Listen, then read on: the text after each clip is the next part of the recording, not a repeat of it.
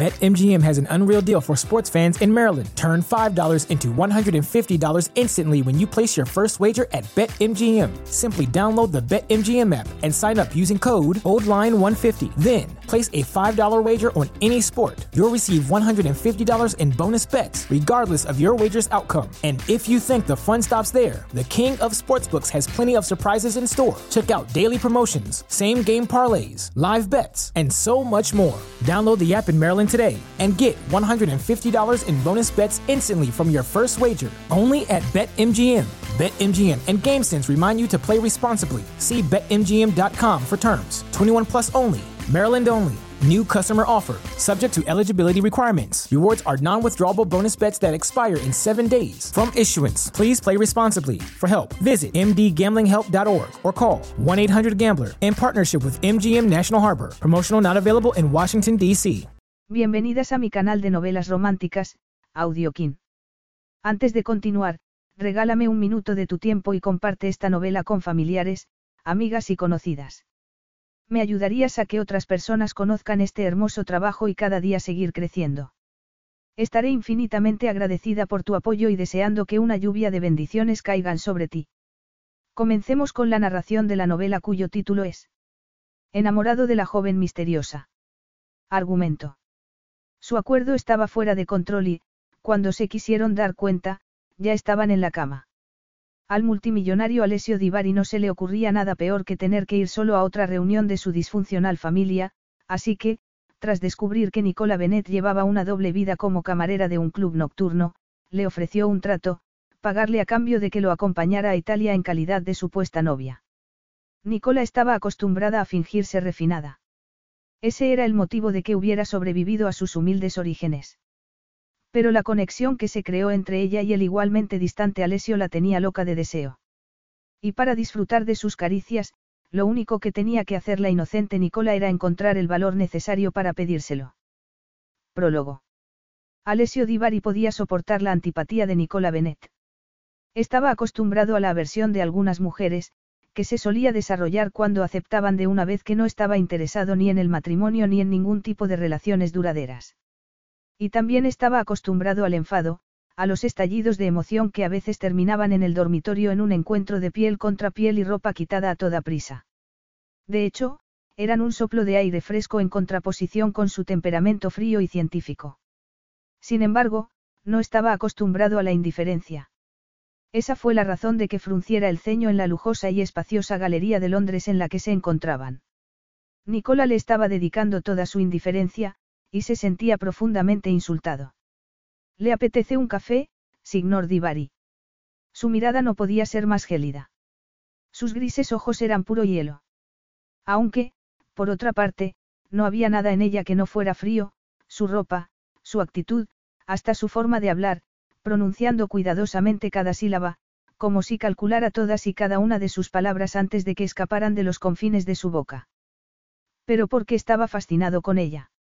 Ni era una preciosidad ni vestía particularmente bien.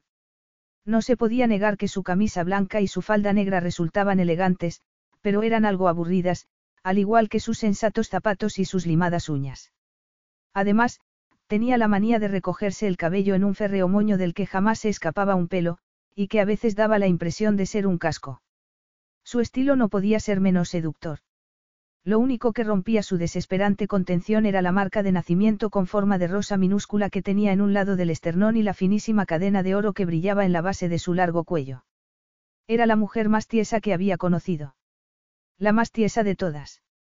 Y, a pesar de ello, por el motivo que fuera, Alessio se sorprendía de vez en cuando admirando su pequeña marca y preguntándose a qué sabría su piel si pasara la lengua por ella y qué se sentiría al soltar su severamente reprimida melena y acariciarla.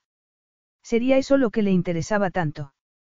A fin de cuentas, era un científico, un hombre que aborrecía el gris paisaje de la incertidumbre, que siempre buscaba respuestas. Y un hombre que últimamente no podía disfrutar de la vida, porque la apertura de la nueva fábrica en Alemania y la inauguración de la que iban a abrir en Estados Unidos lo habían mantenido muy ocupado. Sí, quizá fuera eso. En ausencia casi total del placer, le había dado por fantasear con la más inaccesible del planeta, la fría Nicola Bennett. No deberías ofrecerme champán. Aunque solo sea por el considerable agujero que la compra de esa obra ha hecho en mis finanzas, respondió él, ladeando la cabeza hacia un enorme cuadro. Y ahora que lo pienso, ¿no crees que tu jefe tendría que haberme hecho alguna rebaja, teniendo en cuenta que soy amigo suyo y cliente habitual de su galería? Nicola no se inmutó. Ni sus implacables rasgos ni su educada sonrisa sufrieron el menor cambio. Si espera al fin de semana, podrá regatear con él todo lo que quiera, contestó ella. Vuelve de Argentina el viernes. Lamentablemente, este fin de semana voy a estar liado, dijo él. Nicola se encogió de hombros, y su movimiento derivó la mirada de Alessio hacia la suave curva de sus pechos. Pues es una lástima. Aunque, en mi opinión, esa obra es una ganga. ¿Lo dices en serio? Por supuesto. Sus ojos se clavaron en el cuadro, una mujer sentada junto a una bañera, con el pelo revuelto y expresión de estar sexualmente satisfecha. No llevaba más prenda que una camisa de hombre. Lucía una sonrisa apenas perceptible en la comisura de sus labios, y estaba con las piernas ligeramente entreabiertas. El artista se había hecho famoso por pintar a sus muchas amantes, pero en aquella obra había algo inquietantemente íntimo, que hacía que las personas que la miraban se sintieran como si estuvieran espiando a hurtadillas a la mujer. Alessio pensó que él no habría sido capaz de mirar a la modelo el tiempo necesario para pintarla, ni aunque hubiera tenido talento artístico, que no lo tenía. Era de la clase de personas que se iban a la ducha inmediatamente después de haber hecho el amor, deseosas de evitar cualquier tipo de sentimentalismo. Algunas de sus amantes se habían quejado de ello, pero no tenía intención de cambiar de actitud. ¿Te gusta? Preguntó a Nicola. Es una de sus mejores obras, respondió ella, midiendo sus palabras. Eso no es lo que te he preguntado, replicó él. BetMGM has an unreal deal for sports fans in Maryland. Turn $5 into $150 instantly when you place your first wager at BetMGM. Simply download the BetMGM app and sign up using code OldLine150. Then, place a $5 wager on any sport. You'll receive $150 in bonus bets, regardless of your wager's outcome. And if you think the fun stops there, the King of Sportsbooks has plenty of surprises in store. Check out daily promotions, same game parlays, live bets, and so much more. Download the app in Maryland today and get $150 in bonus bets instantly from your first wager only at BetMGM. BetMGM and GameSense remind you to play responsibly. See BetMGM.com for terms. 21 plus only. Maryland only. New customer offer, subject to eligibility requirements. Rewards are non withdrawable bonus bets that expire in seven days. From issuance, please play responsibly. For help, visit mdgamblinghelp.org or call 1 800 Gambler in partnership with MGM National Harbor. Promotional not available in Washington, D.C. Eres una mujer muy evasiva. ¿Usted cree? Preguntó Nicola, arqueando sus perfectas cejas. No, es que prefiero los paisajes, signor Divari. No hay más misterio que ese. E insistes en hablarme de usted, aunque te he dicho varias veces que me llames Alesio. Prefiero mantener las distancias en el trabajo, declaró ella, con tono brusco. Trato de usted a todos los clientes de Sergio, y nadie se ha quejado nunca. De hecho, creo que agradecen un poco de formalidad en una época tan informal como esta. La sonrisa de Nicola hizo que sus palabras parecieran leves, incluso frívolas, pero no eran frívolas en absoluto, sino desdeñosas. Igual que ella. Para entonces, Alessio ya se había dado cuenta de que estaba mirando subrepticiamente el reloj, aunque intentaba disimularlo por el procedimiento de fingir que se estiraba el puño de su camisa. Estaba aburrida, y ardía en deseos de que él desapareciera. Su actitud le molestó tanto que tuvo que hacer un esfuerzo para refrenarse. ¿Qué le estaba pasando? ¿Desde cuándo le importaba la opinión de una simple dependienta inglesa? No era nadie importante. No significaba nada para él. Alessio sintió lástima de su pobre amigo Sergio Cabrera, que se veía obligado a soportar su gélida expresión todos los días. Y, por supuesto, también sintió lástima de su novio, si es que lo tenía, porque le costaba creer que hubiera un hombre en el mundo capaz de aguantar a semejante pez. Encárgate de que me envíen el cuadro a mi dirección de Manhattan, por favor. Alessio sacó el teléfono móvil y le pidió a su chofer que fuera a recogerlo a la galería Mayfair. Será un placer. A él le pareció un comentario de lo más irónico, porque empezaba a pensar que no tenía ni idea de lo que significaba el placer. Nicola Bennett era tan emotiva como un leño. Sin embargo, su frase le recordó lo que tenía que hacer esa noche. Había quedado con Carl Schneider, un dinámico joven que había desempeñado un papel clave en la construcción de su última fábrica y que estaba pasando unos días en la capital. La noche anterior habían estado en el teatro, y aquella noche quería salir de copas por el zoo. Alessio no era precisamente de locales nocturnos y, mucho menos, de establecimientos cuyas camareras iban casi desnudas. Pero no tenía más remedio que acompañarlo. Los negocios eran los negocios y, además, Carl le caía bien. Resignado, suspiró para sus adentros y cruzó los dedos para que fuera una velada placentera, un haz de luz frente al negro nubarrón que se avecinaba, la fiesta de cumpleaños de su madre. No le apetecía ir, pero hasta un hombre como él se veía ocasionalmente en el brete de tener que hacer cosas que no le gustaban. Asintió a la fría rubia que le abrió la puerta de la galería, salió a la calle y se subió a la limusina, que ya había llegado. Nicola había desaparecido de sus pensamientos, sustituida por una nueva preocupación. Iba a pasar un fin de semana entero con su tóxica familia. Y completamente solo. Capítulo 1. Llovía a cántaros. Solo era una tormenta de verano, pero el agua azotaba las pantorrillas de Nicola y se le metía en los zapatos, haciendo que chapalearan cada vez que daba un paso. Ya estaba empapada hasta los huesos, y su endeble paraguas era incapaz de protegerla del viento. Por no mencionar que tenía frío, que estaba muerta de hambre y que aún tenía un largo turno de trabajo por delante. Esas tendrían que haber sido sus preocupaciones principales, pero no lo eran. Y no lo eran porque no podía dejar de pensar en un hombre de voz sedosa y burlona, Alessio Divari. Alessio era una contradicción ambulante. Su aspecto no parecía indicar que fuera un químico con fábricas por todo el planeta, era más propio de una estrella de cine que de un científico, algo en lo que estaban de acuerdo la mayoría de las personas. Y cada vez que entraba en la londinense Galería de Arte, ella caía en el hechizo de su oscuro y sensual atractivo. Llevaba tres años trabajando allí, y le había visto muchas veces, con frecuencia, en compañía de mujeres impresionantes, diosas de largas piernas y grandes pechos, cargadas de diamantes que probablemente les había regalado el multimillonario italiano. Pero, en los últimos tiempos, iba solo. Nicola nunca había conocido a nadie como él. Era la quinta esencia del poder, la fuerza y el intelecto. La gente se daba la vuelta para mirarlo, algo que a Nicola le parecía perfectamente comprensible, y no lo miraban por sus trajes caros, sus aviones privados o sus limusinas con chofer. Sin embargo, la irritaba que se introdujera con tanta facilidad en sus pensamientos, con la potencia de un sexy y apasionado misil.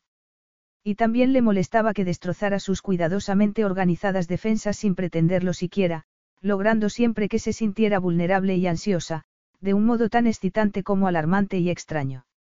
Tragó saliva cuando sus rasgos duros y cincelados aparecieron en su mente. Aquellos ojos de color zafiro, su piel dorada, su cabello azabache y su musculoso cuerpo, que sus trajes hechos a medida no lograban disimular. Pero, como tantas veces, fracasó en el intento.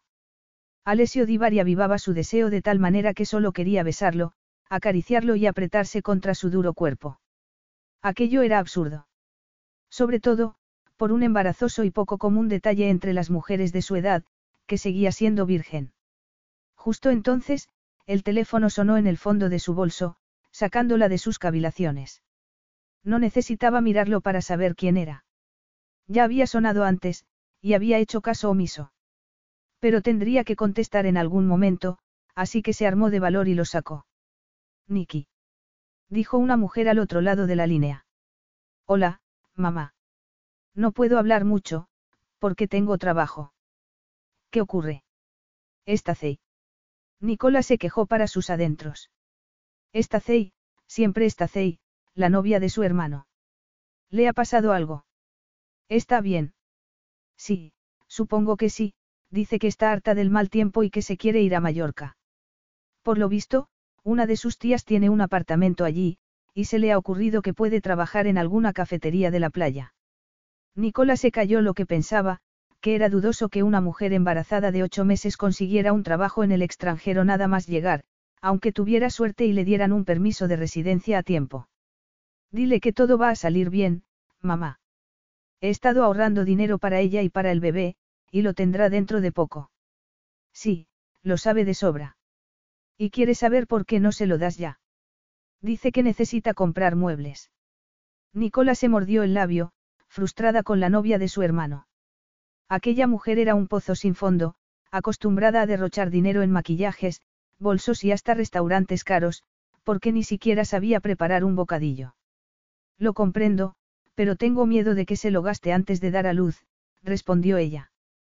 Mira, iré a verla mañana y veré lo que puedo hacer. La tranquilizaré e intentaré que entre en razón. Pero te tengo que dejar, mamá, no quiero llegar tarde al trabajo. Nicola cortó la comunicación y corrió por las mojadas y brillantes aceras, donde se reflejaban las luces de los locales del Soo, que aquella noche estaba casi vacío, seguramente, por el mal tiempo. Llegó a su destino momentos después, el Club Masquerade, cuyos neones iluminaban una enorme fotografía de una góndola y un canal. El portero de la entrada asintió y la dejó pasar. Nicola se dirigió al fondo del establecimiento y tomó las escaleras que daban al vestuario de los empleados, que estaba en el sótano. Una vez allí, se empezó a cambiar. Siempre tardaba más tiempo en ponerse la indumentaria del club que en quitarse la ropa de la galería, y por una buena razón. Por mucho que intentara acostumbrarse a ella, era lo último que le apetecía ponerse. De hecho, solo había aceptado aquel empleo porque necesitaba dinero desesperadamente, pero era un trabajo fácil y, sobre todo, le daban propinas muy generosas. Llevaba cinco meses en el club, y había estado ahorrando hasta el último penique. Se soltó el moño, se sacudió la melena y se miró al espejo. El club pretendía tener ambiente veneciano, lo cual explicaba que el menú estuviera lleno de zicchetti y botellas de valpolicella, que los camareros llevaran camisetas de rayas y sombreros inclinados y que las camareras lucieran un corpiño de lentejuelas extremadamente ajustado, una minúscula falda de plumas negras y moradas y zapatos de tacón de aguja. Nicola suspiró al ver su reflejo. Desde luego, cualquier mujer enseñaba bastante más carne cuando estaba en la playa, pero siempre tenía la sensación de que sus apretados senos se le iban a salir del corpiño y, además, la falda dejaba poco a la imaginación. Por suerte, también llevaba una máscara veneciana, que ocultaba su rostro. Y esa era otra de las ventajas del empleo, aunque no se podía decir que corriera el riesgo de que alguien la reconociera. A fin de cuentas, no conocía a nadie que estuviera dispuesto a pagar cantidades tan absurdamente infladas por unas cuantas copas de vino mediocre.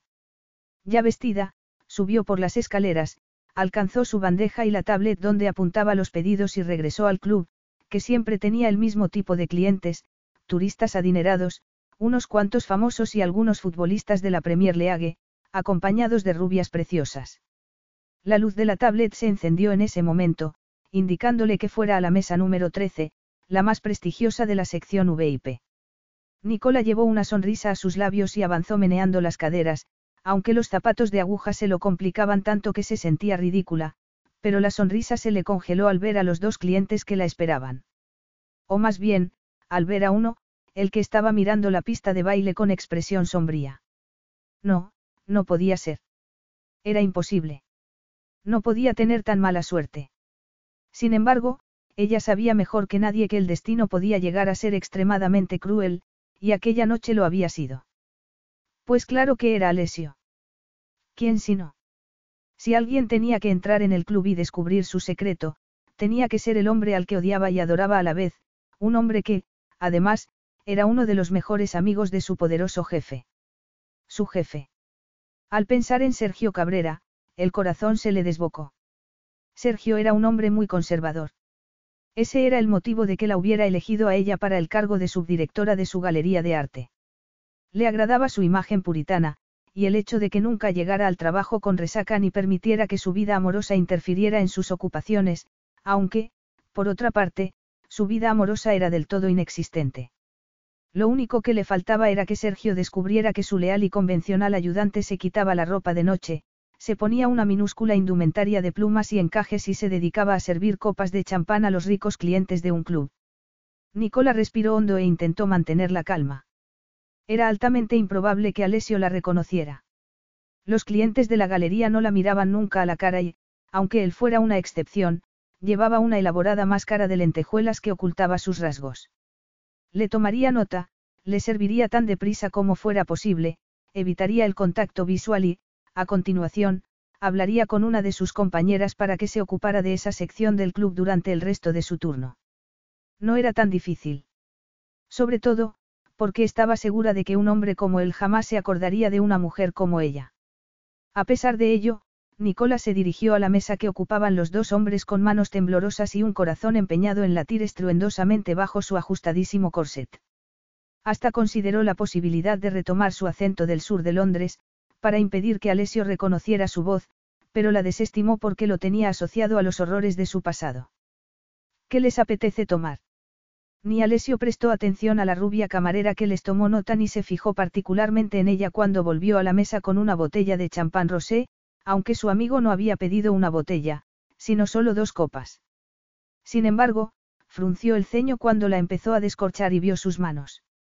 Llevaba las uñas desconcertantemente cortas, toda una incongruencia en comparación con su atrevido atuendo. Y fue eso lo que le hizo alzar la cabeza y clavar la vista en su largo cuello, después de pasarla por encima de su escote y de la plaquita con su nombre, supuestamente, Nicky. Tenía una pequeña marca de nacimiento. Una marca con forma de rosa. Por desgracia para ella, el champán surgió de la botella con un chorro tan espumoso como increíblemente erótico. Al parecer, había cometido el error de agitarla por el camino. Y, como estaba nerviosa, también derramó el líquido cuando llenó las dos copas. Alessio tendría que haberla dejado en paz. Habría sido lo mejor.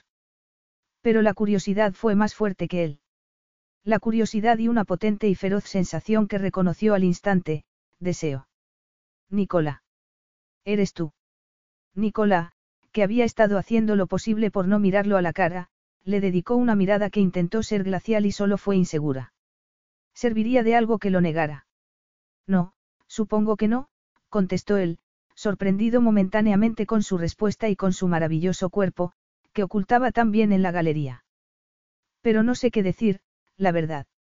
No esperaba verte aquí, vestida de ese modo. Ya, pues me temo que no puedo hacer nada al respecto, dijo ella, secando el champán que había derramado. Las cosas son como son. Como Nicola se había inclinado sobre la mesa para poder limpiarla, su larga y rubia melena cayó hacia adelante y captó los intensos colores de los neones del interior del local. Alessio frunció otra vez el ceño, perplejo. ¿Por qué se hacía moños? ¿Por qué ocultaba un pelo tan bonito? Y sobre todo, ¿por qué ocultaba un cuerpo tan esplendorosamente sensual bajo prendas tan aburridas como las que llevaba en la galería.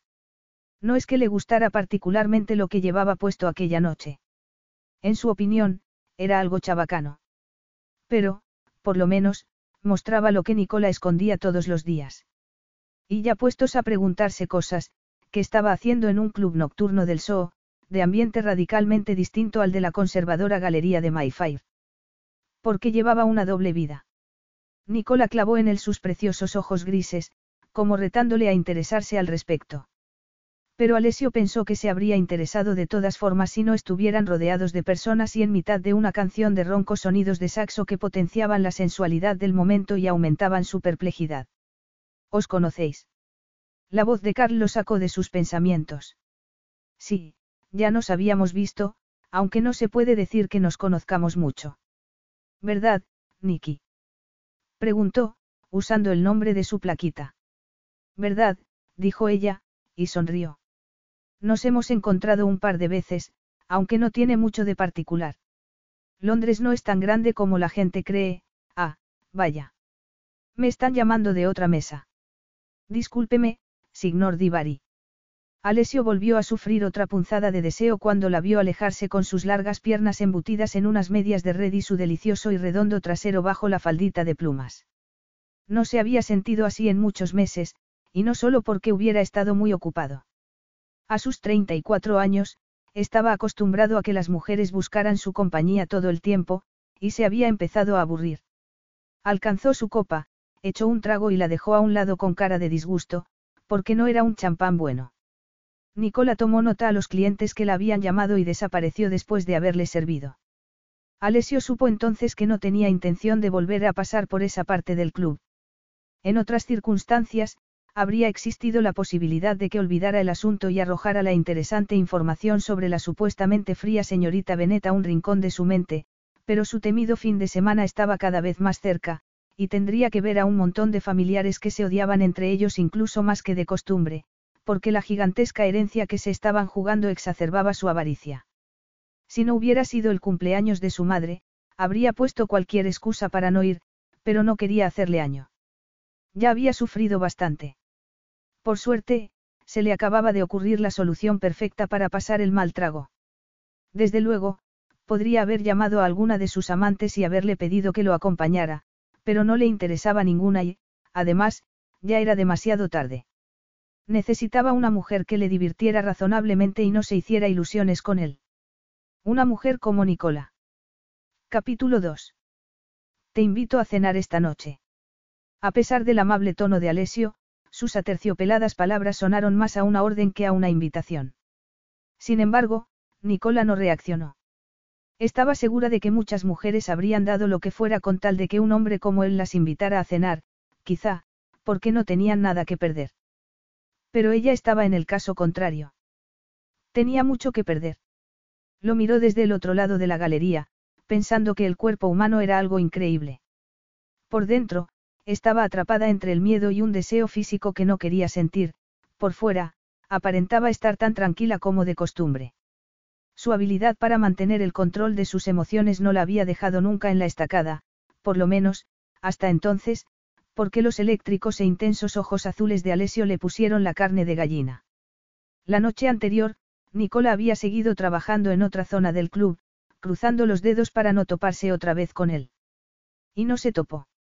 Al parecer, Alessio y su amigo se habían ido poco después de que ella le sirviera el mediocre vino espumoso que alguien había tenido la temeridad de llamar champán.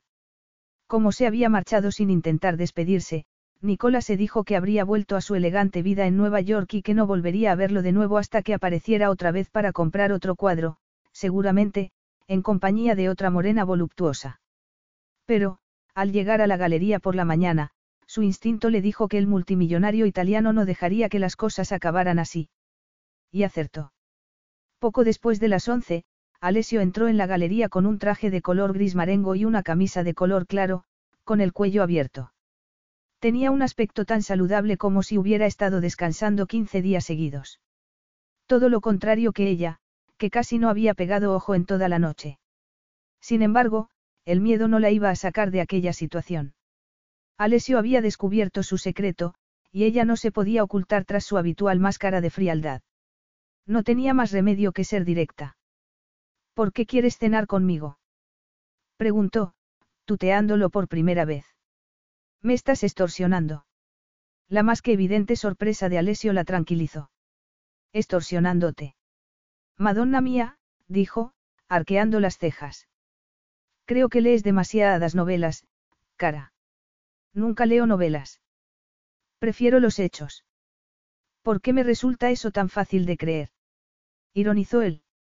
Aunque, por otra parte, a mí me pasa lo mismo. ¿Y eso es relevante? No, supongo que no, respondió, soltando una breve carcajada. Muy bien, señorita irritable, me atendré a los hechos. Me gustaría tener una conversación contigo. No la estamos manteniendo ya. Sí, por supuesto, pero podría entrar otro cliente e interrumpirnos. Puede que yo agradezca una interrupción. Y puede que yo no, replicó Alessio, entrecerrando los ojos. Venga, Nicola, o debo llamarte Niki. El aplomo de Nicola se esfumó al instante. Se sintió como si hubiera vuelto al patio del colegio y aún fuera una niña con agujeros en los zapatos, calcetines deshilachados y una fiambrera vieja que siempre estaba vacía porque siempre le daba sus bocadillos de jamón a su hambriento hermano pequeño. Desde luego, ni aquello era un patio de colegio ni ella seguía siendo una niña, pero el mundo de los adultos eran tan cruel como feroz. Y, al igual que entonces, no tenía a nadie que la protegiera. Solo podía afrontar la situación de la mejor manera posible.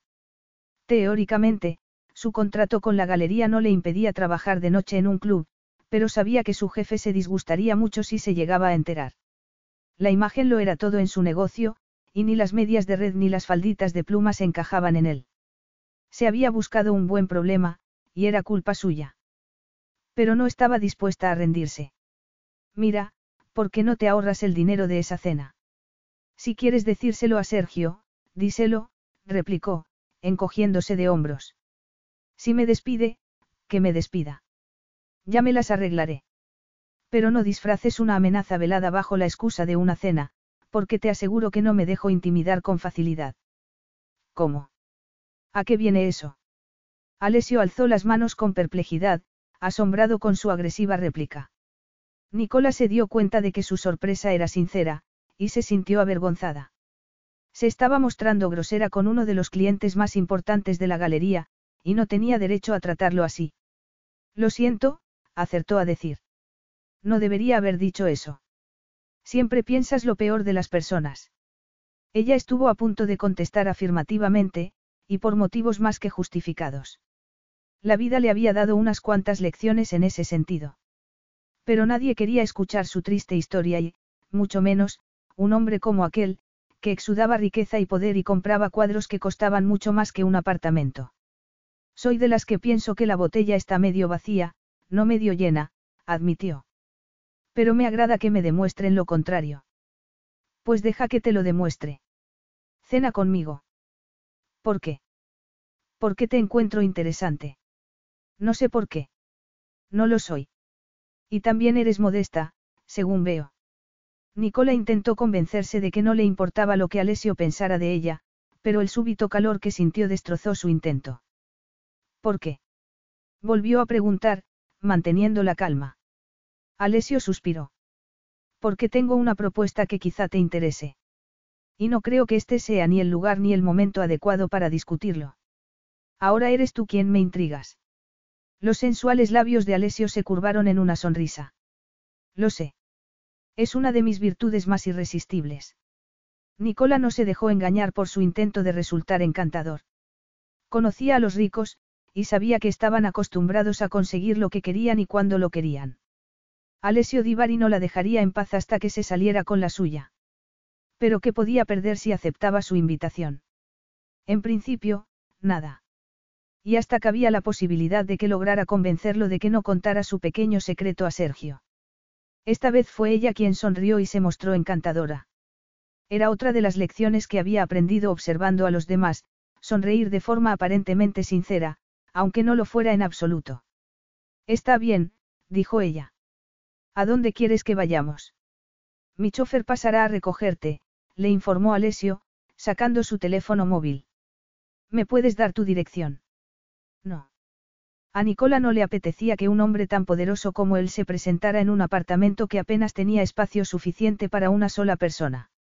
Pero no se negó exactamente porque se sintiera avergonzada de su hogar, sino porque no creía que un espacio tan modesto pudiera refrenar a un hombre tan carismático, sería como intentar encerrar un huracán en una caja de cerillas. Nos veremos en el restaurante, añadió.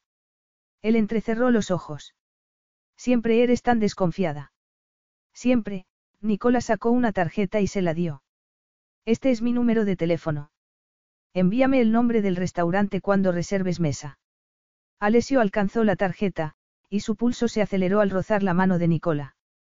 ¿Cómo era posible que un contacto tan inocente fuera tan increíblemente erótico? Sería porque nunca se había tenido que esforzar tanto para conseguir que una mujer cenara con él. O porque no se podía quitar de la cabeza la melena suelta, las medias de red y la minifalda de plumas de la noche anterior.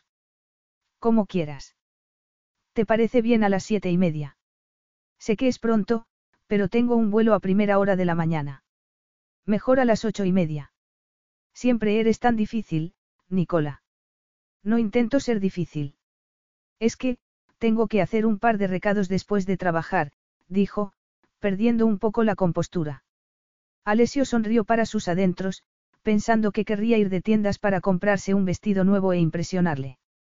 Sin embargo, su humor ya se había agriado ligeramente cuando su chofer le recogió delante de la galería, tampoco estaba acostumbrado a que le hicieran esperar por unos recados, si es que había dicho la verdad. En cualquier caso, los jueguecitos de Nicola no lo molestaban. De hecho, casi le agradaba la idea de estar con una mujer que le complicaba las cosas. La mayoría de las mujeres con las que salía hacían esfuerzos sobrehumanos por llevarse bien con él, incluso las más inteligentes. Intentaban volverse indispensables. Indudablemente, porque creían que eso las acercaría al anillo de compromiso que querían. Pero ninguna mujer iba a conseguir que se doblegara ante la institución del matrimonio, que le parecía llena de defectos. Hasta era posible que la obsesión matrimonial de sus amantes fuera la razón de que llevara casi un año de celibato. Se había cansado de que lo miraran mal durante el desayuno cuando decía que se tenía que ir a trabajar. O de tener que explicar en pleno julio por qué no sabía lo que iba a hacer en Navidad.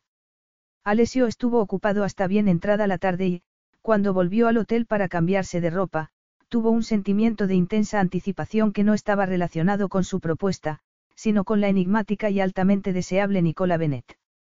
Estaría saliendo con alguien. Tras darse una ducha de agua fría, se acercó a la ventana del hotel.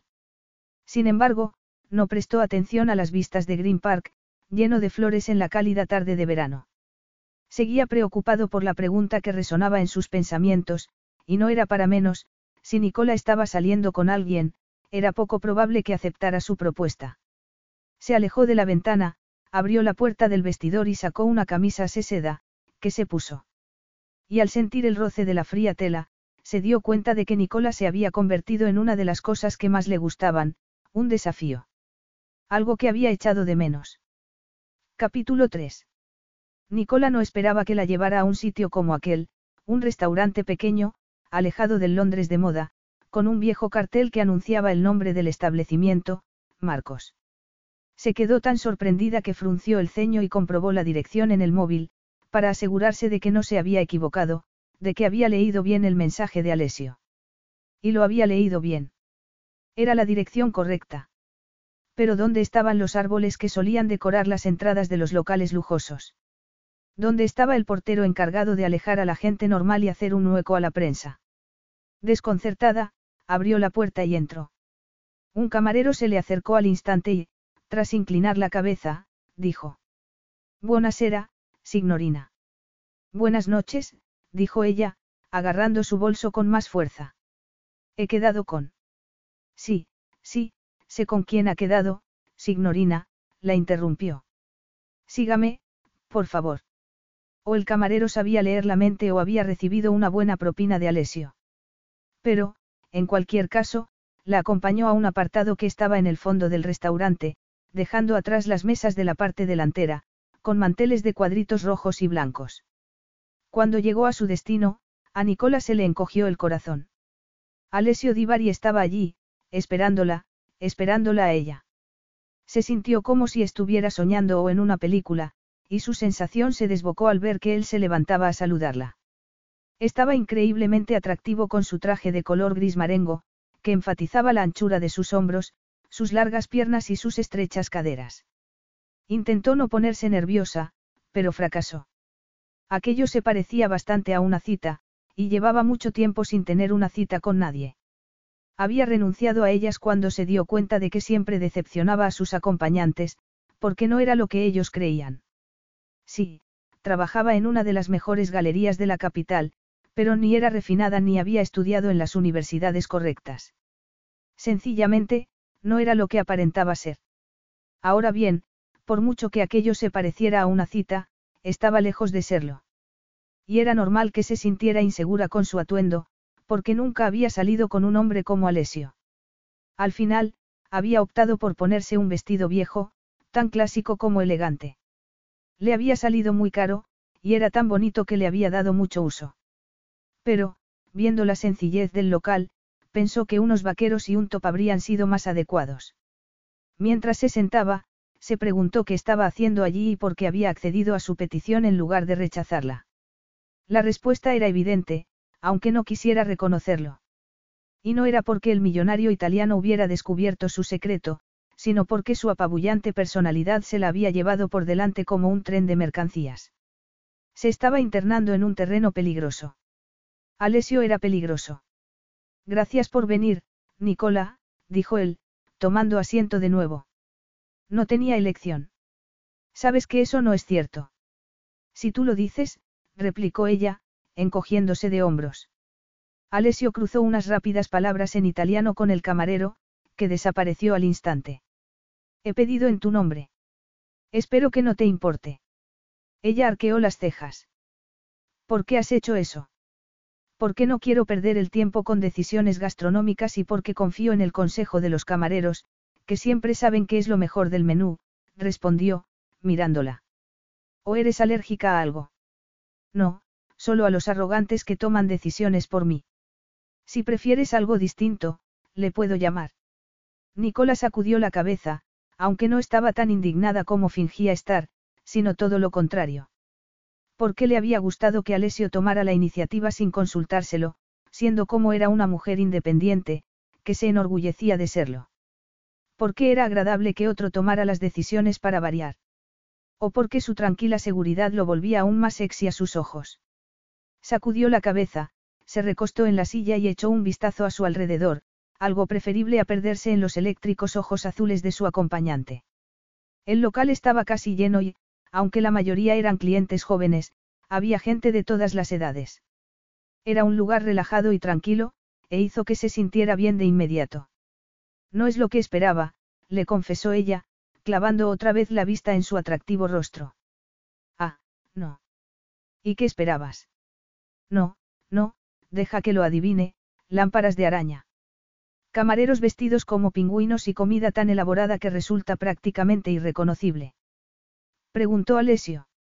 Ella sonrió y se encogió de hombros. Sí, algo así. La formalidad y el lujo tienen sus espacios, pero este sitio también lo tiene. Hacen la mejor pasta casera de Inglaterra, lo cual explica que siempre esté lleno, Alessio alcanzó su copa y la miró burlonamente por encima del borde. ¿Te molesta que no te haya tratado como a una potentada? Nicola sacudió la cabeza de nuevo. Estaba haciendo verdaderos esfuerzos por no admirar sus labios ni fantasear con deseo de asaltar su boca. No estaba allí para coquetear con él. De hecho, no quería coquetear en absoluto. Ni mucho menos. Me parece un lugar encantador y nada pretencioso. Pero ¿por qué no vamos al grano de una vez? El restaurante carece de importancia.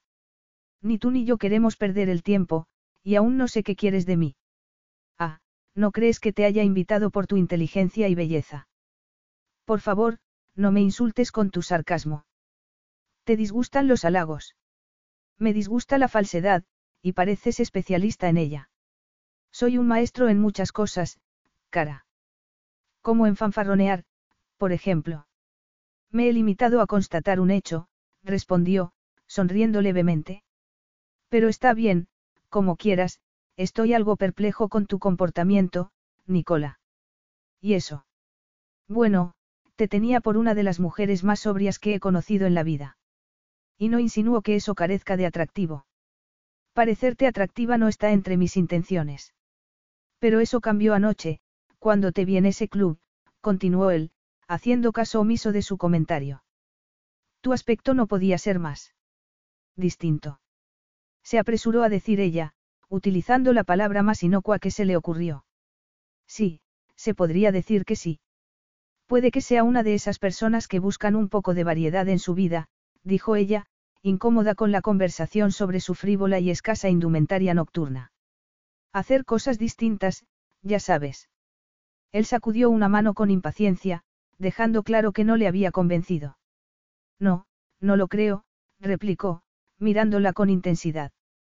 ¿Por qué lo haces, Nicola? Yo diría que es obvio. Necesito el dinero. Pero supongo que Sergio paga bastante bien. Nicola quiso decirle que eso no era asunto suyo, pero se abstuvo porque un hombre como él no se detendría hasta tener respuestas. Había despertado su curiosidad, y ahora necesitaba saber. Pero eso no significaba que tuviera que decirle la verdad. Tengo deudas, se limitó a decir. Deudas. Me sorprende. ¿Por qué? Él se encogió de hombros. Porque las personas tan serias como tú no suelen permitir que sus finanzas se descontrolen, contestó, pasando un dedo por el borde de la copa. ¿Cómo lo has conseguido? Bueno, me excedí un poco con la tarjeta de crédito, contestó, desarrollando un poco su mentira. En estos días, gastar dinero que no se tiene es increíblemente fácil. Cuando me di cuenta de lo que había pasado, debía un montón al banco. Imagino que nunca te has encontrado en esa situación. Alessio asintió, aunque su comentario le había ofendido. Creía que había nacido rico. Que no conocía la pobreza. Se preguntó cómo reaccionaría si le contaba su historia, pero no necesitaba demostrarle nada. La había invitado por una razón, y eso era lo único que importaba. ¿Cuánto necesitas? Preguntó de repente. ¿Cómo dices? Me has oído perfectamente, Nicola. ¿Cuánto dinero necesitas? Nicola entrecerró sus grises ojos. ¿Por qué me lo preguntas? ¿Por qué quiero ayudarte? Ese es precisamente el motivo de que tenga dos trabajos. No necesito que me ayudes. ¿Estás segura? Dijo él, frunciendo el ceño. Ayudarte no me costaría nada. Salvo que estés hablando de una cifra de seis ceros, cosa que dudo, porque estarías en la cárcel, ¿cuánto, Nicola? Ella dudó un momento y le dio una cifra que le pareció ridícula. Era menos de lo que él se gastaba en un simple fin de semana en París. Eso no es nada. Quizá no lo sea para ti, pero lo es para mí. Pues puedo cubrir tu deuda de inmediato. De hecho, estoy dispuesto a darte el doble. ¿Qué te parece? Los ojos de Nicola se agrandaron como platos. ¿Por qué? Es decir, ¿por qué querrías hacer eso? El camarero llegó en ese momento con dos humeantes platos de pasta, y Alessio esperó a que se fuera. ¿Por qué necesito que me hagas un favor? ¿Qué tipo de favor? Nicola lo preguntó con un tono de desconfianza tan descarado que Alessio lo encontró insultante. Sería posible que creyera que le estaba ofreciendo dinero a cambio de sexo. Le parecía un hombre que necesitaba pagar por eso. Te aseguro que mi oferta es absolutamente honesta. Tú necesitas una cosa y yo necesito otra, concretamente, una mujer que me acompañe este fin de semana a la fiesta de mi madre, que cumple 60 años. Es una simple transacción financiera, Nicola. Solo eso. Oh, vamos, no soy completamente estúpida, protestó ella. Insinúas que no hay nadie que te pueda acompañar.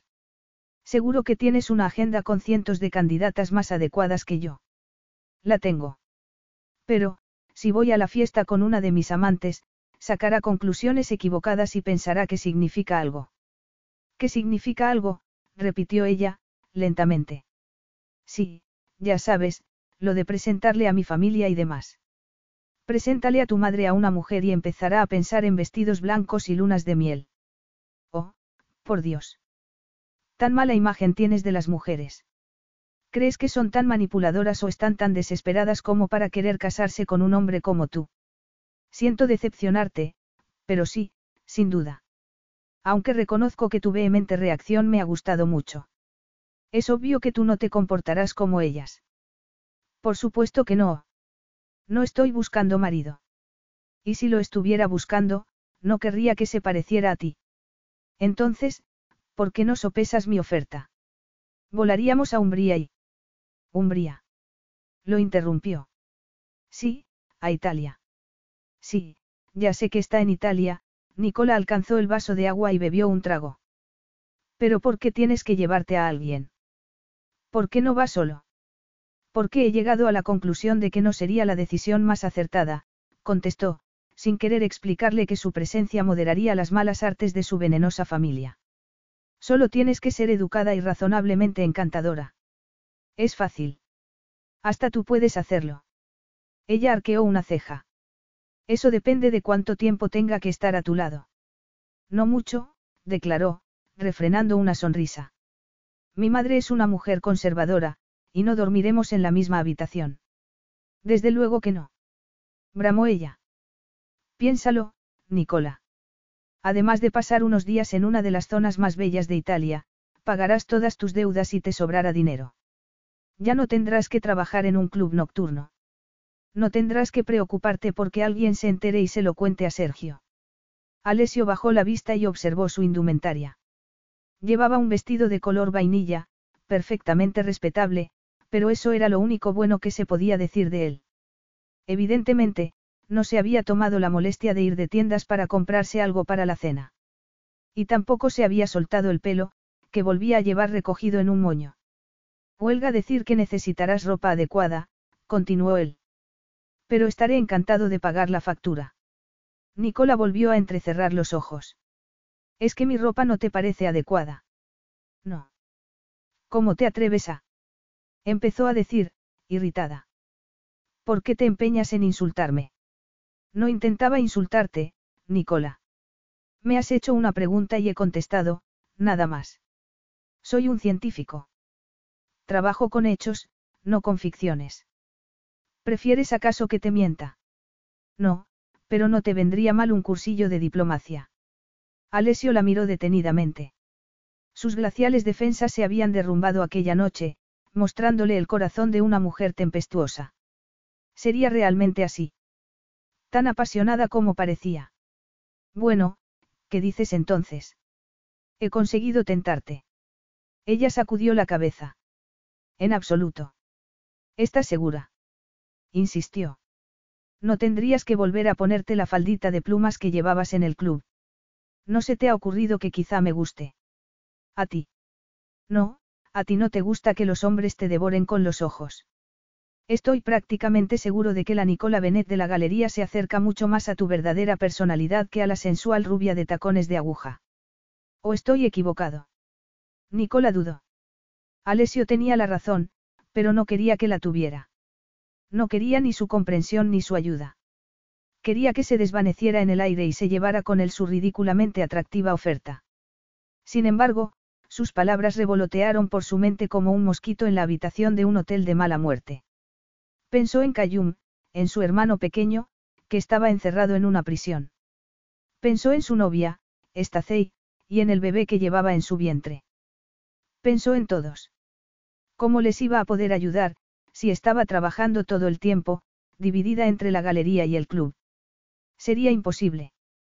Salvo que aceptara la propuesta de Alessio, que acababa de ponerle la solución en bandeja. El camarero reapareció en ese momento, preocupado por el hecho de que ninguno de los dos había probado la pasta. Pero olía maravillosamente bien y, como Nicola no reconoció el plato, se interesó al respecto. Escacio e pepe, pasta con queso y pimientos, le informó Alessio. Pero me gustaría tener tu respuesta antes de que empecemos a comer. La experiencia me dice que los negocios sin terminar estropean las comidas. El delicioso aroma contribuyó a confundir un poco más la ya confusamente de Nicola, y tuvo que hacer un esfuerzo para concentrarse y sopesarla otra vez. Alessio le había ofrecido el doble del dinero que necesitaba, y lo único que tenía que hacer era pasar unos días en Italia con él y su familia. El doble. A cambio de un trabajo aparentemente fácil. Pero Nicola sabía que, si algo sonaba demasiado bueno para ser verdad, era porque no era tan bueno. Y encima, estaba el factor más complicado de todos, lo que sentía por el signor de Bari, la atracción sexual de la que no conseguía liberarse. El miedo a repetir los errores de su madre la había llevado a negarse cualquier tipo de intimidad durante toda su vida. Estaba tan acostumbrada a reprimirse que le salía de forma natural. Y ahora, de repente, Alessio dinamitaba sus temores y prejuicios y lograba que la sangre le ardiera en las venas. No añadía eso una capa de peligro a su propuesta. No se volvería aún más susceptible a su encanto si se veía en la tesitura de pasar varios días con él. Probablemente, pero estaban en juego demasiadas cosas. No se trataba solo de ella. Y no tenía ningún motivo racional para rechazar su ofrecimiento. Está bien. Lo haré. Madonna mía, creo que nadie me había hecho esperar tanto tiempo por una respuesta. Ella frunció el ceño. Dormiremos en habitaciones separadas, ¿verdad? Por supuesto que sí. Te aseguro que la idea de despertarme junto a una persona con tal cara de desaprobación me resulta muy poco atractiva, dijo, alcanzando su tenedor. Prepárate entonces. Nos vamos el viernes. Supongo que no quieres que comente nada de esto a Sergio. No, supongo que no, replicó, dedicándole una sonrisa de complicidad. Las cosas se complicarían si se entera de que vamos a pasar un fin de semana juntos. No vamos a pasar un fin de semana juntos, protestó ella. Solo serán un par de días, que intentaré sobrellevar de la mejor manera posible. Alessio volvió a sonreír, y ella lo vociferó para sus adentros porque era absolutamente irresistible cuando sonreía. Se te da muy bien lo de destrozar mi ego, Nicola, bromeó él. Destrozar algo tan desmesurado. Dudo que alguien pueda. Nicola apartó la mirada de sus ojos y la clavó en la comida. Acababa de llegar a un acuerdo de lo más dudoso, que habría quitado el apetito a muchas personas. Pero ella era distinta. Sabía lo que era pasar hambre, y nunca rechazaba una buena comida. Así que inclinó la cabeza y empezó a comer. Capítulo 4. Alessio redujo la velocidad cuando vio la mansión en la distancia. Su cuerpo se puso tenso, en una reacción perfectamente previsible, a pesar de que hacía años que no iba. Con Nicola a su lado, su potente vehículo había atravesado un montón de pueblos de tejas rojas, encaramados a verdes montes, con los vecinos tomando café en sus plazas mayores. En algunos campos había vacas de color caramelo y en otros, girasoles salpicados de brillantes y alegres amapolas. La propiedad de su padrastro estaba más arriba, en una zona más remota. Allí, el paisaje dominante eran los bosques, por donde los jabalíes campaban a sus anchas. Nadie habría podido negar que era un lugar precioso. Las puestas de sol sobre el distante lago eran de las más bonitas que había visto en toda su vida. Pero, por muy bello que fuera todo, habría preferido estar en cualquier otro sitio. Por desgracia, y como bien sabía él, los deseos no se solían hacer realidad. En más o menos 15 minutos, atravesaría la verja de la gigantesca propiedad y se encontraría ante su eternamente enfrentada familia. Al pensarlo, Alessio se preguntó por qué no se había limitado a hacer un regalo extravagante a su madre o a llevarla a cenar la próxima vez que pasara por Londres o París. Pero la respuesta era evidente, porque ella no se lo habría perdonado. Y tuviera los defectos que tuviera, seguía siendo su madre. Bueno, ¿qué tengo que saber antes de que lleguemos? Preguntó Nicola, interrumpiendo sus reflexiones. No me has dicho nada. Él se giró brevemente y la miró. Había estado tan sumido en sus pensamientos durante el viaje que casi había olvidado su presencia. Su rápida mirada bastó para convencerlo de que había hecho bien al insistir en que aceptara los servicios de una asesora de moda. La Nicola Benet que se recortaba contra el verde y dorado de la Toscana era una mujer completamente distinta. Su veraniego vestido acariciaba la alta curva de sus senos, y las suaves faldas enfatizaban sus muslos de un modo absolutamente arrebatador. Por supuesto, él habría preferido que llevara el pelo suelto, pero tuvo que reconocer que su rígido moño habitual potenciaba la belleza de su largo cuello de cisne. Y, sin darse cuenta, se sorprendió fantaseando con la idea de tomarla entre sus brazos, probar sus labios, lamer su marca de nacimiento y empezar a explorar. Ardía en deseos de desnudarla y perderse por todas las zonas ocultas de su cuerpo. Sin embargo, ella no había hecho nada para justificar semejante reacción. No había coqueteado en ningún momento. Ni siquiera le había dado conversación, aunque eso le pareció perfecto, estaba harto de viajar con mujeres que siempre decían lo mismo cuando las llevaba en un coche elegante y se dirigían a una lujosa mansión. Nicola se había mantenido exquisitamente callada desde el principio. Hasta en su reactor privado, que tampoco había merecido ningún comentario por su parte. ¿Qué quieres saber? Se interesó él. Para empezar, ¿Quién está en la mansión?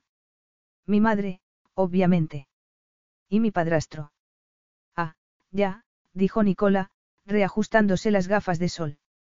No me has contado nada sobre ellos. ¿Qué pasó? Tus padres se divorciaron. ¿O es que tu padre murió? Impaciente, Alessio salió al arcén y detuvo el vehículo. ¿Qué importancia tiene eso? Toda la del mundo, teniendo en cuenta que vamos a su casa, contestó ella. Por supuesto, solo necesito saber lo que sea estrictamente necesario. El resto no es asunto mío. Pero debería tener alguna noción al respecto, por si sale la conversación. Te aseguro que nadie hablará de su relación, dijo él, soltando una corta carcajada. Mi padrastro se llama Edward Bonner, Lord Bonner. Es un aristócrata. Eso me temo. Inglés. Sí. Lleva casado 30 años con mi madre, que por cierto es italiana. ¡Guau! 30 años. Es maravilloso. Maravilloso. ¿Por qué? Preguntó con sorna. Porque es muchísimo tiempo. Sobre todo, para ser un segundo matrimonio, respondió Nicola. Deben de ser muy felices. Él arqueó una ceja. Para no saber nada de ellos, haces conjeturas verdaderamente ingenuas. Sobre todo, viniendo de una mujer que afirma no estar interesada en el matrimonio. Que no tenga intención de casarme no significa que no pueda apreciar esas cosas. Alessio no dio más explicaciones al respecto. Se limitó a sonreír con un fondo de amargura y a retomar la conversación original. También estarán mi hermanastro pequeño y mi hermanastra, Sebastián y Lidia. Lo de esta noche será una tranquila cena familiar, pero mañana darán una gran fiesta, dijo, arrancando otra vez el coche. ¿Hay algo más que quieras saber? Sí, lo había, pero Alessio parecía tan reacio a responder que Nicola sacudió la cabeza. Estaba resultando ser un hombre bastante difícil, y su cercanía física no había alterado la mala opinión que tenía de él. No había abierto la boca en todo el viaje. Durante el vuelo, se había dedicado a trabajar y había hablado por teléfono con una mujer con quien quedó a cenar la siguiente vez que pasara por Múnich, lo cual la irritó por algún motivo. Además, no había dicho nada sobre su ropa nueva ni su cambio de aspecto, detalle que aumentó su irritación por lo crítico que había sido con su estética. Y todo, después de aceptar la ayuda de la asesora de moda a regañadientes. La experiencia en la carísima boutique de Londres había sido surrealista. Jamás habría imaginado que necesitara tanta ropa para pasar un simple fin de semana en el campo. Y, cuando vio los precios, se llevó las manos a la cabeza. Era el tipo de prendas que llevaban las clientas de la galería, y ella nunca se las había podido permitir. ¿Qué se sentiría teniendo tanto dinero como para no preocuparse por el precio de las cosas? Nicola olvidó el asunto y se concentró en la tarea que tenía por delante. Alessio le acababa de decir que su padrastro era un lord, es decir, alguien de estatus muy superior al de ella. Y al parecer, era inglés. Sería ese el motivo del peculiar acento de su hijastro. De ese tono cristalino con un sexy fondo italiano, que dificultaba saber de dónde era. Ella misma se había esforzado mucho por suavizar su acento de barrio. Pero ¿qué pasaría si su familia lo notaba y reconocía su verdadera extracción social? Hacerse pasar por alguien de clase alta en las exposiciones de la galería era bastante fácil, sobre todo, teniendo a su lado a un hombre tan influyente como su jefe. Pero pasar un fin de semana entero con gente de la aristocracia era otra cosa.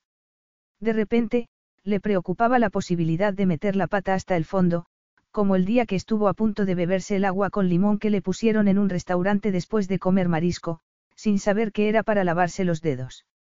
¿Y qué haría Alessio si le dejaba en ridículo? Sería capaz de no darle el dinero que le había prometido. No, tenía que dárselo. Ya no había otra opción, porque la noche anterior había ido a ver a Estacé y, tras llenar su vacío frigorífico con un montón de fruta y verduras, le había dicho que tenía una sorpresa para ella y que se la daría a la semana siguiente. Por supuesto, se refería al dinero, y ahora estaba obligada a cumplir su promesa. Bueno, ya hemos llegado, anunció Alessio al llegar a la propiedad. La verja de hierro se abrió a su paso, y el coche avanzó por un largo camino flanqueado de cipreses, praderas, macizos de flores y estatuas de bronce.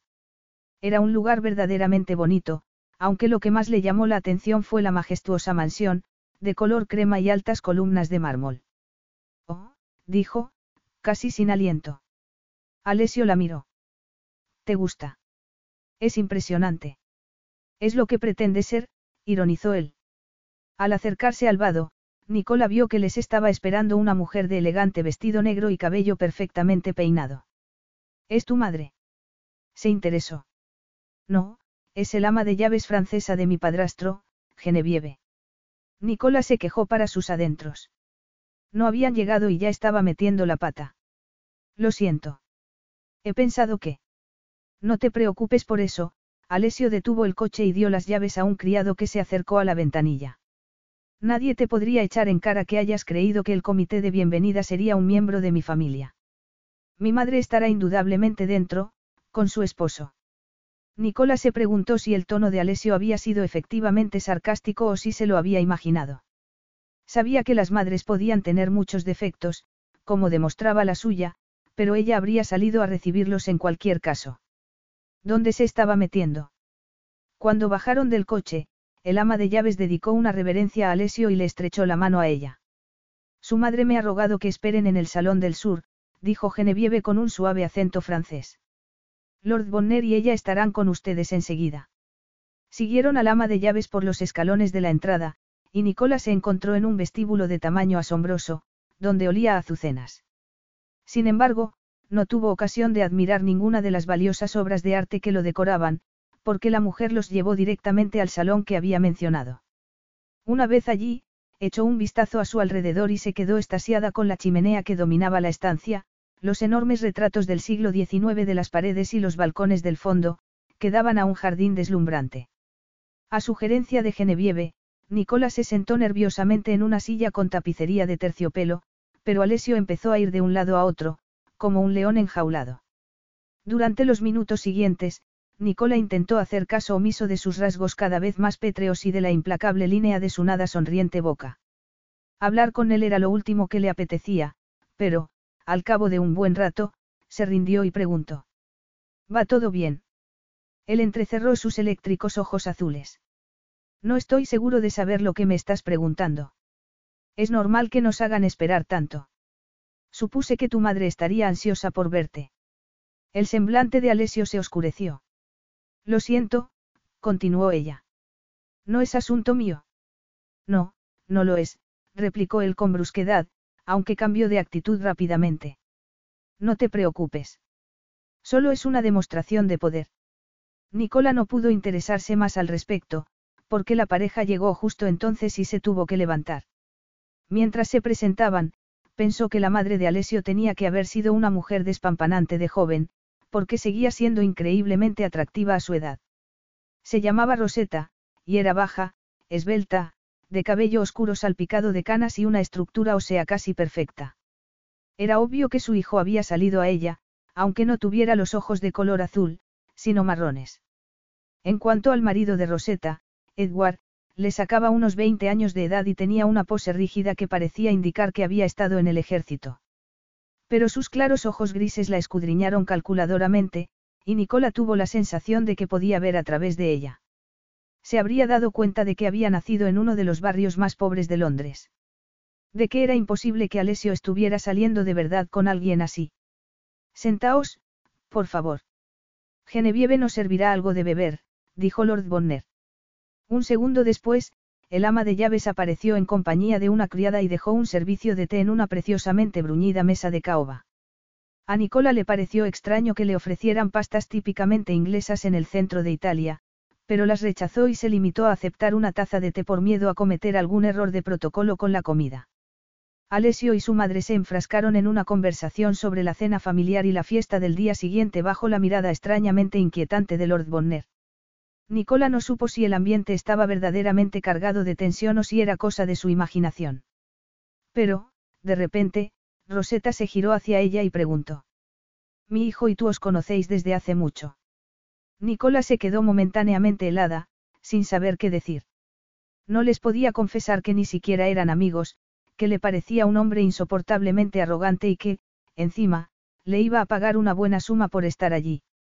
Pero tenía un problema añadido, que no había mantenido ninguna relación larga con nadie, así que no sabía qué habría dicho una mujer enamorada en ese momento. Nerviosa, sonrió Alessio con incertidumbre y se dispuso a contestar. Bueno, nosotros. Nos conocemos desde hace tiempo. ¿Verdad, Nicky? La interrumpió él. Una relación de cocción lenta, como tú sueles decir. De cocción lenta. Nicola pensó que la definición no podía ser más exacta, aunque solo fuera porque el rubor de sus mejillas se volvió tan intenso como si la hubieran cocido. Sí, en efecto. Nos conocimos en Londres, se atrevió a decir. Mi jefe tiene una galería de arte, y Alessio es uno de sus mejores amigos, además de uno de nuestros mejores clientes.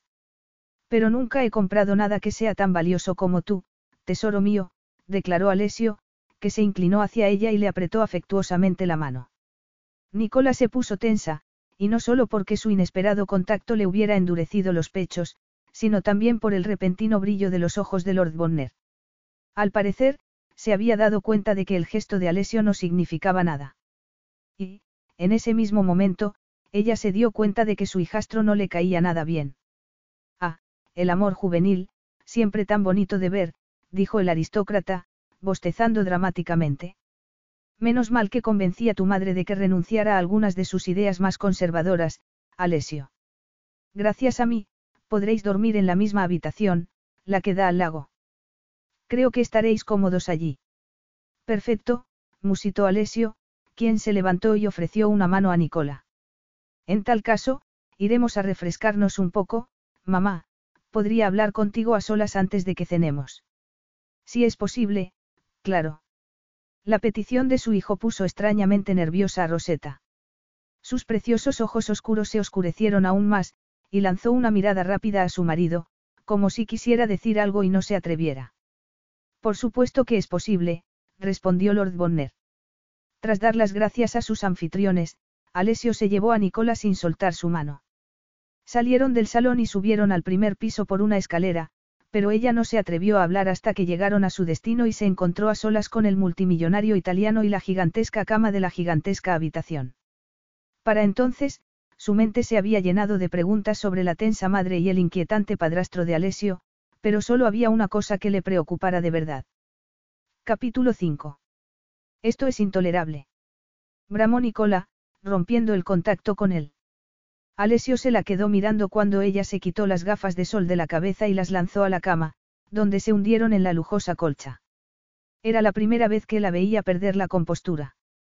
Jamás habría imaginado que fuera capaz. Y se sintió como si una estatua de piedra se hubiera convertido repentinamente en un ser de carne y hueso, un ser tan tempestuosamente bello que no podía dejar de mirarlo. Hasta se le había soltado un mechón del moño. La súbita grieta en la férrea armadura de Nicola desató en él una oleada de deseo que le desconcertó. La había visto en el club con una faldita mínima sobre su delicioso trasero y unas medias de red rodeando sus largas piernas, pero, por algún motivo, el simple hecho de que se le soltara un mechón le parecía mucho más erótico. ¿Qué ocurre? Le preguntó. Lo sabes de sobra, así que deja de mirarme con esa cara de sorpresa. Puedo perdonar que me tomes de la mano, porque supongo que es necesario para que nuestra supuesta relación resulte convincente, pero esto no lo tolero, respondió, fulminándolo con la mirada. Me prometiste que dormiríamos en habitaciones separadas. Me lo prometiste. De lo contrario, no habría aceptado tu oferta. ¿Estás segura de eso? Creo recordar que la has aceptado porque vas a recibir un cheque bastante generoso. Dijiste que no tendríamos que compartir habitación. Insistió ella. Dijiste que tu madre es una mujer muy conservadora, y que no lo permitiría. Esto no es lo que acordamos. No es lo que yo acepté. Ni lo que yo quería, puntualizó él, pensando que la situación le habría resultado muy divertida si no hubiera estado tan excitado. Esto no tenía que pasar. Entonces, ¿por qué ha pasado? Alessio guardó silencio durante unos segundos. No era de extrañar que mantuviera las distancias con su familia. No era de extrañar que el corazón se le encogiera cada vez que se veía obligado a sumergirse en tan ponzoñoso ambiente. Pero estaba allí, y ahora no tenía más remedio que seguir con el juego, aunque implicara estar demasiado cerca de Nicola, mucho más cerca de lo que él habría querido. Sospecho que mi padrastro está jugando con nosotros. Le encanta crear discordia. Tiene talento para ello, respondió con sorna. Mi madre no aprueba que sus hijos solteros compartan cama con sus parejas. Y hasta ahora, todo el mundo había respetado sus deseos.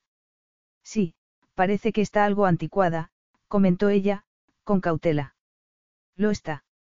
Pero nunca me había molestado, porque nunca había traído a una mujer a esta casa, le confesó él. Nunca. Nunca, repitió. De hecho, no venía desde hace años. ¿Y por qué has decidido venir ahora? Alessio apartó la vista de sus hipnóticos ojos grises, se acercó a la ventana y miró los formales jardines del exterior y los bosques del fondo. Era un lugar precioso, pero no podía apreciar su belleza en un medio tan hostil. Y, después de lo que había pasado, ya no podía mantener a Nicola en la ignorancia. Era una mujer inteligente. Si quería que cooperara, tenía que darle algún tipo de explicación. Se giró hacia ella y se quedó momentáneamente estasiado con el rubio y rebelde mechón que seguía acariciando su ruborizada mejilla. ¿Qué aspecto tendría por las mañanas, cuando se despertara con toda aquella melena extendida sobre la almohada y su voluptuoso cuerpo oculto bajo la sábana? Alessio tragó saliva, incómodo. ¿Cómo se iba a resistir a la tentación de seducirla si no dejaba de mirarlo con tanta intensidad? Tenía un millón de motivos para no acostarse con Nicola Bennett. No era una buena idea. Y ahora estaban condenados a compartir dormitorio, lo cual le obligaba a hacer algo que no había hecho en toda su vida, refrenar su deseo, por difícil que fuera. Porque es un cumpleaños importante para mi madre, Nicola. Por eso estamos aquí. Debo hacer lo posible por desactivar la tensión y darles algo nuevo en lo que pensar, algo que no tenga nada que ver con sus habituales peleas sobre la herencia. Pero, teniendo en cuenta mi fama de mujeriego, tienes que estar preparada para que te hagan preguntas insolentes sobre nuestra relación. Y serás más convincente si no te pones tensa cada vez que me acerco. Ella suspiró. Lo intentaré. Pero esto es lo último que quería. Bueno, tampoco se puede decir que yo esté saltando de alegría. Su comentario pareció molestar a Nicola, que hizo un mohín. Y a Alessio le pareció de lo más incoherente, por un lado, fingía no estar interesada en él y, por otro, le ofendía que no quisiera compartir habitación con ella. No te preocupes, que no va a pasar nada, continuó. Pondremos una fila de cojines en el centro de la cama, como barricada temporal, por si eso hace que te sientas mejor. Solo me sentiré mejor cuando vuelva a Inglaterra. Lo comprendo, pero intentemos ser civilizados entre nosotros, aunque solo sea para que nuestra relación resulte creíble, comentó él. En fin, me voy a dar una ducha. Tómate todo el tiempo que quieras. Oh, descuida, me lo tomaré. Alessio se fue, y ella tuvo que hacer un esfuerzo para no sacar su cepillo del bolso y lanzarlo contra la puerta del cuarto de baño, que se acababa de cerrar. ¿Qué le estaba pasando? ¿Cómo era posible que una mujer normalmente tranquila y serena quisiera tirar un cepillo contra una puerta? ¿Cómo era posible que Alessio Divari la sacara tanto de sus casillas? La respuesta era evidente. La estaba volviendo loca porque lo deseaba. Siempre lo había deseado y, como ahora estaban atrapados en la misma habitación, empezaba a tener problemas para disimularlo. Sus barreras emocionales se estaban derrumbando, y de tal manera que no pudo impedir que sus fantasías se desbocaran cuando oyó que Alessio abría el grifo de la ducha. Lo imaginó desnudo. Imaginó su desnudo pecho. Sus desnudos brazos. Sus desnudas piernas. Imaginó la cascada de agua sobre su piel morena, y se sintió súbitamente tan débil que se tuvo que tumbar en la cama, con el corazón a punto de salírsele del pecho. Podría sobrevivir un fin de semana entero a aquella situación. Nicola se quedó mirando la enorme lámpara del techo. ¿Qué podía hacer? No era tan buena actriz como para fingir constantemente que Alessio no le gustaba. Y, para empeorar las cosas, no conocía el protocolo de compartir habitación con un hombre, porque nunca había estado con ninguno. ¿Qué haría Alessio si se llegaba a enterar? Reírse. Sí, por supuesto que sí. Como no se iba a reír, si era un bicho raro que había conseguido llegar a los 25 años de edad sin haber perdido la virginidad. Nicola llevaba toda la vida intentando aprender cosas que la gente daba por hechas. Había aprendido a leer y escribir mucho después que las chicas de su generación, aunque luego se transformara en una alumna diligente que estudiaba en los autobuses y en el metro. Mientras sus amigas hablaban de chicos y se pintaban los labios, ella leía. Y, cuando tuvo la oportunidad de trabajar en el mundo del arte, la aprovechó. Pero, por mucho éxito que tuviera, se seguía sintiendo como la niña pequeña que había sido, como si todo el mundo estuviera en su contra. Desgraciadamente, hacer el amor con un hombre era distinto. No era algo que se pudiera aprender así como así. No era algo que se pudiera imitar por el sencillo procedimiento de ver lo que hacían otras mujeres, salvo que se estuviera en un menaje Trois. El sexo no solía ser un deporte con espectadores. Desde luego, su relación con Alessio no había llegado a ese punto, pero eso no solucionaba su otro problema, que no sabía cómo comportarse en esa situación. Por ejemplo, pensaba desnudarse en el cuarto de baño, pero le permitiría el que entrara primero. O debía ella cederle el paso, dado que le estaba pagando. Lo único que sabía a ciencia cierta era que se iba a poner la camiseta ancha que llevaba en el equipaje, no el suave y altamente revelador camisón que su asesora de moda había insistido que comprara. Sus ojos se giraron hacia los pesados muebles antiguos y los enormes jarrones de rosas que había por todas partes. Se sentía incómodamente acalorada, así que se desabrochó uno de los botones del vestido, aunque eso no refrescó su ardiente piel. Las fantasías eróticas seguían asaltando su imaginación, y cerró los ojos con fuerza, en un intento de bloquear los estímulos visuales que estaban llevando el caos a sus sentidos. Al cabo de unos instantes, notó una intensa pesadez en los párpados y en las extremidades, y cayó en la cuenta de que casi no había dormido nada durante los días anteriores. Estaba demasiado preocupada con Stacey, Kayumi, por supuesto, aquel viaje. Y, de repente, lo único que le importó fue el deseo de descansar, potenciado por el aroma de las rosas y la brisa que entraba por los balcones. Ya se había sumido en una cómoda y relajante nube cuando oyó una voz preciosa, de seda y terciopelo, de cristal y grava, y tan densa como el chocolate. Nicola. Era la primera vez que alguien pronunciaba su nombre de ese modo, acariciando las tres sílabas, logrando que parecía increíblemente sexy. Pero que estaba abanicando su cara. La brisa del exterior. ¿O era otra cosa? El instinto y la sensación de no estar sola le dijeron que era la respiración de alguien. Aún tenía los ojos cerrados y, como no la estaban tocando, no podía estar segura. Pero entreabrió los labios y alzó los brazos en busca del cuerpo de Alessio mientras se decía a sí misma que no sabía lo que estaba haciendo. Por supuesto, lo sabía de sobra, y soltó un suspiro de satisfacción cuando entró en contacto con sus hombros. A fin de cuentas, era lo que deseaba desde el principio.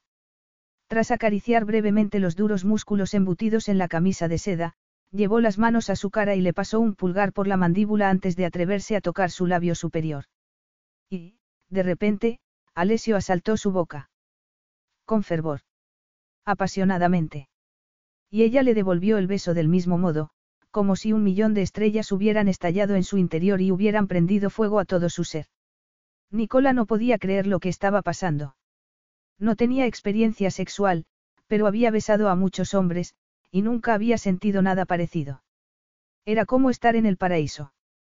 La cálida fluidez del deseo la empapaba por completo y, sin darse cuenta de lo que hacía, apretó sus anhelantes senos contra su pecho.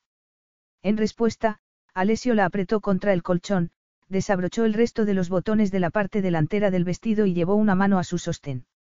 Ni siquiera llegó a tocar su piel. Se limitó a acariciarle un pezón por encima de la tela. Pero eso no impidió que Nicolás se sintiera al borde del desmayo. Aquello era increíble.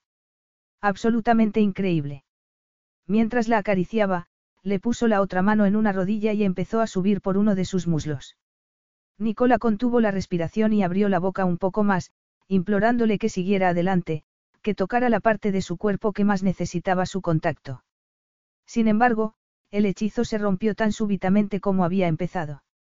Alessio se apartó, y ella se quedó atónita, como si le hubieran quitado algo esencial para vivir. Abre los ojos, dijo él. Nicola no los quería abrir. Quería seguir como estaba, haciendo lo que habían estado haciendo. Quería olvidar que se trataba de Alessio y disfrutar sin más. Abre los ojos, repitió él, ya en tono de orden. Nicola se sintió obligada a obedecer, y la visión de su rostro fue sorprendentemente reveladora. Era obvio que estaba tan afectado como ella por lo que acababa de pasar. Las pupilas se le habían dilatado tanto que su salvaje oscuridad casi ocultaba el azul. Me encantaría seguir con lo que estábamos haciendo, Nicola, pero no sé si lo estás haciendo conmigo, dijo cuando su respiración se tranquilizó. Me disgusta la idea de que estés fantaseando con otras personas. Particularmente, cuando ni siquiera has pronunciado mi nombre. En cierto sentido, Nicola agradeció las palabras de Alessio, habían eliminado su deseo por completo. Bueno, quizá no por completo, teniendo en cuenta que siguió tumbada en la cama, pero lo suficiente para recuperar el control de sus emociones. Para empezar, no tendríamos que haber hecho eso, acertó a decir ella, sintiendo aún un insoportable cosquilleo en los pechos. Él se incorporó, se pasó una mano por su húmedo pelo y sonrió con desdén. Yo solo intentaba despertarte. Si no recuerdo mal, has sido tú quien me ha tentado con tus deliciosos labios y se ha agarrado a mis hombros, tumbada en la cama con la evidente intención de que te besara. Nicola se sintió como si le hubieran echado una jarra de agua fría. Era cierto lo que estaba diciendo. Que le había agarrado y le había obligado a besarla. Desgraciadamente, sí. Yo no pretendía. Tranquila, Nicola. Solo intento suavizar un poco la situación. Son cosas que pasan, nada más, replicó él. Ella asintió y contempló su poderoso cuerpo, recortado contra el verde paisaje del exterior. Estaría acostumbrado a que las mujeres quisieran hacer el amor con él. Supuso que sí. Y por el endurecimiento de sus propios pezones, no podía negar que ella también lo deseaba.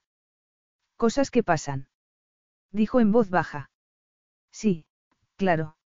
Incluso es posible que no haya sido solo por tus fantasías, sino también por las mías, respondió, con un brillo de humor en sus ojos azules.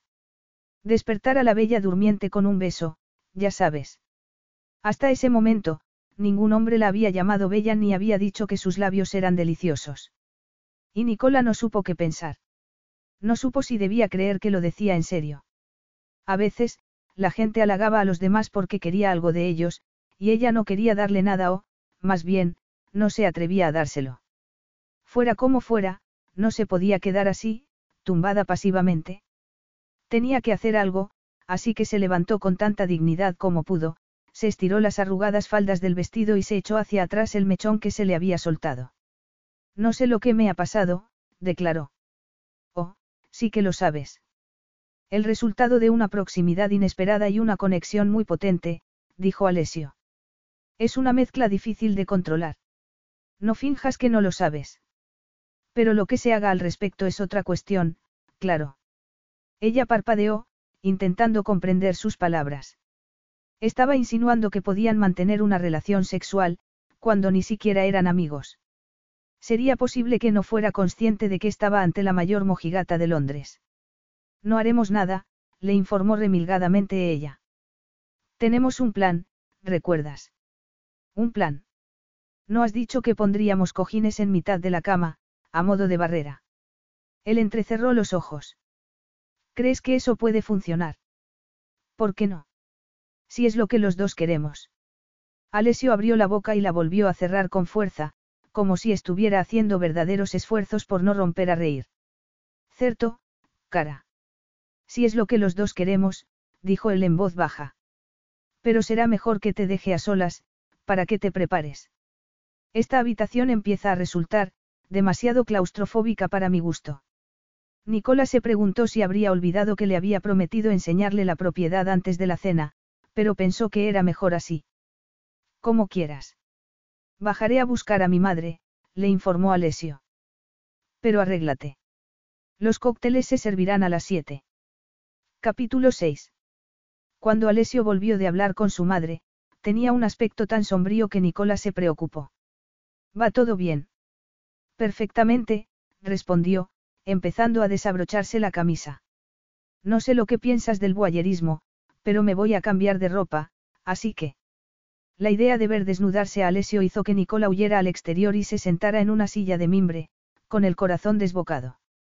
El sol se estaba empezando a poner, pero ni la belleza del paisaje ni el libro que se había llevado al salir lograron que dejara de pensar en lo que había pasado entre ellos. Le habría gustado olvidarlo, pero no podía. Le daba vueltas y más vueltas, en un torbellino constante de frustración. Su respuesta al beso de Alessio le daba pánico. No había sido un simple beso. Había pulsado un interruptor en ella, bañando de luz la pétrea oscuridad de su ser e inundándolo de lujuria. Se había derretido al sentir su contacto, deseando que no se detuviera. Nicola. Alessio acababa de salir a la terraza, y a ella se le hizo un nudo en la garganta al verlo con el traje que se había puesto. A juego con la negrura de su pelo, enfatizaba los contornos de su potente cuerpo, y, combinado con la camisa blanca, lograba que su piel brillara como un metal bruñido. Pero había algo distinto en él, una especie de sombra. Su mirada era gélida y la expresión de su boca, lúgubre y dura. Una parte de ella quiso preguntarle qué le pasaba e intentar animarlo, pero se recordó que no estaba allí para eso, aunque sus palabras siguientes la desconcertaron. Estás muy, bien, dijo él. ¿En serio? Alessio asintió y, por la súbita inseguridad de la mirada de Nicola, supo que no estaba ante una mujer acostumbrada a recibir cumplidos. Pero, por otra parte, ¿quién habría imaginado que Nicola Benet pudiera estar tan atractiva? Desde luego, ni él ni quizá ella misma. La luz de la puesta de sol daba un tono intensamente dorado a su pelo, y el elegante y verdoso vestido de flores acentuaba sus senos, sus caderas y su sorprendentemente estrecha cintura. De repente, quiso hundir la cabeza en su rubia melena y retomar las caricias que tan bruscamente habían abandonado. Sin embargo, cerró su mente a la indeseada trayectoria de sus pensamientos eróticos, porque su cenicienta no estaba allí para hacer el amor. ¿Qué le estaba pasando? ¿Por qué le costaba tanto dominarse? Alessio sacudió la cabeza, impaciente. Nicola había desatado en él una tormenta de deseo casi completamente incontrolable. Había tenido que echar mano de toda su fuerza de voluntad para librarse de ella, algo que no había hecho en toda su vida. Nunca se había echado atrás, nunca había interrumpido un encuentro amoroso antes de llegar al final. Y mucho menos, deseándolo tanto. Venga, vámonos, dijo, Ella le siguió por la escalera y salieron al jardín, donde Alessio oyó las voces de Sebastián y Lidia, que estaban contemplando el lugar con satisfacción de propietarios. No se podía decir que se llevaran muy bien, pero se recordó que estaba allí por su madre. Al pensar en Rosetta, frunció el ceño. Durante su breve conversación, se había mostrado extrañamente inquieta, a pesar de que su marido no estaba presente. Miraba la puerta de la mansión con nerviosismo y, aunque él había hecho lo posible por saber qué le pasaba, no le había querido contestar. Pero era una mujer adulta, y no la podía ayudar si ella no le pedía ayuda. Ven, te presentaré a los demás, dijo en voz baja, inclinándose hacia Nicola. Puede que no sea un momento precisamente placentero, pero estoy seguro de que te las arreglarás. Las palabras de Alessio, que supuestamente pretendían tranquilizarla, no consiguieron aplacar sus nervios. Ni sus palabras ni el contacto de sus dedos en el codo. Y no era de extrañar, porque la impresionante pareja que tomaba champán bajo los últimos rayos del sol hizo que se sintiera tan inadecuada como fuera de lugar. Los dos eran más jóvenes que Alessio. Él, tan estirado como su aristocrático padre y ella, una alta y delgada mujer de melena a mechas, a juego con su vestido dorado y los diamantes que llevaba. El tono moreno de su piel sugería una vida de placeres, y su aspecto general era el típico de los ricos, acostumbrados al dinero y al privilegio. Nada que Nicky Bennett pudiera emular, por muy elegantes que fueran su vestimenta y su actitud. Por suerte, conocía la forma de disimularlo, sonreír y comportarse como si no pertenecieran a clases distintas. Nicola, te presento a Sebastián y Lidia, mis hermanos, dijo Alessio, que se distrajo momentáneamente por un movimiento en la casa. Ah, mi madre está ahí, me disculpáis un momento. Sí, por supuesto. Antes de marcharse, Alessio dedicó una mirada de advertencia a sus hermanastros. Sed buenos con ella, vale. Alessio. exclamó Lidia con fingido horror. ¿Me crees capaz de ser grosera? Tras unos segundos de silencio tenso, Nicola se giró hacia Lidia con la mejor de sus sonrisas y extendió una mano. Encantada de conocerte, dijo. En lugar de estrechársela, Lidia alcanzó una copa de champán, se la puso entre los dedos y declaró. Dejemos clara una cosa. Alessio no es nuestro hermano, sino nuestro hermanastro. Somos hijos de la misma madre, pero de padre distinto. A diferencia del lumbreras de tu novio, nosotros nacimos en el seno de un matrimonio. No sabías que es hijo ilegítimo. Intervino Sebastián, arqueando una ceja. Nicola estuvo tentada de decir que ella también lo era, pero se lo calló. En primer lugar, porque no quiso estropear su reputación para salvarla de Alessio y, en segundo, porque Alessio no necesitaba su ayuda. Oh, esas cosas ya no tienen importancia, replicó con naturalidad. No. Los hermanastros se miraron con gesto de decepción, y Lidia optó por una táctica distinta.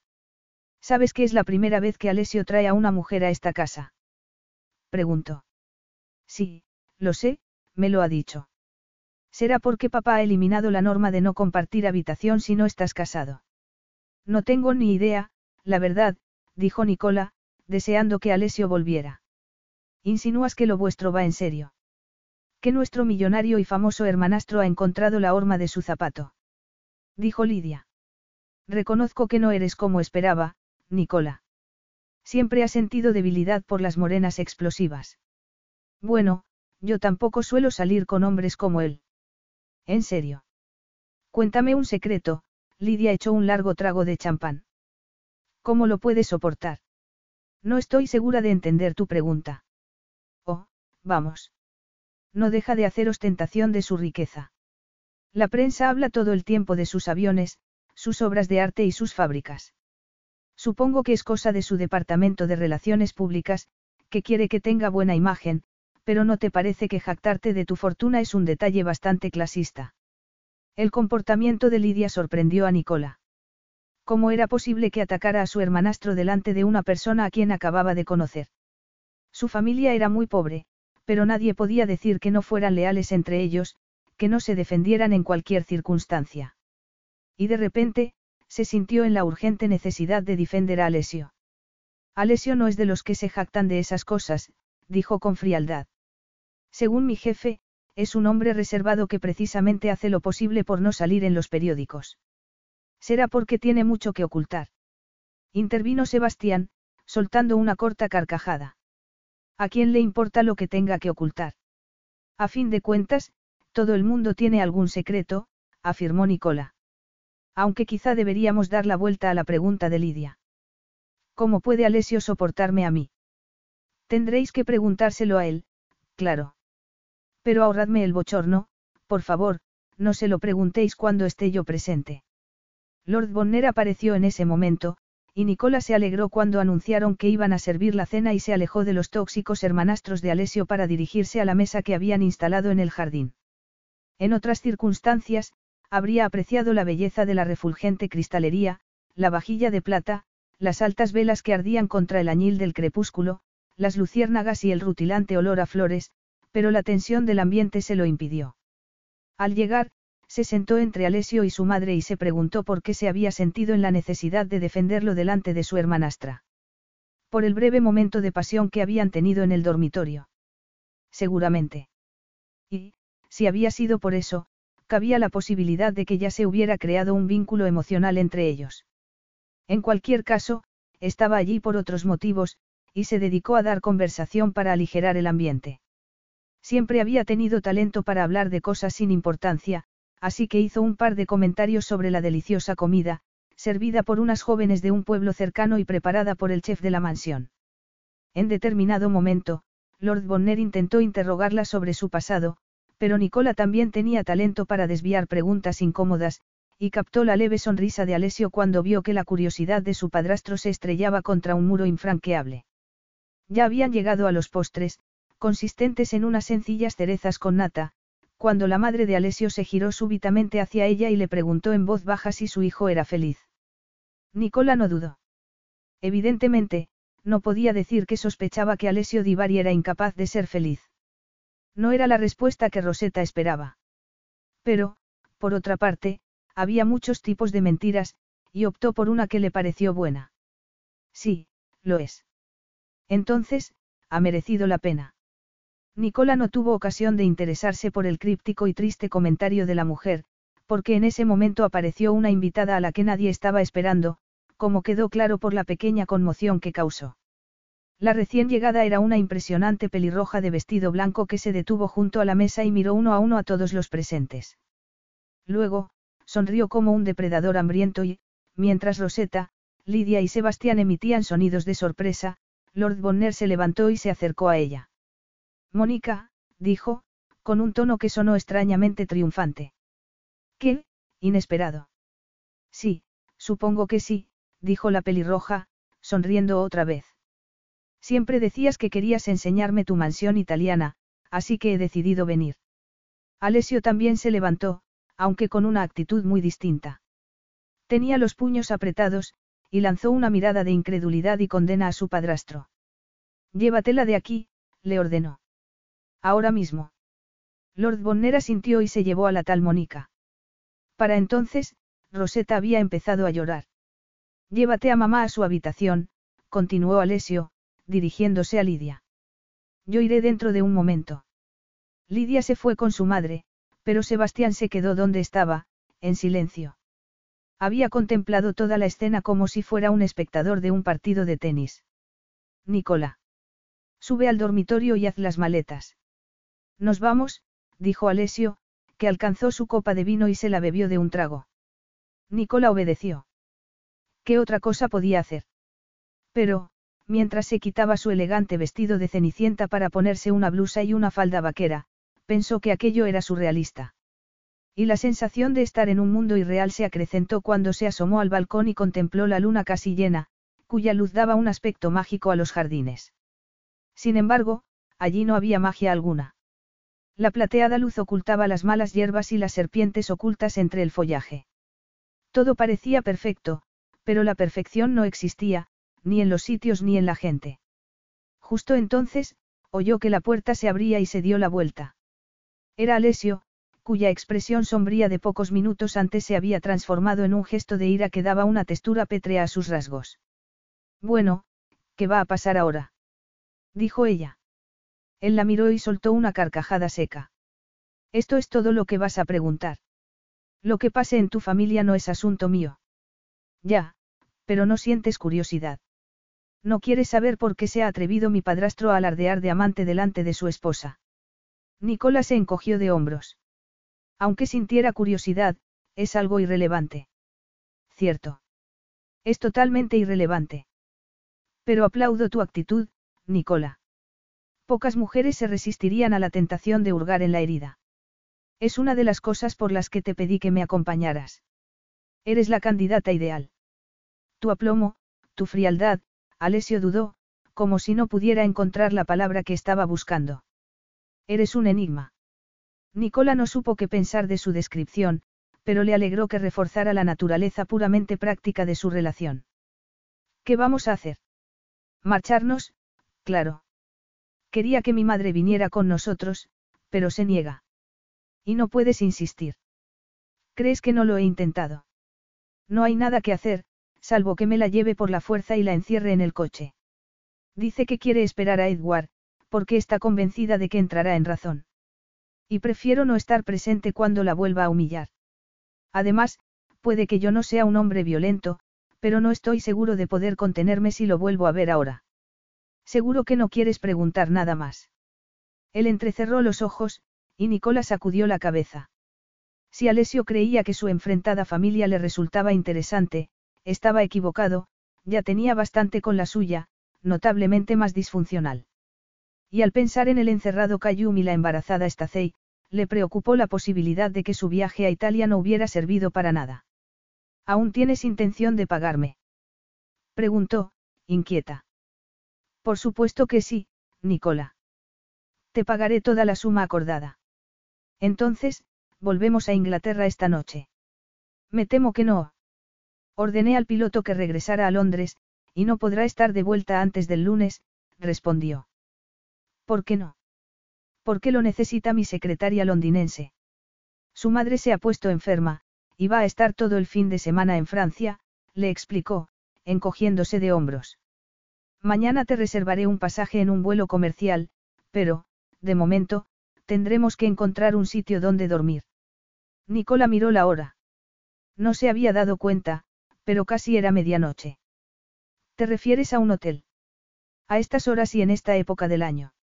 No encontraríamos sitio en ninguna parte. Pero, mi amigo Khaled, quien por cierto es un jeque, tiene una propiedad en los montes. Está en la Toscana, y ahora no hay nadie en ella. Podemos ir allí, si te parece bien que si le parecía bien. Nicola se quejó para sus adentros. Como no le iba a parecer bien, si no tenían otra opción. Tensa, se mordió el labio inferior y se dijo que aquello iba a ser el infierno en la tierra. Pero no habría podido negar que la perspectiva de pasar una noche a solas con Alessio Divari le había provocado un súbito acceso de excitación. Capítulo 7. Alessio y Nicola avanzaron por un camino con luces de seguridad a sus pies. El ambiente olía a cipreses, y se oían ladridos de perros en la distancia. Al llegar a la casa, Alessio marcó un número en el panel de la entrada y abrió la puerta. ¿Qué lugar es este? preguntó ella, sorprendida con la sencillez del lugar. Alessio entrecerró los ojos. La casa de mi amigo, respondió él. Lo sé, pero cuando dijiste que es un jeque, di por sentado que. Que sería una especie de palacio. Sí, Supongo que sí. Él dejó las maletas en el suelo y, al echar un vistazo a su alrededor, sintió una repentina añoranza. Hacía mucho tiempo que no estaba en un lugar tan pequeño, y le recordó el minúsculo piso que tenía su abuela, justo encima de la tienda de la plaza mayor del pueblo. Le recordó el aroma del pan recién hecho, la humeante cazuela sobre la lumbre y la vista de las montañas al fondo. Por desgracia, su abuela había fallecido demasiado pronto y, desde entonces, Alessio no había permitido que nadie se hiciera un hueco en su corazón. Una enfermedad le había robado a la única mujer a la que había querido de verdad, y lamentaba que no hubiera vivido el tiempo suficiente para disfrutar de los frutos de su éxito posterior. Dominado súbitamente por la tristeza, hizo un esfuerzo y expulsó los recuerdos de su mente. No quería dejarse arrastrar por ellos. Khaled me ha ofrecido su mansión, pero, como está llena de obras de arte carísimas, tiene guardias por todas partes. Me ha parecido que la antigua casa del guardé sería más adecuada. Es pequeña, pero muy cómoda, dijo él. ¿Tienes alguna objeción? Serviría de algo si la tuviera. ¿Tú qué crees? No quieres saber lo que yo creo. Alessio soltó una carcajada. Tu lado peleón me gusta más que el enigmático. Lo cual sería relevante si tu opinión me importara algo, pero no me importa, replicó ella, sintiéndose como un animal atrapado. Puedo echar un vistazo a la casa. Adelante. Nicola subió por la estrecha escalera de madera, y Alessio admiró brevemente sus caderas. Pero ella volvió tan rápidamente como se había ido, dejándolo perplejo. ¿Ocurre algo? No, nada, contestó ella, con un destello de temor en sus ojos grises. Seguro que no. Bueno, es que solo hay un dormitorio, y solo tiene una cama. Tranquilízate, Nicola. Quizá te agrade saber que estoy acostumbrado a que las mujeres quieran meterse en mi cama, no a huir de ella. Sé controlar mis emociones. Ella se mordió el labio y le dio la espalda. En fin, voy a investigar la cocina. Quizá pueda prepararte. Yo prefería una copa de vino, dijo él, reprimiendo un bostezo. Ha sido un día muy largo.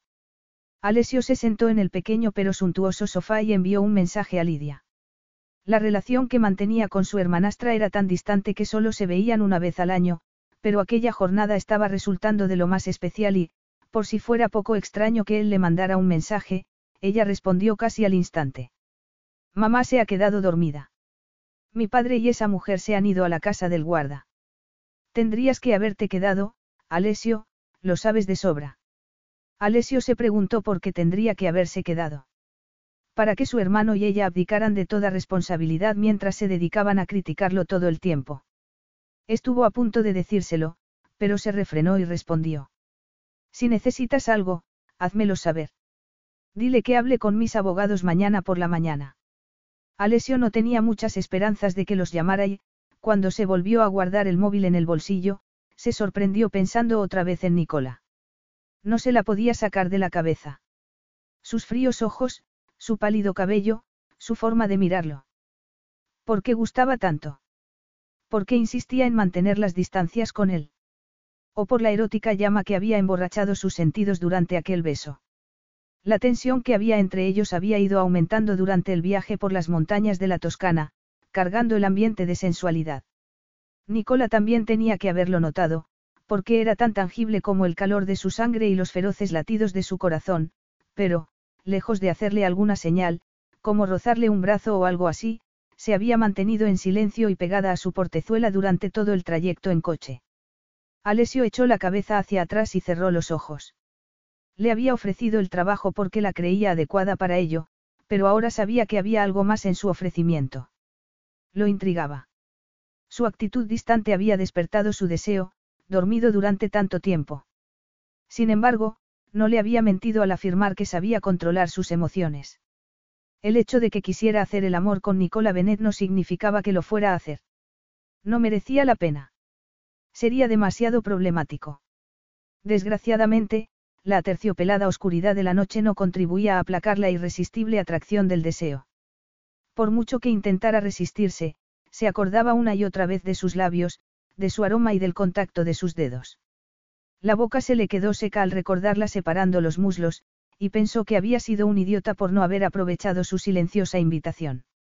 ¿Por qué le había pedido que abriera los ojos y lo mirara? ¿Por qué necesitaba que pronunciara su nombre, si carecía completamente de importancia? Sus palabras habían roto el hechizo y le habían sumido en la frustración. En la misma frustración en la que estaba ahora y era tan intensa que no se dio cuenta de que Nicola había regresado hasta que se dio la vuelta y la vio dejando una botella de vino, una solitaria copa y una taza humeante en la mesita. Aquí lo tienes, dijo ella, ofreciéndole un sacacorchos. ¿No vas a beber conmigo? Ella sacudió la cabeza y señaló su té. No, estoy bien, gracias. Nicola se descalzó y se sentó en el mismo sofá que él, aunque tan lejos como pudo. Alessio se quedó mirando sus uñas, sin pintar. El vino era bueno, pero no le relajó en absoluto y, como Nicola no le dio ningún tipo de conversación, se volvió a acordar de la triunfante expresión de Edward y de las inevitables lágrimas de su madre. Habría estallado por fin su matrimonio. ¿Por qué aguantan las mujeres relaciones tóxicas? Preguntó en voz alta. ¿Por qué las aceptan? Nicola ladeó la cabeza y sopesó la cuestión con tanta tranquilidad como si hubiera hecho un comentario sobre el clima. Quizá, porque son pobres y no pueden permitirse escapar. Mi madre no es pobre, le recordó él. Si rompiera esa farsa de matrimonio, tendría dinero para vivir a lo grande durante el resto de su vida. Y aunque no lo tuviera, que lo tiene, yo estaría encantado de mantenerla. Tal vez tenga miedo de quedarse sola. ¿Desde cuándo es preferible el infierno a la soledad? Dijo él, enfadado. Nicola clavó la vista en sus ojos, sorprendida con la súbita franqueza de Alessio. Sin embargo, no era la primera vez que le pasaba algo así. A veces, los clientes de la galería le hacían confesiones desconcertantes, y hasta había llegado a pensar que algunos millonarios tenían tan poca gente en la que poder confiar que acudían a ella. Aunque también era posible que lo hicieran porque sabía escuchar en silencio. Pero él no era un cliente deseoso de ventilar sus preocupaciones y, si quería sobrevivir a la atracción que sentía, no tenía más remedio que marcar las distancias de algún modo. Sobre todo, porque estaban atrapados en la misma casa, en medio de ninguna parte. Nicola sopesó la posibilidad de volver a la cocina con la excusa de preparar más té, pero no pudo soportar el dolor de los ojos de Alessio. Hablar puede ser liberador, dijo ella en voz baja. Él sacudió la cabeza. He hecho mal al traerte aquí y meterte en este lío. Nicola dejó la taza en la mesita. ¿Por qué es tan difícil de arreglar? Porque mi padrastro es un abusón que disfruta humillando a la gente, contestó. Particularmente a las mujeres, aunque tampoco le hace ascosa hacer daño a los niños. Ella se mordió un labio. Entonces, ¿por qué sigue tu madre con él? Es lo que te acabo de preguntar. ¿Por qué siguen algunas mujeres con esa clase de hombres? Me lo he preguntado mil veces a lo largo de mi vida, y sigo sin entenderlo.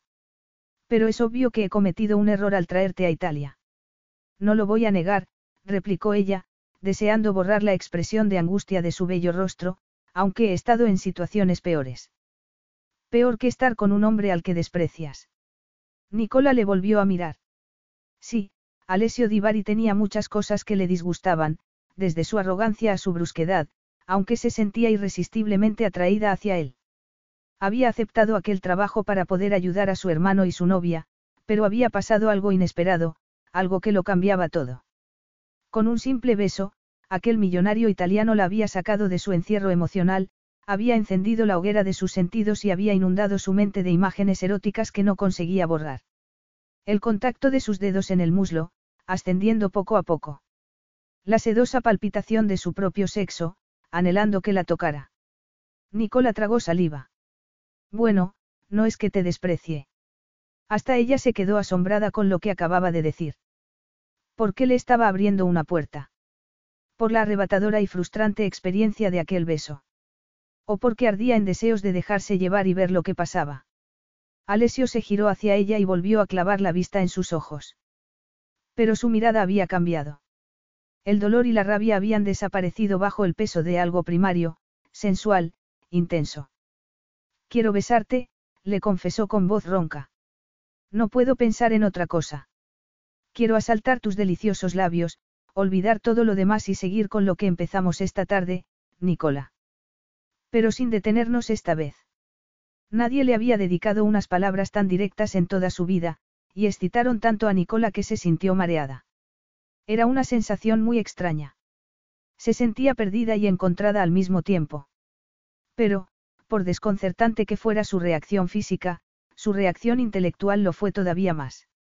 Ahora tenía la certeza absoluta de que esa era la razón por la que había esperado tantos años a perder la virginidad. Había estado esperando inconscientemente a que apareciera un Alessio Divari.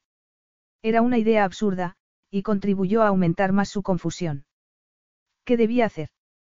Por una parte, no quería ser como el resto de las mujeres de su familia, que se arrojaban en brazos de cualquiera por desesperación, por otra, no tenía sentido que se resistiera a Alessio cuando su cuerpo y su mente le exigían que se dejara llevar. Pero ¿qué pasaría cuando se diera cuenta de que no era la mujer refinada que fingía ser, sino una chica de barrio que seguía siendo virgen? ¿Qué pensaría cuando un hombre con tanta experiencia como él descubriera la verdad? Y la iba a descubrir. Ya no tenía ninguna duda. ¿Cómo reaccionaría? De repente, Nicola supo que no le importaba, que lo único importante estaba delante de ella, al alcance de su mano.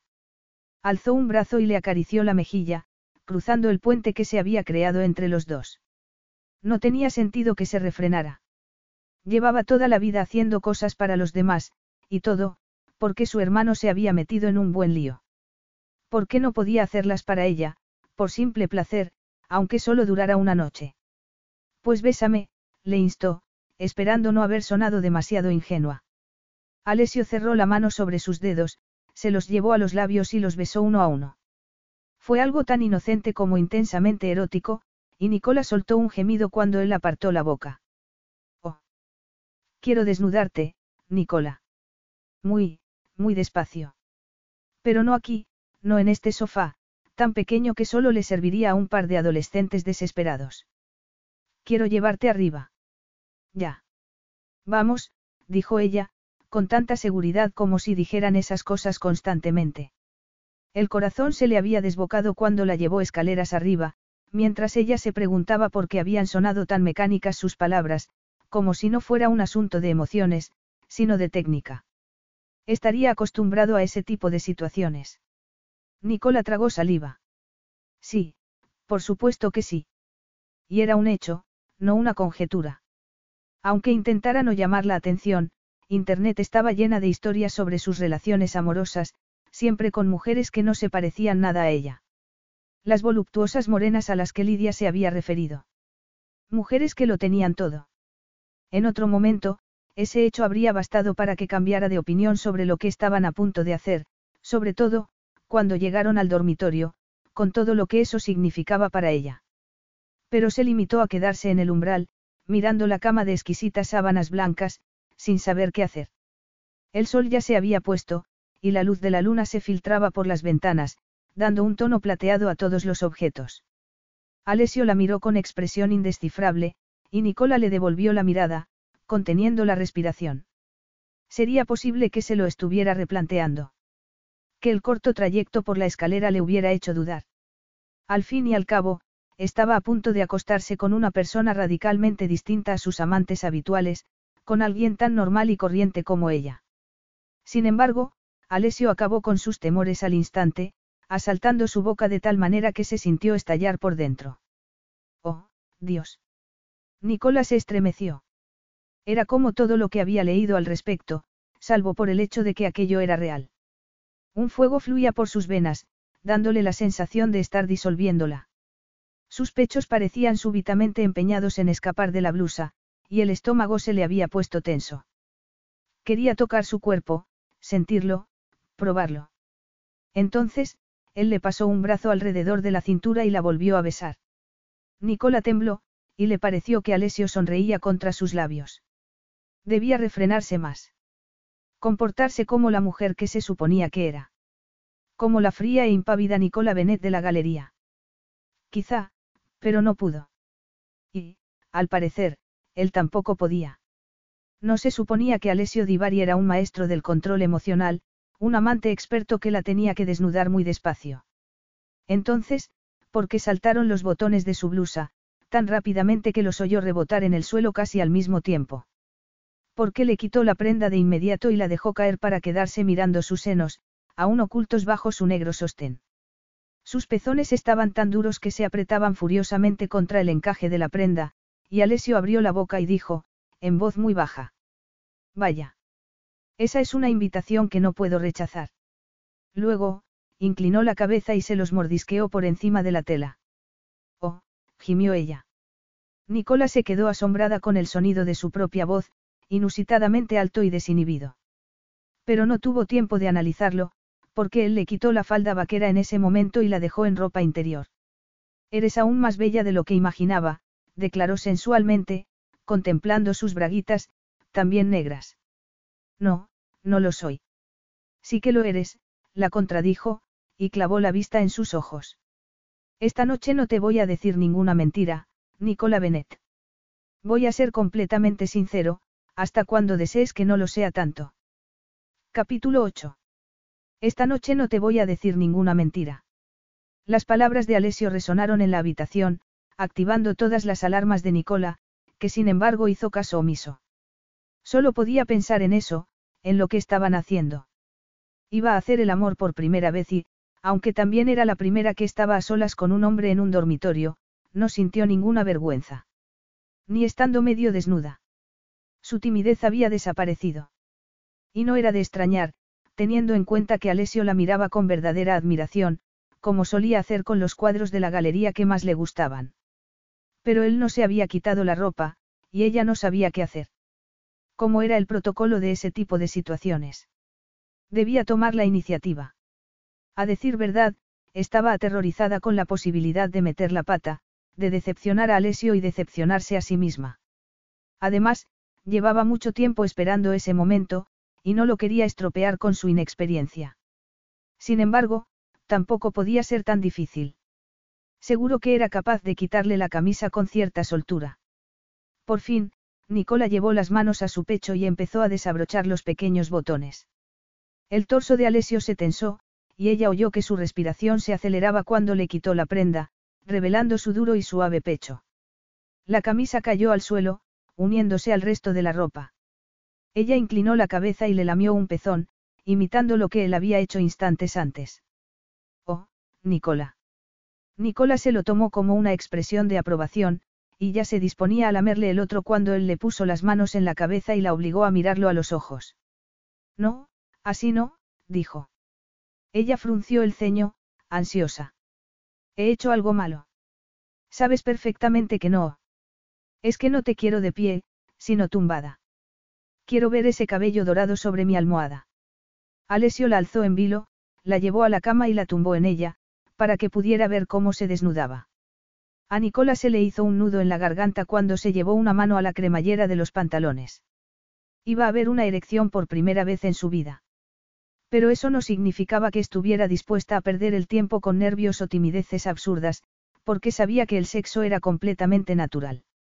Hasta se acordó de la mujer del cuadro de la galería, de faz ruborizada y satisfecha.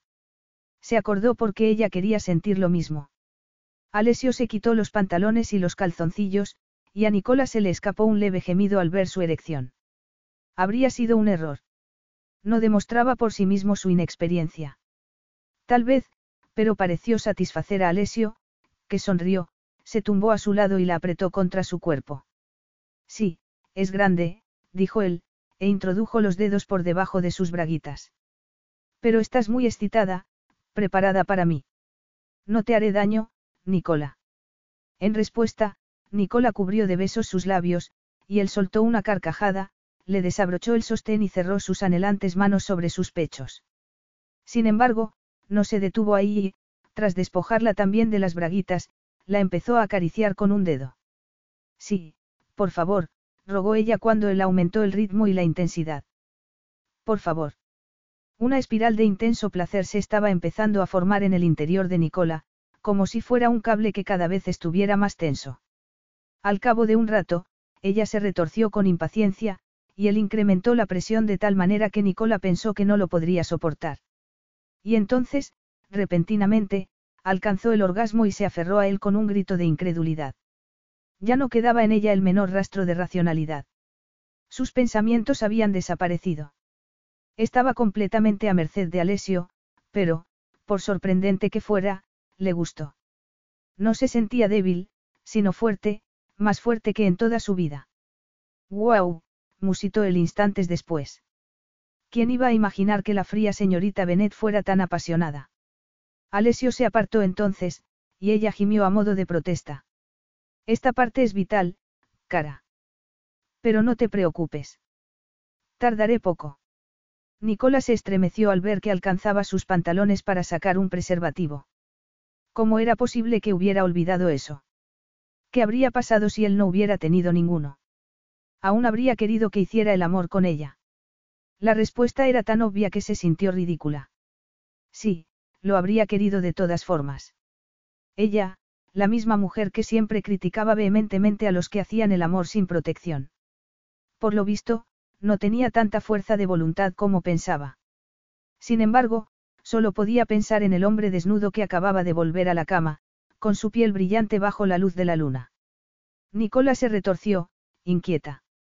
Él se puso el preservativo y la miró con intensidad. No sabía que fueras impaciente, declaró él. Hasta ese momento, ella tampoco lo había sabido. Muchas de las cosas que había dado por sentadas estaban saltando por los aires. Alessio se puso sobre ella, apretándola contra el colchón con su peso. Nicola alzó la cadera en silenciosa invitación y, cuando sintió el roce de su sexo, se quejó a sí misma por haber esperado tanto a perder la virginidad. ¿Por qué lo había hecho? De repente, todos sus supuestos motivos le parecían absurdos. Oh, Alessio, dijo en un suspiro. Él entrecerró los ojos y comentó. Es la primera vez que pronuncias mi nombre. Ella asintió, y él cerró una mano sobre su cadera, anclándola posesivamente. Estabas esperando este momento, Nicola. Esto es lo único que hacía falta. Si lo hubiera hecho antes, habría pasado lo mismo. Si hubiera cerrado la puerta de la galería, te hubiera llevado a la trastienda y te hubiera bajado las braguitas para hacerte el amor contra esa estatua de bronce, habrías pronunciado mi nombre entonces. Las palabras de Alessio no eran precisamente románticas, pero, por algún motivo, la excitaron aún más. Y, en lugar de protestar por su arrogancia, volvió a musitar su nombre y dejó escapar otro gemido cuando la penetró. Entonces, descubrió que había mentido. Sí que le estaba haciendo daño. Era tan grande, y ella estaba tan tensa que dejó escapar un grito de dolor. La sonrisa de Alessio desapareció al instante, y dio paso a un gesto de incredulidad y otro de sombría comprensión de lo que estaba pasando. De hecho, Nicola se preocupó, pensando que se iba a detener. Pero, por fortuna, no se detuvo. Siguió moviéndose, aunque sus movimientos se volvieron más sutiles, muy distintos a la desenfrenada pasión anterior. Ahora actuaba con cuidado, permitiendo que el cuerpo de Nicola se acostumbrara poco a poco a su invasión. Nicola empezó a disfrutar más que en toda su vida. Se sentía maravillosamente impotente ante las increíbles sensaciones que la dominaban, y ni siquiera le importó que Alessio la observara con detenimiento, como si no fuera un participante, sino un espectador. Sería consciente de que estaba a punto de llegar otra vez al clímax. Sería esa la razón de que aumentara súbitamente el ritmo. Alessio, repitió ella. Nicola llegó al orgasmo, y se dio cuenta de que él estaba cerca de alcanzar el suyo. Había cerrado los ojos, y sus músculos se tensaron al máximo hasta que lo consiguió. Luego, los dos se quedaron inmóviles, en silencio. Nicola intentó recuperar el aliento y la compostura, pero no podía porque aún sentía a Alessio en su interior. Sin embargo, estaba donde ella quería que estuviera. Y habría dado cualquier cosa con tal de que siguiera allí. A pesar de ello, algo la empujó a reclamar parte del poder que había cedido, y respiró hondo, intentando recuperar su determinación. Si aquel silencio se extendía más, se empezaría a preocupar de verdad y su imaginación lo llenaría con todo tipo de hipótesis malas.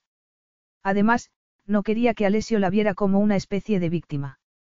Se había prestado a aquello con los ojos abiertos, y él tenía que saberlo. ¿Estás decepcionado? Preguntó lentamente. Decepcionado. Alessio se apartó y frunció el ceño. ¡Guau!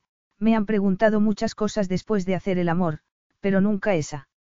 Me alegra saber que soy original, aunque no sea más que una más entre una legión de mujeres, replicó ella. Las frías palabras de Nicola despertaron la curiosidad de Alessio. En general, salía inmediatamente del cuerpo de sus amantes, pero aquella vez deseó quedarse en su cálido interior. Sin embargo, pensó que evitar un embarazo era el factor más importante, así que se retiró cuidadosamente y se quedó mirando su revuelta melena rubia, esparcida sobre la almohada. Había fantaseado muchas veces con verla así, y no podía creer que la imperturbable Nicola Benet fuera la misma mujer que le acababa de regalar su inocencia. Pero ¿por qué le había preguntado si estaba decepcionado? Había sido una experiencia sexual excepcional, por lo menos, para él. De hecho, estaba fascinado con ella. No recordaba haber estado tan exquisitamente excitado en toda su vida. Nunca había disfrutado tanto. ¿Por qué lo iba a estar? Preguntó por fin. Es que no es obvio dijo Nicola, encogiéndose de hombros. ¿Por qué no te he dicho que yo era? Virgen. Ella asintió. Sí. Alessio también asintió, y se dio cuenta de que no lo había valorado lo suficiente. La inexperiencia de Nicola la podía llevar a hacerse ilusiones irracionales, y no quería que se equivocara con él. Sus amantes le habían acusado de muchas cosas, pero jamás de dar a entender que buscaba una relación seria. Eso solo sería un problema si fuera relevante por alguna razón, declaró él. Por ejemplo, si tu inocencia te llevara a pensar que te voy a pedir matrimonio por el simple hecho de que haya sido una experiencia maravillosa, y, por cierto, lo ha sido. En ese caso, reconozco que me sentiría decepcionado. Y tú también lo estarías, porque eso no va a ocurrir, cara. Ni ahora ni nunca. Vaya, cualquiera diría que todas las mujeres que se acuestan contigo arden en deseos de que les pongas un anillo en el dedo. Alessio se encogió de hombros. No puedo decir que no. Pues es curioso. No sabía que tener un ego monumental fuera un requisito importante para la mayoría de las mujeres con intenciones de casarse. Él sonrió. No creo que mi popularidad entre las mujeres se deba precisamente al tamaño de mi ego, Nicola. Oh.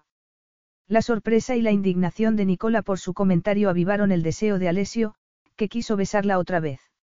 Y, tras acariciar sus sedosos mechones de pelo, la apretó contra su cuerpo y dijo, con voz ronca. Deja de concentrarte en lo irrelevante. ¿Y qué es lo relevante, si se puede saber? No te hagas la tonta. Lo sabes de sobra. ¿Cómo lo voy a saber, si es la primera vez que hago el amor?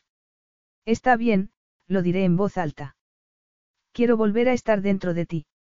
Quiero llenarte por completo, hasta que no sientas nada que no sea yo. Quiero oírte gritar mi nombre cuando llegues al orgasmo, como hace unos minutos. Quiero arrancarte esos gemidos que parecen eternos, respondió él. Tú también lo quieres.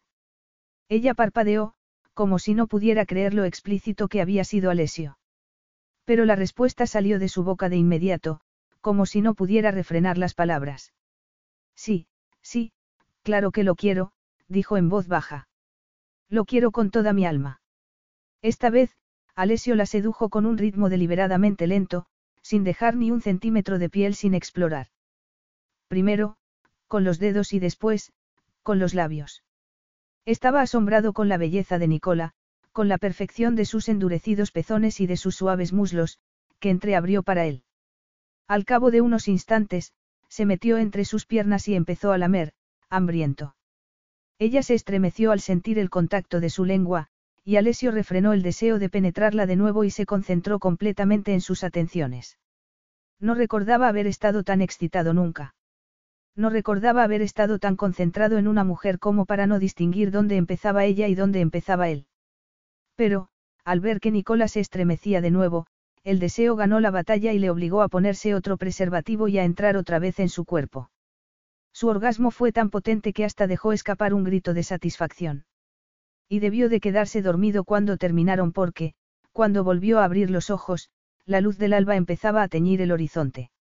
Ella estaba al otro lado de la cama, dándole la espalda, pero, por la posición que tenía, Alessio supo que se había despertado. Y aunque había intentado convencerse de que los motivos de Nicola no eran asunto suyo, rompió su norma de no preguntar lo que no debía y dijo. ¿Por qué? Nicola llevaba un buen rato despierta, preparando respuestas para preguntas como aquella, como una estudiante antes de un examen. Y, al oír su voz, se giró hacia él y volvió a sentir una descarga de deseo.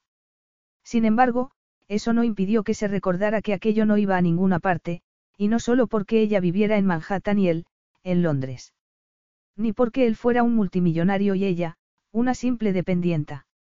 No había ninguna posibilidad de que dos personas así acabaran juntas. Y, si no la había, ¿por qué estropear el momento con la cruda realidad? Además, no creía que Alessio estuviera realmente interesado en su historial sexual. Seguramente, solo había preguntado eso por educación o por pasar el tiempo. A fin de cuentas, tenían que hablar de algo entre orgasmo y orgasmo. Por fin, Nicola refrenó su desconcertante deseo de ronronear y apretarse contra él y dijo, muy despacio. ¿A qué te refieres? ¿A por qué seguía siendo virgen? ¿O quieres saber por qué te he elegido a ti? Las dos cosas. Alessio asintió, como queriendo decir que su reacción lo había tranquilizado. Pero Nicola quería asegurarse de todas formas, para que no tuviera ninguna duda de que no se estaba haciendo ilusiones con él. Estaba tan ocupada con mi carrera que no tenía tiempo para el amor. Nicola prefirió no dar más explicaciones. Ni le apetecía decir que su independencia era esencial para ella ni que estaba decidida a no cometer los errores de su madre, que era incapaz de hacer nada sin un hombre al lado. Además, eso carecía de importancia. No has contestado a la segunda parte, observó él. Nicola dudó. Tampoco quería decirle que le había elegido a él porque era el hombre más impresionante que había conocido y porque dejar de respirar habría sido más fácil que resistirse a sus besos. Le habría gustado saber que la había enternecido al descubrir que había prestado su avión a su secretaria para que pudiera ir a ver a su madre enferma. Probablemente, aunque también era posible que la hubiera acusado de ser una sentimental, a fin de cuentas, prestar un avión no debía de ser gran cosa para un hombre como Alessio. Y, por supuesto, también le podría haber confesado que se le había encogido el corazón con lo sucedido en la mansión de su familia. Pero él lo podría haber interpretado como un gesto de lástima, y Nicola detestaba esa emoción porque había dado lástima demasiadas veces a otras personas. Sin embargo, tenía que decir algo, así que se pasó una mano por su revuelto cabello y empezó a hablar. Pensándolo bien, no tenía sentido que estuvieran desnudos en la misma cama y ni siquiera le pudiera decir alguna verdad. Bueno, a medida que pasaba el tiempo y me iba quedando. Al margen de todo. La interrumpió él. No pretendía decir eso. Sencillamente, llegó un momento en que casi todas mis amigas habían hecho el amor con alguien, y empecé a preguntarme si no me estaría perdiendo algo importante, le explicó. Supongo que, al final, decidí que necesitaba, un poco de experiencia. Alessio guardó silencio. No sé, Quería saber si el sexo era tan bueno como la gente decía, añadió ella, nerviosa. Eso es todo. Eso es todo, repitió él, mirándola de forma extraña. Nicola clavó la vista en sus ojos, y tuvo la sensación de que le había decepcionado de algún modo. Y ha sido tan bueno como dicen. Continuó Alessio. Ha sido mejor. Declaró ella, arrancándole una carcajada. Estás resultando ser verdaderamente sorprendente, Nicola Bennett, dijo él en voz baja. No sé cómo lo consigues, pero no deseo otra cosa que hacerte el amor una y otra vez. ¿Y qué te lo impide? preguntó ella, con una tímida bravata. Nada. De hecho, tengo intención de hacértelo tanto tiempo como sea posible. Pero, si sigues empeñada en subirte a un avión mañana por la mañana, no vamos a tener demasiado. Alessio cerró los dedos sobre una de sus manos, la llevó a su entrepierna y, tras cerrarla sobre su duro sexo, añadió. ¿Por qué no te quedas un poco más? Capítulo 9. Obviamente, Nicola no se subió a un avión a la mañana siguiente. Se dedicó a disfrutar al máximo con el millonario italiano. Y, durante dos días y tres noches, Alessio le dio lo que ella solo podía definir como una prueba de la existencia del paraíso.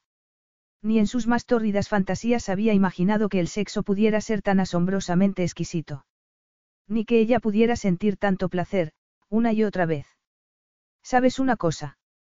Eres muy, muy buena, declaró Alessio en determinado momento.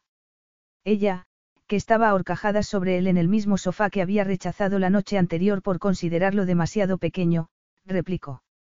Lo dices como si te estuvieras quejando. Quejándome. Es que te has vuelto loca. Dijo él, devorándola con sus intensos ojos azules. Aprendes excepcionalmente rápido, Nicola. Era verdad. Siempre había aprendido deprisa.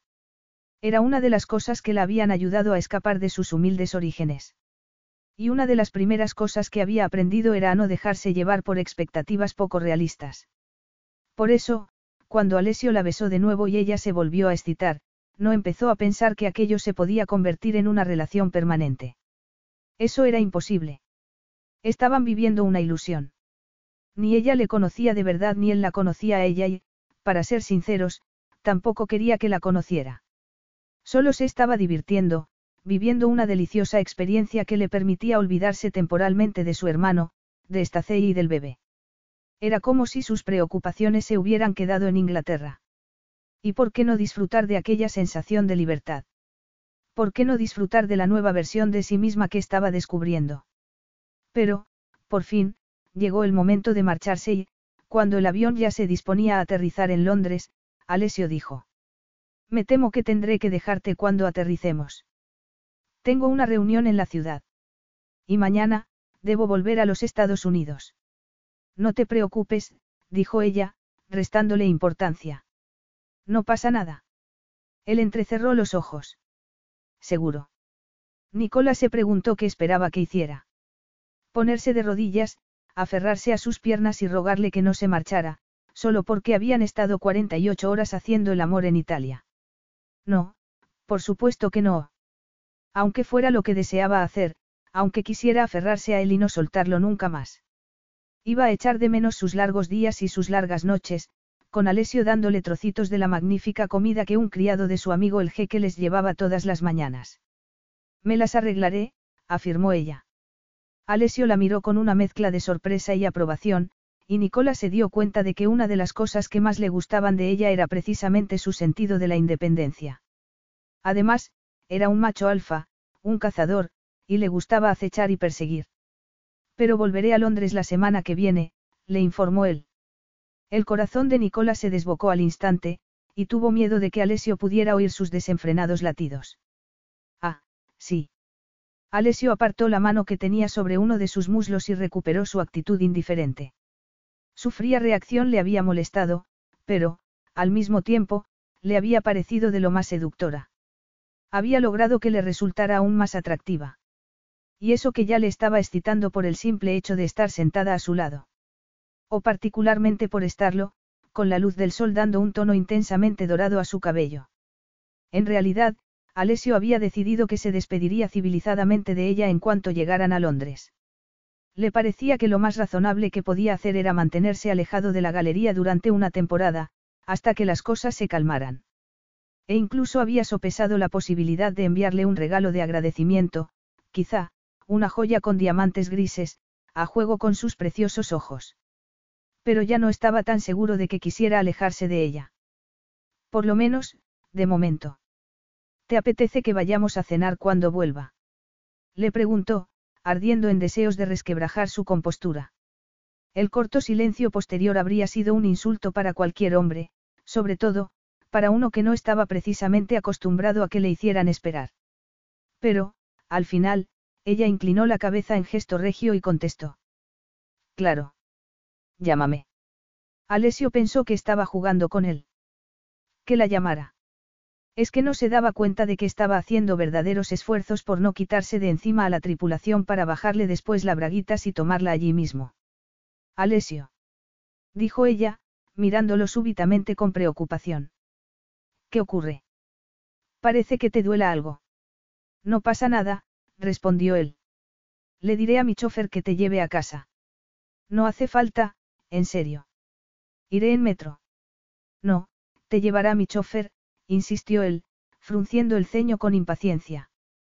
Tienes un coche a tu disposición. ¿Por qué te niegas a aceptar un simple favor, Nicola? Nicola se preguntó qué habría dicho él si hubiera contestado a esa pregunta. ¿Qué habría dicho si le hubiera confesado que tenía miedo de acostumbrarse a esa forma de vida, a los coches caros y los aviones privados, a él? Pero no se lo podía decir, porque estaba segura de que solo habría servido para complicar las cosas y dificultar más el inevitable final. Mientras lo pensaba, se pasó una mano por la manga del vestido de seda que llevaba. Alessio le había comprado un montón de ropa, y casi toda estaba sin estrenar porque habían estado desnudos prácticamente todo el tiempo. ¿Qué hago con la ropa que me regalaste? Él volvió a fruncir el ceño. Quedártela, por supuesto. ¿Qué quieres hacer, si no? Justo entonces, sonó su teléfono móvil. Alessio no contestó, pero, como ya habían aterrizado y estaba ansioso por salir del avión, dijo. Venga, vámonos. Tras bajar por la escalerilla, besó sucintamente en los labios a Nicola y le abrió la portezuela de uno de los coches que estaban esperando.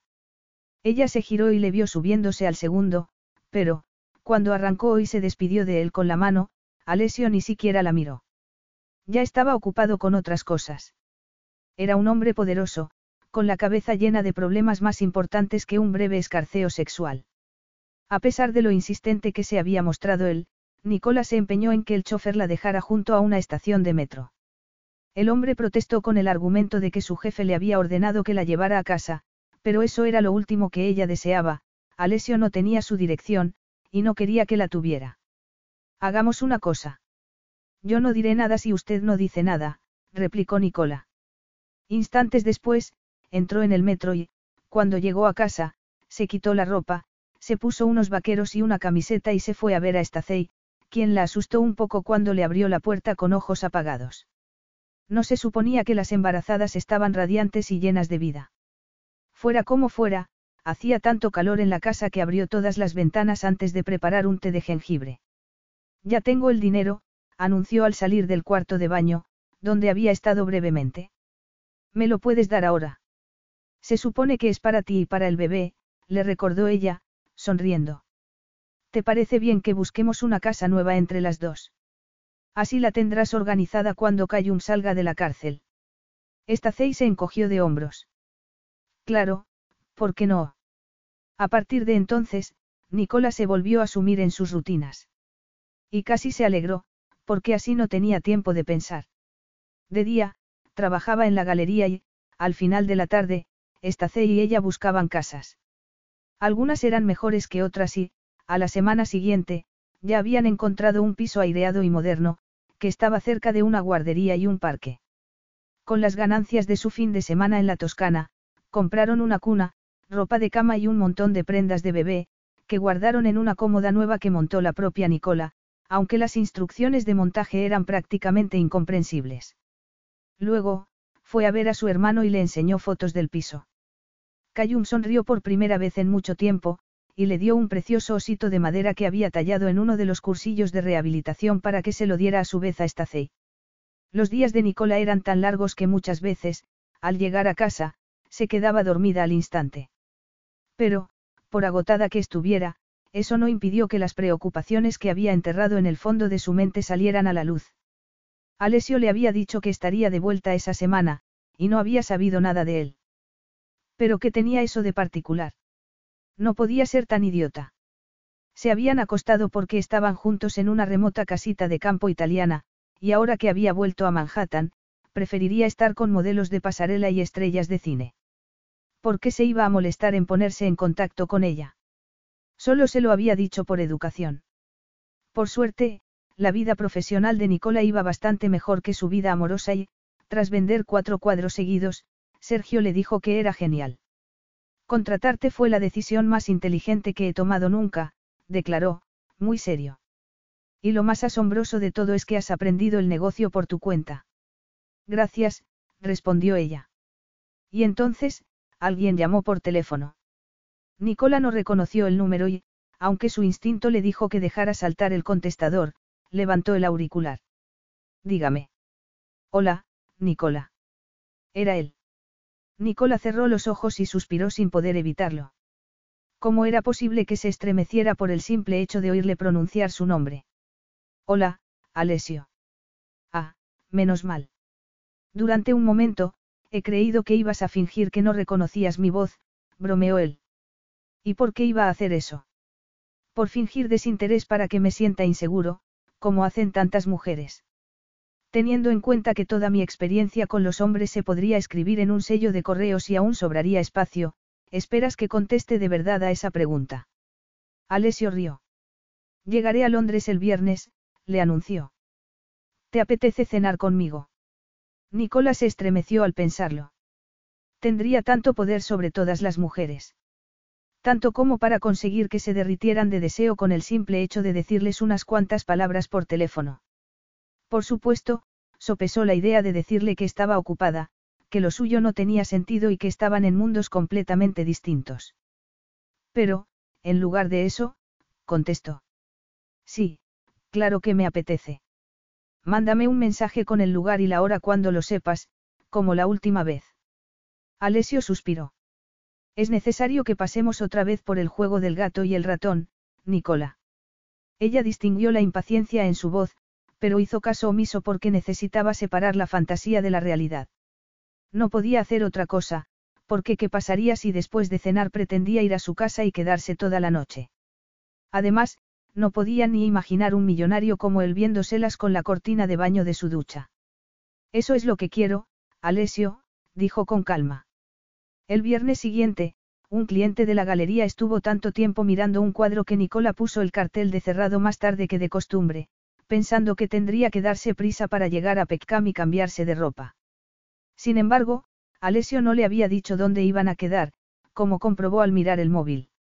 Y justo entonces, cuando ya estaba a punto de guardarse el aparato, llegó su mensaje. Había reservado mesa en el Starlight Room de Granchester a las 8 de la tarde. Nicola parpadeó al verlo. Era un sitio muy conocido. Era famoso por sus techos de color añil y constelaciones pintadas, pero siempre había paparazzis en la puerta, ansiosos por asaltar a los privilegiados que iban a disfrutar de la excelente comida y la no menos excelente carta de vinos del local. ¿Por qué habría querido que se vieran en semejante lugar? En ese momento, alguien llamó al timbre de la galería. A Nicola le molestó, porque era obvio que ya estaba cerrada, pero el corazón se le encogió cuando echó un vistazo al exterior y vio a la persona que estaba fuera. ¿Qué estaba haciendo allí? Abre la puerta, cara. Sé que estás dentro. Aquello le pareció inaceptable, completa y absolutamente inaceptable. Sin embargo, abrió la puerta y se lo quedó mirando, intentando no sentirse intimidada por su impresionante aspecto. El sol de última hora de la tarde acentuaba el tono moreno de su piel, que contrastaba vivamente con su cabello negro y sus ojos de color zafiro. ¿Qué haces aquí? Quiso saber. Es que no es obvio. Verte, Claro. Pero si me ibas a ver de todas formas. Hemos quedado dentro de exactamente, una hora, dijo ella, tras mirar el reloj. No podía esperar tanto. Alesio. Venga, déjame entrar, por favor. El ruego de Alesio acabó con la escasa capacidad de resistencia de Nicola, quien se apartó y le dejó pasar. No puedes presentarte así, sin avisar. Pues lo acabo de hacer. ¿Por qué? Porque quería besarte. No puedes besarme. No quieres que te bese. La galería está llena de cámaras. Por todas partes. Sí, menos en la trastienda. Pues vamos allí. Alessio la tomó de la mano, y ella le llevó a la oscura trastienda de la galería. Se detuvieron junto a la escultura de bronce, que aún no habían conseguido vender, donde él la tomó entre sus brazos y la miró con tal intensidad que derrumbó sus últimas defensas. Sería consciente de lo mucho que lo deseaba. Sería ese el motivo por el que le acarició los labios con suma delicadeza antes de asaltarlos con pasión. Oh, Alessio, dijo ella, sin aliento. Sí. Dijo él contra su boca. No debemos, no podemos. ¿Me deseas? Sí. Alessio le dedicó una sonrisa triunfante y, a continuación, le desabrochó la falda negra que llevaba y dejó que cayera al suelo. Nicola ya estaba excitada para entonces, y soltó un gemido al sentir su mano entre los muslos. ¿Me deseas? repitió él, bajándose la cremallera de los pantalones. Sí, respondió ella nuevamente. Alessio se puso un preservativo tan deprisa como pudo, protestando por tener que perder tiempo con algo así. Después, la levantó, le cerró las piernas alrededor de sus caderas y, tras penetrarla con una acometida profunda, tragó saliva, asombrado con lo mucho que le gustaba Nicola. Estaba tan excitado que adoptó un ritmo lento para no perder el control, porque la primitiva necesidad de deshacerse en ella era verdaderamente abrumadora. Todos los músculos de su cuerpo se tensaron mientras entraba y salía de su sexo, y no se relajó hasta que Nicola alcanzó el orgasmo entre una serie de espasmos y gemidos. Entonces, se dejó llevar y pronunció unas suaves palabras de afecto con una voz rara, que no le pareció suya. Tardó un buen rato en moverse otra vez. Quería quedarse donde estaba, perdido en las cada vez más débiles ondas de satisfacción, pero no podía estar así toda la noche, aunque solo fuera porque no era su estilo. ¿Y ahora, qué? preguntó con tono ronco. Nicola no respondió. El placer había sido tan intenso que no podía hablar. Además, le parecía increíble que hubiera reaccionado de ese modo. Tan deprisa tan desvergonzadamente. Y, encima, acababa de hacer el amor en su trabajo. Pero ¿qué habría pasado si Sergio hubiera vuelto sin avisar, o si la extraña actividad de la trastienda hubiera activado la alarma y se hubieran presentado unos guardias de seguridad? Evidentemente, no habría podido decir que Alessio Divari era un cliente que estaba comprando algo. No estando medio desnudos, y con el envoltorio del preservativo en el suelo. El corazón se le salía de la caja torácica cuando bajó las piernas y volvió a sentir el suelo bajo sus pies. ¿Cómo podía haber sido tan estúpida? Se había esforzado durante años por conseguir un empleo como aquel, y ahora lo arriesgaba todo por un breve encuentro sexual con un hombre que ni siquiera buscaba una relación seria. Sin embargo, no estaba enfadada con Alessio, sino consigo misma.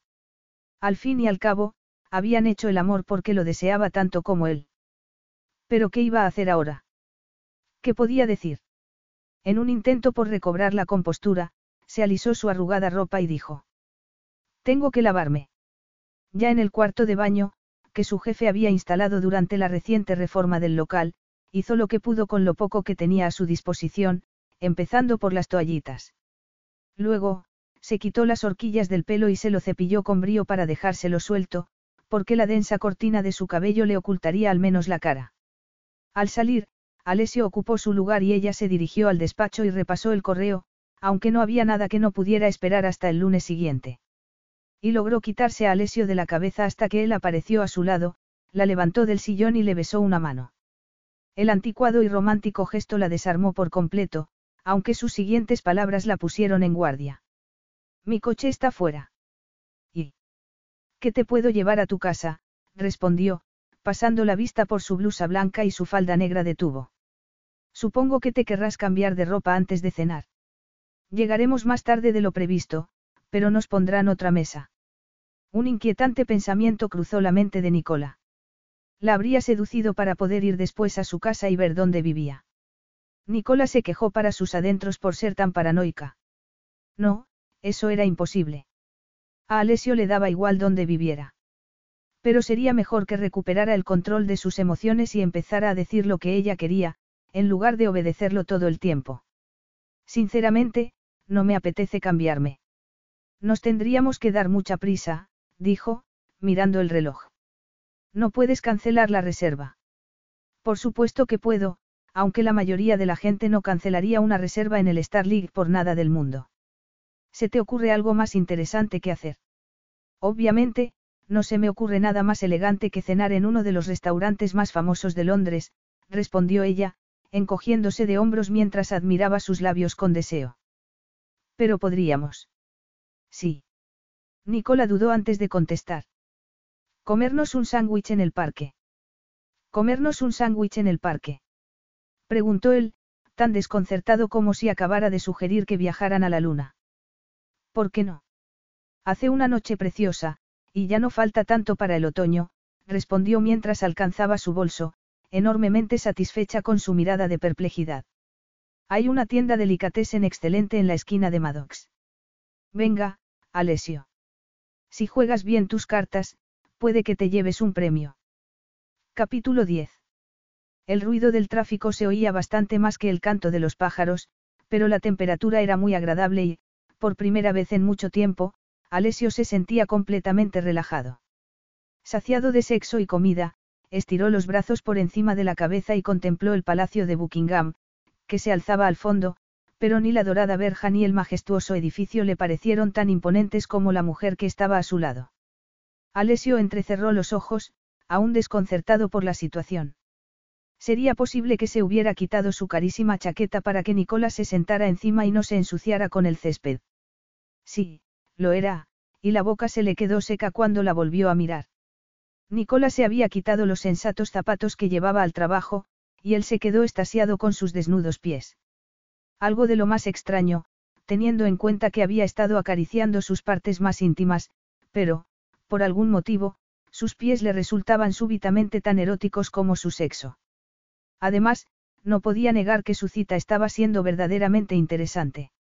En lugar de disfrutar del esplendor del famoso restaurante del Hotel Granchester, se había comido un sándwich de cangrejo y un puñado de fresas debajo de un árbol. Y, por una vez, Nicola no estaba ni nerviosa ni distante. Sus ojos brillaban, y sus mejillas lucían un precioso rubor, consecuencia sin duda de su encuentro amoroso. Estaba vibrante, exquisita. ¿Quieres echar otro trago? Preguntó ella, ofreciéndole una lata de refresco. Él sacudió la cabeza y se resistió al deseo de tomarla entre sus brazos, porque nunca le habían gustado las manifestaciones públicas de afecto. No, gracias. Supongo que no sueles hacer estas cosas. ¿Qué cosas? Venir a un parque después de que me rechacen una invitación a cenar. Es que no te estás divirtiendo. Alessio suspiró, frustrado. ¿Por qué se tenía que morder el labio inferior? Es que no se daba cuenta de lo tentador que resultaba. Casi le habría gustado que volviera a ser la fría mujer de costumbre, siempre empeñada en mantener las distancias con él. Bueno, es una experiencia distinta, admitió él. No recuerdo que hubiera tantas avispas en ninguno de mis picnics espontáneos anteriores. Pero gracias por pagar la comida, Nicola. Eso sí que no me había pasado en mucho tiempo. Ella apartó repentinamente la vista, y él tuvo la sensación de que lo había hecho por no mirarlo a los ojos. Debe de ser raro, no. Siendo tan rico, todo el mundo esperará que invites siempre. Aunque supongo que te acostumbras con el tiempo. ¿O no? Dijo él. Nicola parpadeó, y él soltó una carcajada con un pozo de amargura. ¿Crees que nací rico? Doy por sentado que sí. A fin de cuentas, eres millonario, tu familia tiene una mansión en la Toscana y tu padrastro es un aristócrata, respondió, jugueteando con el césped. Dudo que hayas pasado estrecheces. Pues te equivocas. Ella parpadeó. Sí. Completamente. Nicola asintió en silencio e, inexplicablemente, Alessio se sintió en la necesidad de romper su costumbre de no hablar de asuntos personales. Sería por lo sucedido con su madre, que aún se negaba a romper su disfuncional relación con Edward. O porque cada vez que Nicola lo miraba se quería perder en las grises profundidades de sus ojos. No, no nací rico, continuó. Mi madre no tenía nada por entonces. De hecho, ni siquiera estaba casada. Sí, tu hermanastra me contó ese detalle. Él entrecerró los ojos. ¿Y por qué no me lo dijiste? ¿Por qué te lo iba a decir? Preguntó ella, encogiéndose de hombros. Fue justo antes de cenar, y se me olvidó después de lo que pasó. Además, no es asunto mío. Eso es verdad, dijo él. No llegué a conocer a mi padre, ¿sabes? Según mi madre, era marino. Pero su relación no debió de ser precisamente romántica, porque ni siquiera recuerda su apellido. Nicola siguió en silencio, y él continuó con su explicación. Vivíamos con lo justo, en una casita de las montañas del sur de Italia, que compartíamos con mi abuela. Nos faltaba de todo, pero era una buena vida. Alessio fue sincero con ella. Siempre le había parecido una buena vida. Por desgracia, su bella e impaciente madre no opinaba lo mismo y, como no estaba hecha para cuidar de un niño, lo dejó en manos de su adorada abuela. Rosetta se quejaba todo el tiempo de que estaba perdiendo la juventud y la vida en aquel miserable pueblo. Si sigo así, nunca encontraré a un hombre, solía decir. No con un hijo a cuestas. No eran palabras adecuadas para los oídos de un niño pequeño, pero Alessio nunca se lo tuvo en cuenta. Al fin y al cabo, seguía siendo su madre. Pero, cuando creció, le resultó más difícil de perdonar. Mi madre se sentía atrapada por las circunstancias, prosiguió, mirando a un grupo de turistas que estaban sacando fotografías del palacio. Se buscó un empleo en un elegante hotel de Lece y encontró una vía de escape gracias a un hombre bastante mayor que ella que se alojaba allí. Luego, conoció a un aristócrata inglés y se quedó embarazada. Lord Bonner. Preguntó ella. Alessio asintió. Sí, Edward Bonner. Era un juego peligroso, porque mi madre se arriesgó a quedarse sola con dos niños a su cargo, pero Edward necesitaba un heredero, y la jugada le salió bien. Le pidió que se casara con él, se la llevó a su mansión de Inglaterra y la convirtió en Lady Bonner. Supongo que no necesitas que te diga lo contenta que estaba de haberse librado de la pobreza y haberse convertido en noble. Bueno, pero al menos te llevó con ella, observó Nicola. Te podría haber dejado en Italia. Sí, me llevó con ella, pero no por devoción maternal. Una vez, la oí hablando con una amiga, y le contó que no se había querido separar de mí por no parecer insensible a su flamante esposo. Como ves, las mujeres pueden ser verdaderamente implacables. Debió de ser todo un cambio para ti. Me refiero a lo de venir a Inglaterra. Él se encogió de hombros. Sí, desde luego. Pasé de vivir en una casa de dos habitaciones a una mansión llena de criados. Un buen salto para un niño de cuatro años. Alessio notó el destello de empatía de sus ojos, y se empezó a arrepentir de haber contado aquello, porque el conocimiento era poder, y podía sentir la tentación de utilizarlo cuando su aventura terminara. Sin embargo, Nicola se había prestado a firmar un acuerdo de confidencialidad antes de viajar a Umbría, aunque lo hubiera hecho con cara de disgusto. Y quizá fue eso lo que lo animó a seguir con la historia, como si necesitara purgarse de la oscuridad que había arrastrado durante tantos años. En otros tiempos, pensaba que las cosas desagradables se pudrían y desaparecían si se enterraban suficientemente hondo, pero ahora sabía que no era verdad. Cuando llegaron a Inglaterra, Edward anunció que su matrimonio era para siempre, que ninguno de los dos podría plantear nunca la posibilidad de divorciarse. A mi madre le encantó, pensando que implicaba seguridad, pero solo quería tener carta blanca para hacer lo que le viniera en gana y, cuando nacieron mis hermanastros, mi presencia se volvió tan superflua que no perdían ocasión de hacerme la vida imposible. Sería terrible. Bueno, soy muy resistente, Nicola, dijo, y soltó una carcajada. Pero, cuando cumplí siete años y me metieron en uno de los internados más brutales del país, me sentí aliviado. Por lo menos, al principio. Yo no estaba hecho para el mundo académico, aunque ganaba el diploma de química todos los años. Y, cuando cumplí trece, anuncié que me volvía a Puglia a vivir con mi abuela. ¿Y tu madre no intentó impedirlo? Por supuesto que no. Yo era una espina clavada en el costado de su esposo, un recordatorio constante del amante anterior de mi madre. Entre Edward y yo no hubo nunca cariño. Tanto es así que llevaba años sin verlos cuando fuimos a la Toscana. De repente, Alessio se sintió en la necesidad de contarle que no había recibido ninguna ayuda financiera, que no le habían regalado las escrituras de ninguna casa cara ni apoyado sus transacciones con la promesa de una gran herencia futura. Todo lo que tengo, lo he conseguido por mi cuenta, Nicola. Lo he hecho solo, sin ayuda de nadie. Pero, como te iba diciendo, volví a Italia. Y dos años después, mi abuela falleció. Oh, Alessio. Alessio no quería recordar aquellos días. Su dolor, su rabia y su inmensa sensación de impotencia por la muerte de la única mujer que le había querido forjó la decisión de no permitir que nadie le volviera a hacer tanto daño. Sabía lo que ella habría querido, así que me esforcé a fondo en el instituto y, contra todo pronóstico, me dieron una beca para estudiar en Stanford, en los Estados Unidos. Me reinventé a mí mismo y, cuando gané mi primer millón, ya había devuelto a mi padrastro hasta el último céntimo que gastó en mi educación. Alessio la miró otra vez. Nicola podría haber reaccionado de muchas maneras, y él creía que estaba preparado para todas. Podría haber insultado a su madre, aunque habría sido pasarse de la raya, todo el mundo sabía que los hijos tenían derecho a criticar a sus progenitores, pero no los demás.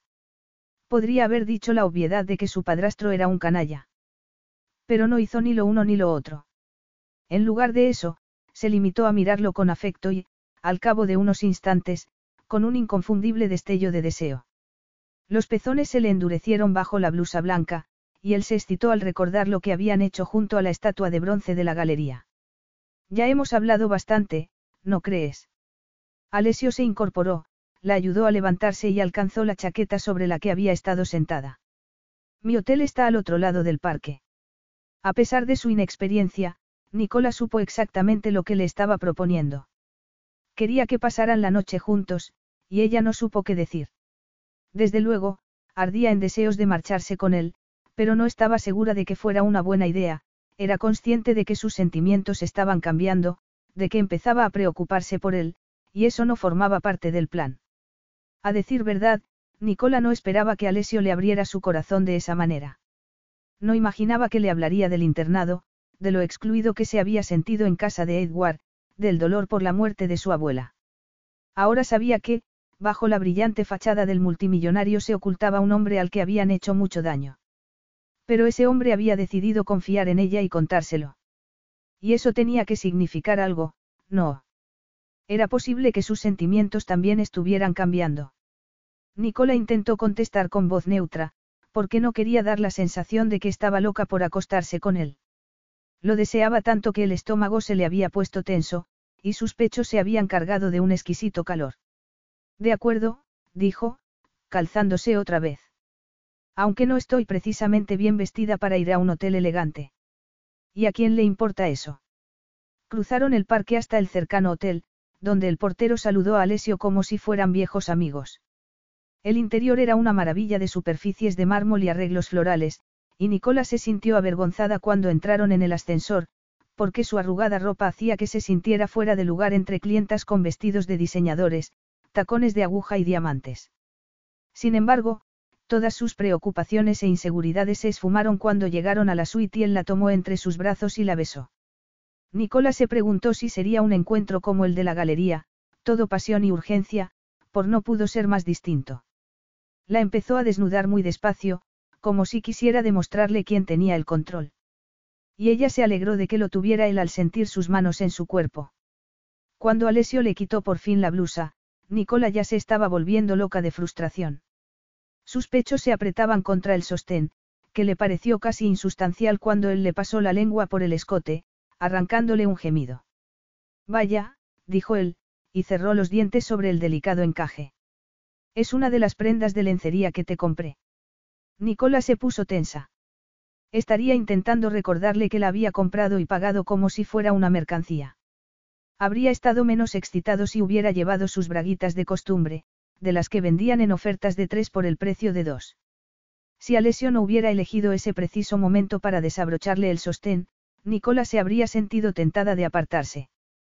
Pero sus senos estaban ahora desnudos, y él cerró sus manos sobre ellos.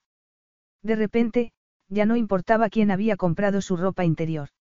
Lo único que importaba era que Alessio le estaba succionando un pezón mientras le bajaba las braguitas. Todo lo demás había dejado de existir. Y entonces, él la empezó a masturbar con delicadeza y siguió adelante hasta llevarla a otro rápido orgasmo. A Nicola se le doblaron las rodillas, y Alessio la llevó a una cama enorme. Pero ella solo tenía ojos para su amante, que había perdido el control de nuevo y se había abierto la camisa arrancando todos los botones.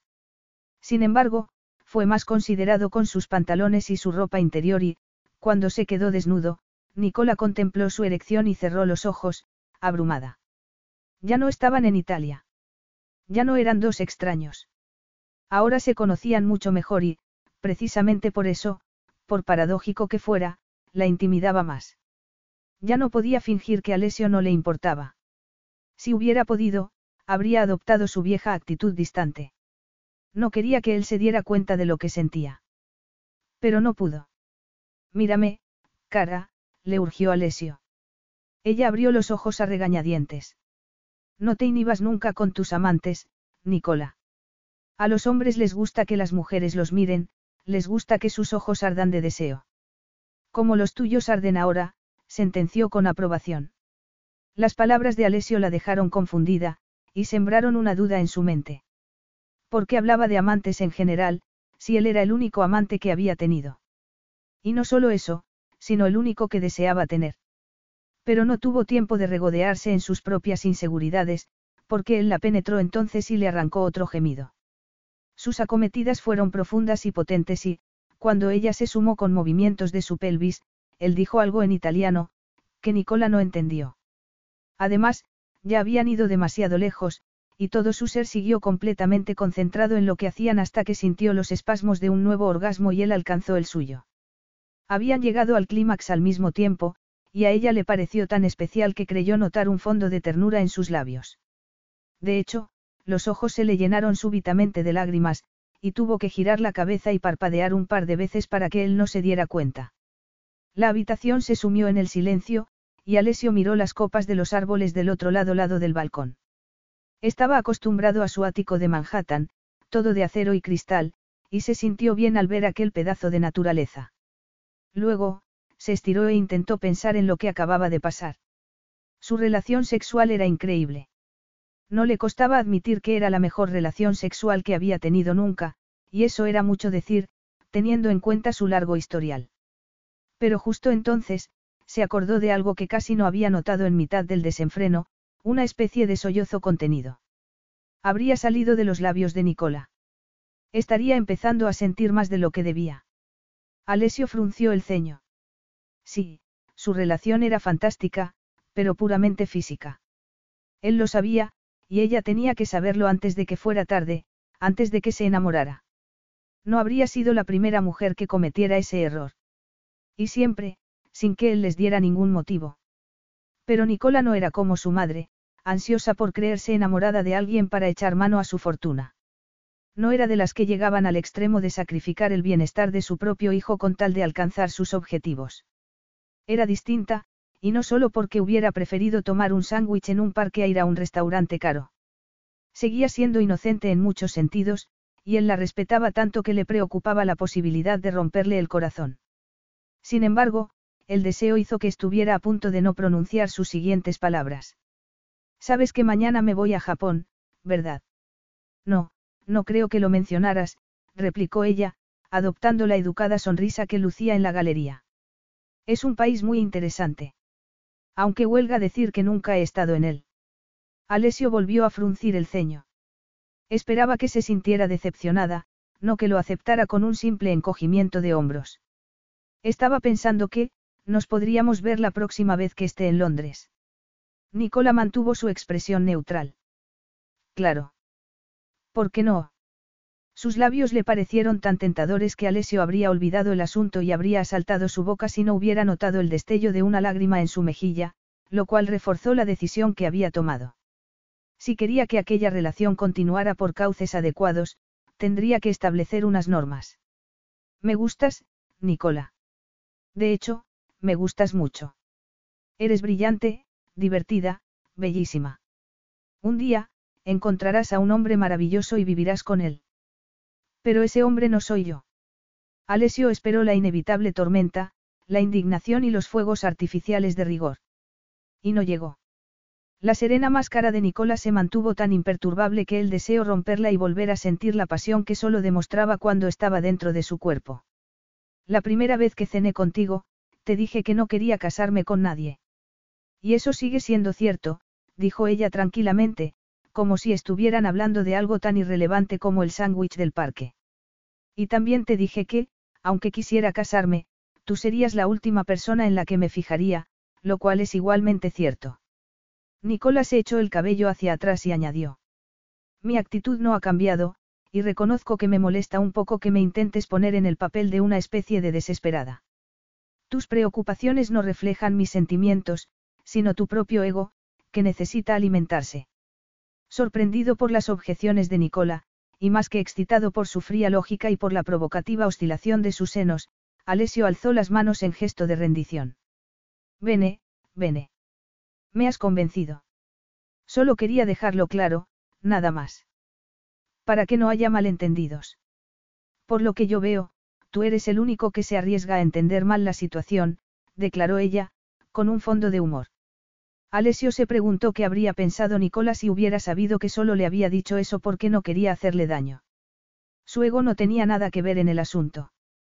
Se lo había advertido porque ella le importaba de verdad. Aún te deseo, dijo él. Nicola ya se había dado cuenta. Su erección era más que visible bajo la fina sábana, y le provocó un estremecimiento de placer que no pasó desapercibido a Alessio. Desesperada, se preguntó qué habrían hecho otras mujeres en esa situación, y llegó a la conclusión de que habrían tomado decisiones distintas en función de lo que buscaran. Si querían una relación seria, marcharse era lo único razonable. Dolería mucho durante una temporada, pero lo superaría. Sin embargo, ella no estaba buscando eso. Que hubiera perdido la virginidad con él no significaba que estuviera dispuesta a perder también su corazón. Alessio era una oportunidad de aprender, parecida a las que le habían permitido salir de la pobreza y trabajar en una de las galerías más elegantes de Mayfair. Se había convertido en una experta en arte, y conseguiría lo mismo en lo tocante a la vida si seguía junto a él, observando, escuchando y, por supuesto, participando. Además, aquello no implicaba estudiar todas las noches ni trabajar de camarera para poder pagarse los estudios. Solo era tan fácil y agradable como recibir lecciones de sexo de un amante asombrosamente bueno. Yo también te deseo a ti. Por eso estamos aquí, no. Porque tú me puedes enseñar. Él entrecerró los ojos. ¿Enseñarte qué? Nicola se encogió de hombros. Todo lo que hay que saber. Del sexo. Lo que dices no tiene ningún sentido, comentó, desconcertado. Piénsalo, Alesio. Tú tienes experiencia y yo, no. Pero siempre he sido una gran estudiante, dijo, desconcertándolo un poco más. Obviamente, como soy de naturaleza competitiva, quiero ser tan buena amante como pueda ser. Y tú me puedes ayudar a conseguirlo. ¿Verdad? La cara de Alessio era un poema. La miraba con deseo, sí, pero también con una incertidumbre que le hizo parecer más humano y accesible que nunca. Y eso era peligroso, porque la empujaba a encariñarse de él y cometer el delito de enamorarse. Sin embargo, Alessio recuperó el aplomo enseguida, y le dedicó una sonrisa traviesa que aumentó su excitación. ¿Quieres que te enseñe todo lo que sé del sexo?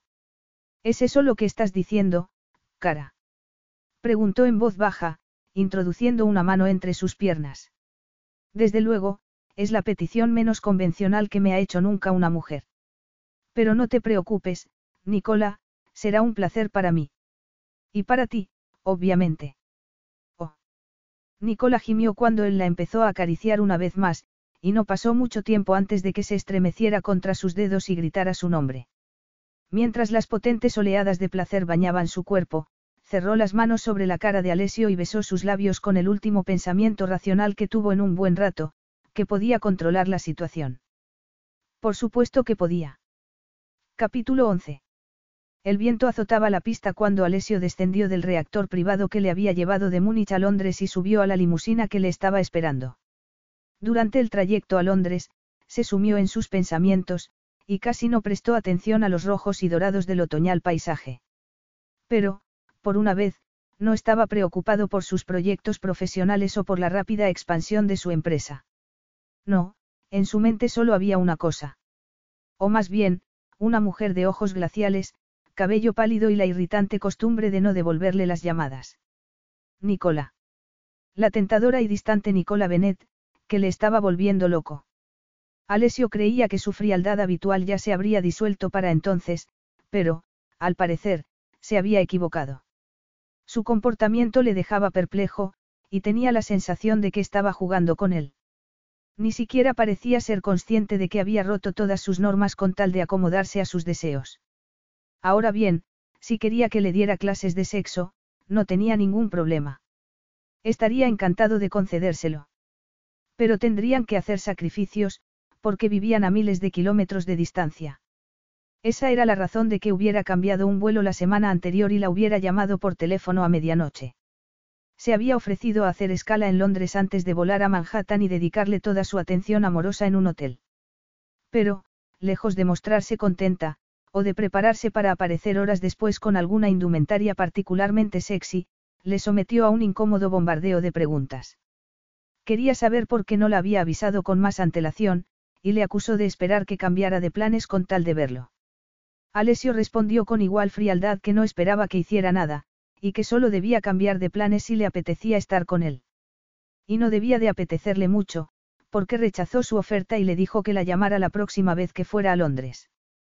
Al principio, él se quedó atónito. Luego, su desconcierto se transformó en furia y, por fin, en un extraño arrepentimiento. No podía negar que estaba acostumbrado a que las mujeres dejaran todo lo que estaban haciendo para someterse a sus deseos, y pensó que Nicola merecía algo mejor. A fin de cuentas, su relación había estado clara desde el principio. No suponía ninguna amenaza. Se basaba en el sexo, sin exigencias o expectativas poco realistas. Por eso, esta vez la llamó con bastante antelación para invitarla a cenar. Le ofreció volver a reservar una mesa en el Starlight Room del Grantchester y, para su sorpresa, ella dijo que era un lugar demasiado público y que prefería uno más discreto. No, definitivamente, no se parecía al resto de las mujeres. Quizá había llegado el momento de que la conociera algo mejor. La desearía menos después. O más todavía. Alessio se recostó en su sillón y soltó un suspiro de satisfacción. No recordaba haber esperado una cita con tanta ansiedad. Cuando Nicola colocó el cartel de cerrado, descubrió que Sergio la estaba mirando. ¿Te ocurre algo? preguntó él. Nicola sonrió a su jefe, intentando recuperar la actitud tranquila que había perdido semanas antes. Pero no fue fácil, porque Sergio estaba en el mismo sitio donde Alessio y ella habían hecho el amor el mes anterior. Iban a vender alguna vez aquella estatua. ¿O sería un recordatorio permanente de su tórrido encuentro? No, nada. Gracias, respondió educadamente, haciendo lo posible por no darle conversación. Sergio se encogió de hombros. Es que pareces, no sé, es difícil de describir. Pues no lo intentes, dijo ella, con más vehemencia de la cuenta. A fin de cuentas, he vendido tres cuadros esta semana, no. Sí, es cierto, los has vendido. Y estás a punto de vender dos más. Nadie cuestiona ni tu compromiso ni tu éxito, Nicola. Es que estás distinta, nada más, dijo él, entrecerrando los ojos. Como distraída. Será el clima del otoño, el frío y esas cosas. Pero será mejor que te deje, tengo que enviar unos mensajes antes de marcharme a casa. A pesar de lo que acababa de decir, Nicola no podía negar que Sergio tenía razón, y se preguntó qué habría pensado su jefe si hubiera sabido que la causa de su distracción era que se estaba acostando con uno de sus mejores amigos mientras intentaba no comprometerse emocionalmente con él. Por si eso fuera poco, había otro factor que le robaba el sueño y la mantenía tensa todo el tiempo, que Stacey había dado a luz tres semanas antes, y no lo llevaba bien. Había sido un parto difícil, y Nicola estaba descubriendo que nadie podía estar preparado para la llegada de un bebé. El pequeño Jago era tan minúsculo como guapo, pero su padre estaba en prisión y Stacey tendría que criarlo sola, por mucho que Nicola intentara compensar la ausencia de su hermano. Había dormido varias veces en el salón de su cuñada, para dar el biberón al niño y que ella pudiera descansar. Y por supuesto, pasaba todas las noches en vela cuando Alessio estaba en Londres, aunque por motivos obviamente distintos.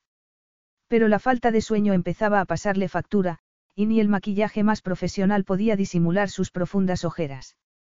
Pero, a pesar de estar preocupada por el futuro de su sobrino, Nicola tenía días de felicidad completa, y a veces se lamentaba por sentirse tan bien con su aventura sexual mientras la pobre Stacey se encontraba completamente perdida en su nuevo papel de madre. De hecho, había rechazado la invitación de Alessio de la semana anterior porque estaba ocupada con los pañales sucios de Jago. En cuanto a su relación amorosa, cada vez era mejor.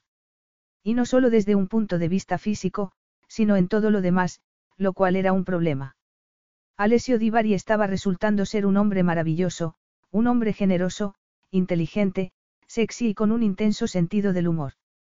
A veces, Nicola se preguntaba si estaba tan relajado con ella porque le había dejado bien claro que no buscaba una relación permanente o si todo se reducía a su asombrosa conexión química, que los volvía locos de deseo cada vez que se encontraban.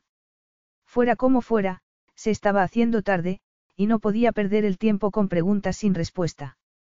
Tenía que darse prisa, o llegaría tarde a la cita con Alessio, sobre todo, porque había quedado en pasar antes a ver al bebé, que se había resfriado. Cuando llegó, el niño estaba llorando y Estacey, desesperada. No deja de llorar. Nicola tomó a Jago en brazos y lo empezó a acunar, intentando calmarlo. No te preocupes, se tranquilizará pronto, es por el resfriado.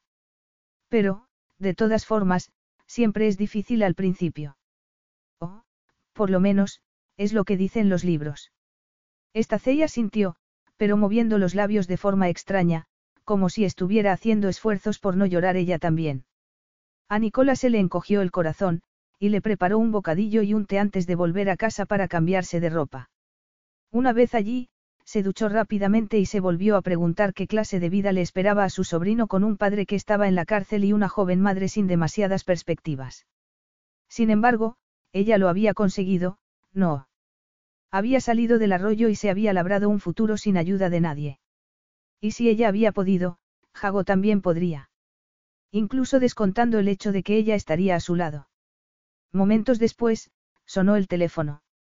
Era un mensaje de Alessio, que quería saber dónde estaba. Nicola contestó que de camino y salió de casa tan deprisa como pudo. Al llegar al restaurante, se arrepintió de haberle pedido que se vieran en un local menos famoso que el Starlight Room. A decir verdad, le preocupaba la posibilidad de que algún conocido de Sergio los viera y le fuera con el cuento de que estaba saliendo con Alessio. Pero aquello era casi peor, era un sitio de lo más romántico, de pesados tapices de terciopelo, velas altas y un ambiente intensamente íntimo. Alessio se levantó al verla, igual que la primera vez que cenaron juntos. Sin embargo, las cosas habían cambiado mucho desde entonces. Ya no estaban incómodos el uno con el otro. Se deshacían por dentro cada vez que se miraban a los ojos, y se miraban mucho. Pero había algo que no había cambiado, la suya era una relación puramente sexual, y no debía cometer el error de esperar nada más. Hola, dijo ella sentándose a su lado, algo inhibida por la estrechez de la falda del vestido, de color albaricoque. Espero que no lleves mucho tiempo esperando. Me temo que sí. Pero creía que ese era tu modus operandi, replicó él con sorna. Soy una mujer muy ocupada, dijo ella, sonriendo. ¿Qué tal por Manhattan? Casi no la he pisado este mes. He estado de aquí para allá, entre Estocolmo, Génova y Múnich. Pero eso es lo que vamos a hacer ahora. Mantener conversaciones intrascendentes. Preguntó él, dedicándole una mirada llena de tórridas promesas. Está bien, como quieras, ¿qué tal por Londres? Oh, ya sabes, como siempre, respondió ella, y guardó silencio mientras un camarero le servía dos copas de champán. ¿A qué viene esto? Estamos celebrando algo. Alessio se encogió de hombros y volvió a sonreír. Es posible. La delegación alemana de mi empresa ha batido su récord de beneficio semestral, anunció. Y eso es algo que te cause gran placer. No, Nicola, eres tú quien me lo causa. A Nicola se le hizo un nudo en la garganta, porque, cuando la miraba de ese modo, con toda la intensidad de sus ojos azules, se sentía mareada de puro deseo. Por supuesto, se recordó que solo era sexo, y se dijo que, puesto que solo era eso, debía demostrar parte de su recientemente conquistada experiencia emocional. Al fin y al cabo, Alessio no quería una amante que se lo quedara mirando con la boca abierta, como si fuera un pez, quería mujer de mundo, que lo excitara. Esto se va a convertir en una especie de juego previo verbal. Preguntó ella con toda tranquilidad. Pretendes excitarme de tal manera que no pueda concentrarme en lo que estoy comiendo. Todo lo contrario, contestó él con voz sedosa. Hoy tengo intención de alimentar todos tus sentidos. Y además. Alessio dejó la frase sin terminar al ver que el camarero se acercaba de nuevo con la evidente intención de tomarles nota y, como no quería perder el tiempo, miró a Nicola y preguntó, arqueando una ceja. ¿Te parece bien que pida por los dos? Ella asintió. Sí, claro. Cuando el camarero se fue, Nicola preguntó directamente. Bueno, ¿qué ibas a decir? Alessio frunció el ceño. Costaba recordar algo, aunque fuera una simple frase, delante de una rubia impresionante a la que había echado de menos todos los días desde su último encuentro. Era tan bella que todos los hombres del restaurante la habían mirado cuando entró en el local, pero ella no se había dado cuenta, no era consciente de lo sexy que era. Y de repente, Alessio se dio cuenta de que eso le gustaba mucho. Estaba pensando que... Oh, Dios mío. Esto puede ser peligroso. Te he contado muchas cosas de mí, cosas que nunca le había contado a nadie. Ella se puso tensa. Y debo sentirme halagada. Eso es asunto tuyo. Pero me parece que, como el equilibrio de información está bastante mal distribuido entre nosotros, es hora de que corrijamos el problema. Nicola no supo qué pensar, y no fue solo por su forma científica de presentar el asunto, sino también porque le estaba pidiendo lo que ella misma había deseado en secreto durante muchas semanas. Podía tener poca experiencia con los hombres, pero no era estúpida. Se había dado cuenta de que Alessio había bajado la guardia y de que se estaba formando un vínculo entre los dos. Al principio, Nicola lo había achacado al sexo, pero luego no tuvo más remedio que reconocer que su compatibilidad iba más allá del dormitorio. Por desgracia, la única forma de mantener a salvo su relación era atenerse estrictamente al deseo. Ninguno de los dos buscaba nada más. Y el propio Alessio le había demostrado que no quería conocerla mejor por el procedimiento de no hacerle preguntas personales. ¿Y cómo sugieres que procedamos? Se interesó. Vamos, Nicola. No estamos hablando de ingeniería aeroespacial. No, porque eso sería tu especialidad. Los ojos de Alessio brillaron. Cuéntame algo de tu vida. Mi vida. ¿Qué quieres saber? No sé, algo de tus padres, del lugar donde creciste. Cosas como si tu madre te preparaba tartas el día de tu cumpleaños, respondió él, pasando un dedo por el borde de su copa. No es mucho pedir, no. creía que a las mujeres les gustaba hablar de sí mismas. Nicola alcanzó un panecillo de la cesta y lo rompió en pedacitos mientras su mente daba saltos mortales. ¿Qué le podía decir de sus primeros años? Que su madre preparaba tartas, desde luego que no. De hecho, le habría parecido una idea graciosa si no hubiera sido tan triste. Además, estaba convencida de que Alessio no se estaba interesando por su pasado porque ella le importara, sino por exactamente lo que había dicho, porque el equilibrio de información estaba mal distribuido. Pero ¿qué pensaría si le decía la verdad sobre Estacey y el bebé? ¿Qué pensaría si le confesaba que estaba preocupada por lo que pasaría cuando Cayum saliera de la cárcel? Conociéndolo, era capaz de sacar la billetera y preguntar cuándo dinero necesitaba. Y no lo podría soportar. La última vez que Alessio le había ofrecido dinero no había sido otra cosa que una transacción económica. Él necesitaba algo de ella y, en consecuencia, había pagado por sus servicios. Pero lo de ahora era distinto, porque se estaban acostando. ¿Cómo se sentiría si le ofrecía dinero en esa situación? Como su madre, quizá. Como la mujer que sacaba todo lo posible de los hombres a cambio de sus favores. Como la mujer a la que se había jurado no emular. Nicola bajó la vista y la clavó en los trocitos de pan, consciente de que tenía varias opciones. Podía negarse a contestar, aunque eso causaría más problemas. Y también podía levantarse, salir del restaurante y no volver a ver a Alessio, un hombre tan orgulloso que no se rebajaría a preguntarle por qué se había ido. Sin embargo, Nicola no se quería ir. No todavía, no en mitad de una relación que le estaba dando más placer de lo que jamás habría creído posible. Las cosas se acabarían en algún momento, sí, pero no tenía motivos para acelerar el proceso. Entonces, ¿por qué no satisfacer su curiosidad y darle una versión edulcorada de su pasado? Era lo que todo el mundo hacía, cambiar su historia para que resultara más agradable. Nací en el este de Londres, como tú. Y tampoco llegué a conocer a mi padre. Él asintió, pero no se interesó al respecto. ¿Y tu madre? Sigue viva. ¿La ves a menudo? Sí, la veo, pero no con frecuencia. ¿Tienes hermanos, hermanas? Un hermano. Aunque, pasa mucho tiempo fuera de la ciudad, dijo ella, sintiéndose incapaz de contarle los horrores de la familia Bennett. De hecho, acaba de ser padre. Su novia, Estacey, ha tenido un bebé. Para su sorpresa, Alessio sonrió. Vaya, eres tía. Sí, lo soy. Chico. O chica. Chico. Se llama Jago. Su padre debe de estar encantado. Nicola quiso decirle que dejara de ser tan previsible. Porque reaccionaba con consideración, cuando era imposible que eso le importara. La estaba confundiendo por completo. Cuando la desnudaba, conocía el terreno que pisaban, pero, en ese momento, le enviaba mensajes tan contradictorios que tenía miedo de interpretarlo mal y sacar conclusiones equivocadas. Por suerte, las ostras que había pedido Alessio llegaron en ese momento y, mientras les echaba limón, tuvo tiempo de recuperar el aplomo. A Nicola siempre le habían gustado las ostras, pero esa noche le parecieron ligeramente repugnantes. Y, de repente, su teléfono móvil empezó a vibrar en su bolso. ¿Quién podía ser? El instinto le dijo que contestara, porque nadie la habría llamado a esas horas si no fuera importante. ¿Te importa que conteste? Dijo, mirándolo a los ojos. Es necesario. Ella ya había sacado el móvil para entonces, y se quedó helada al ver que tenía cuatro llamadas perdidas de Stacey. Discúlpame un momento. Nicola se levantó de la mesa tan deprisa que estuvo a punto de llevarse por delante a un camarero, quien tuvo que hacer equilibrios para que no se le cayera una bandeja llena de cócteles.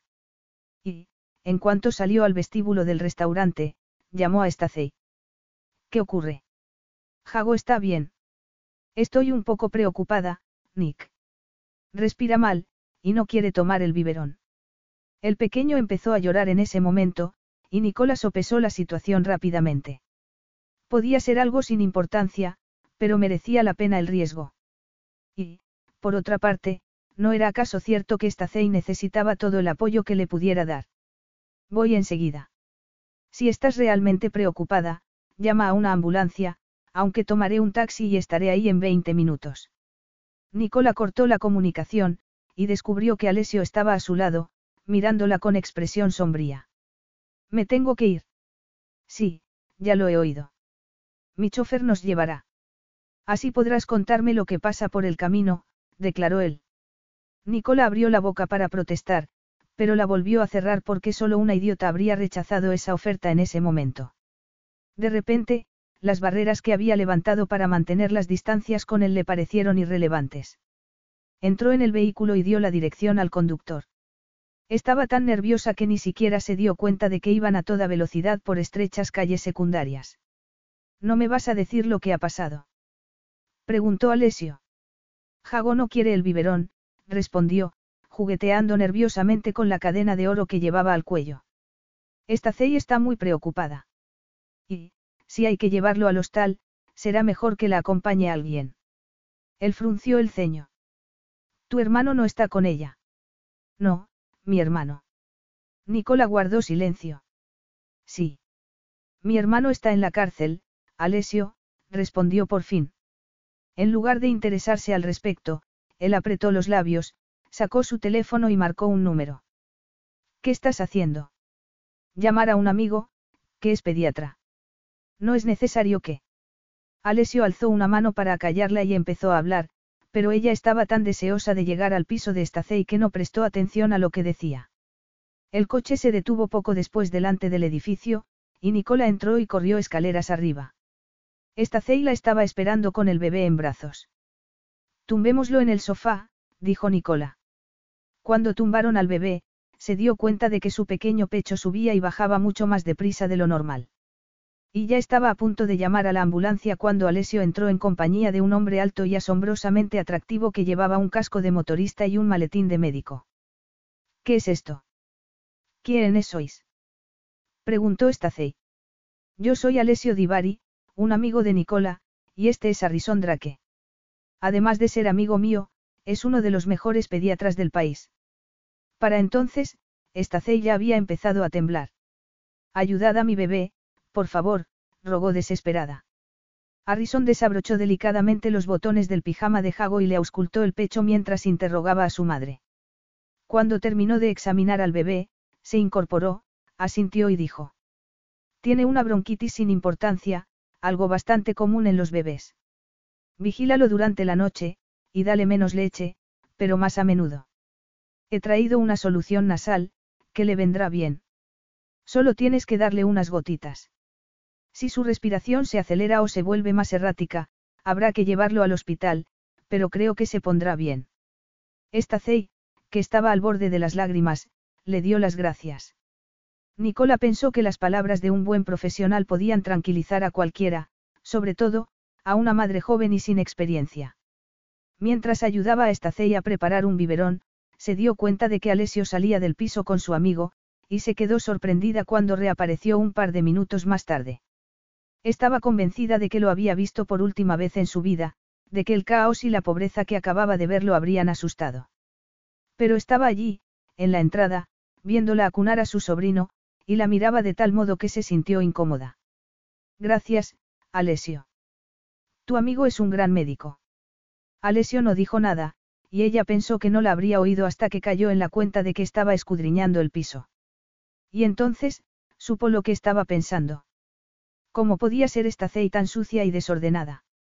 El paquete de pañales abiertos junto al televisor, los minúsculos pijamas secándose en el radiador, las tazas sucias de la mesita, los restos de un sándwich de queso.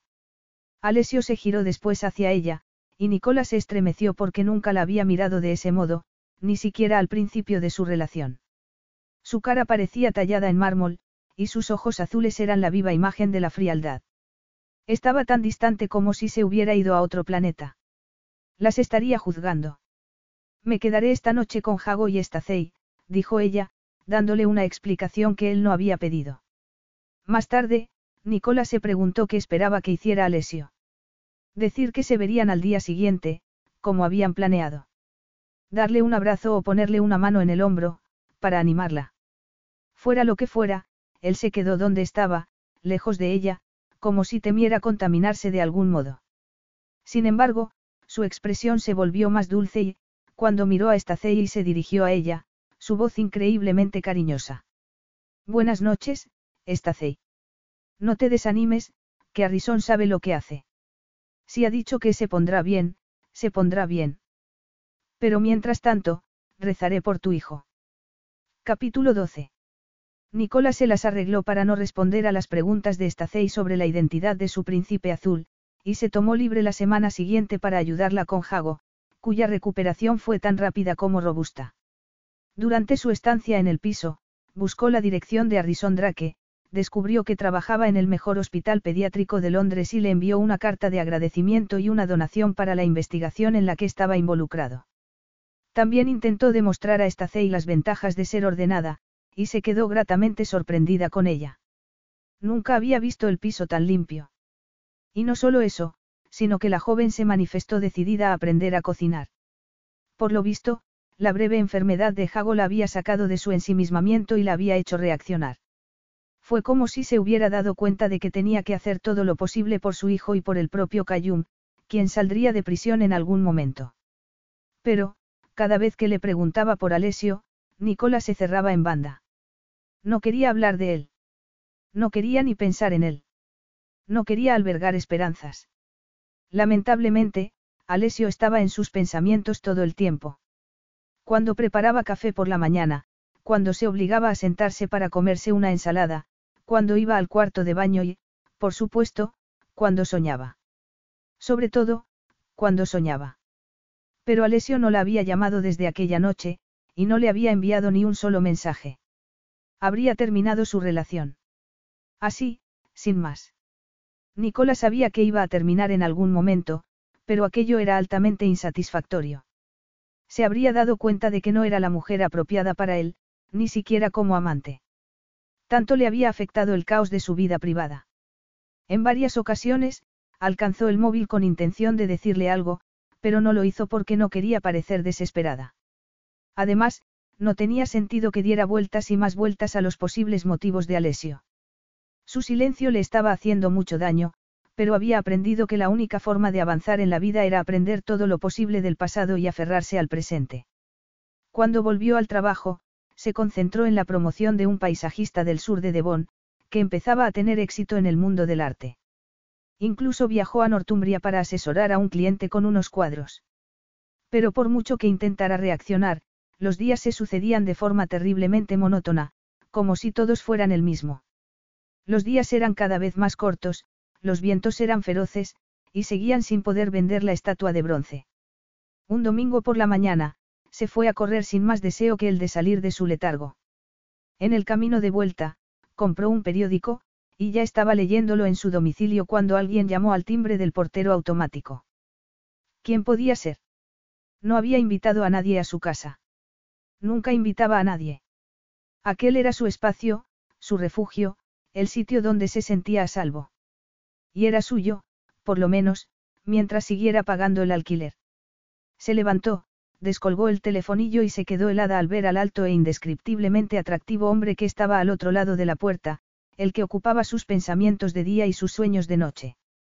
Nicola cerró los ojos e intentó controlar su respiración. Alesio. Era él. ¿Qué iba a hacer ahora?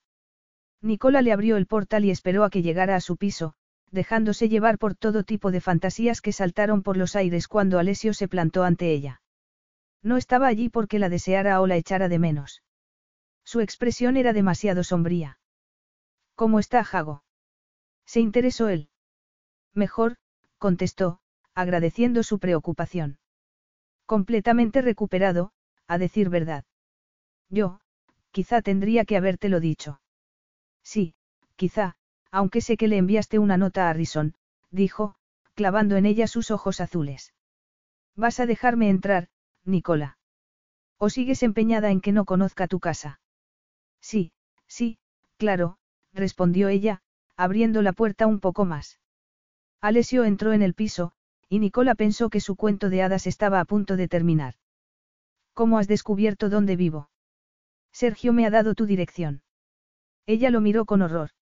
Sergio. ¿No le habrás dicho qué? Que nos estamos acostando. Alessio soltó una carcajada.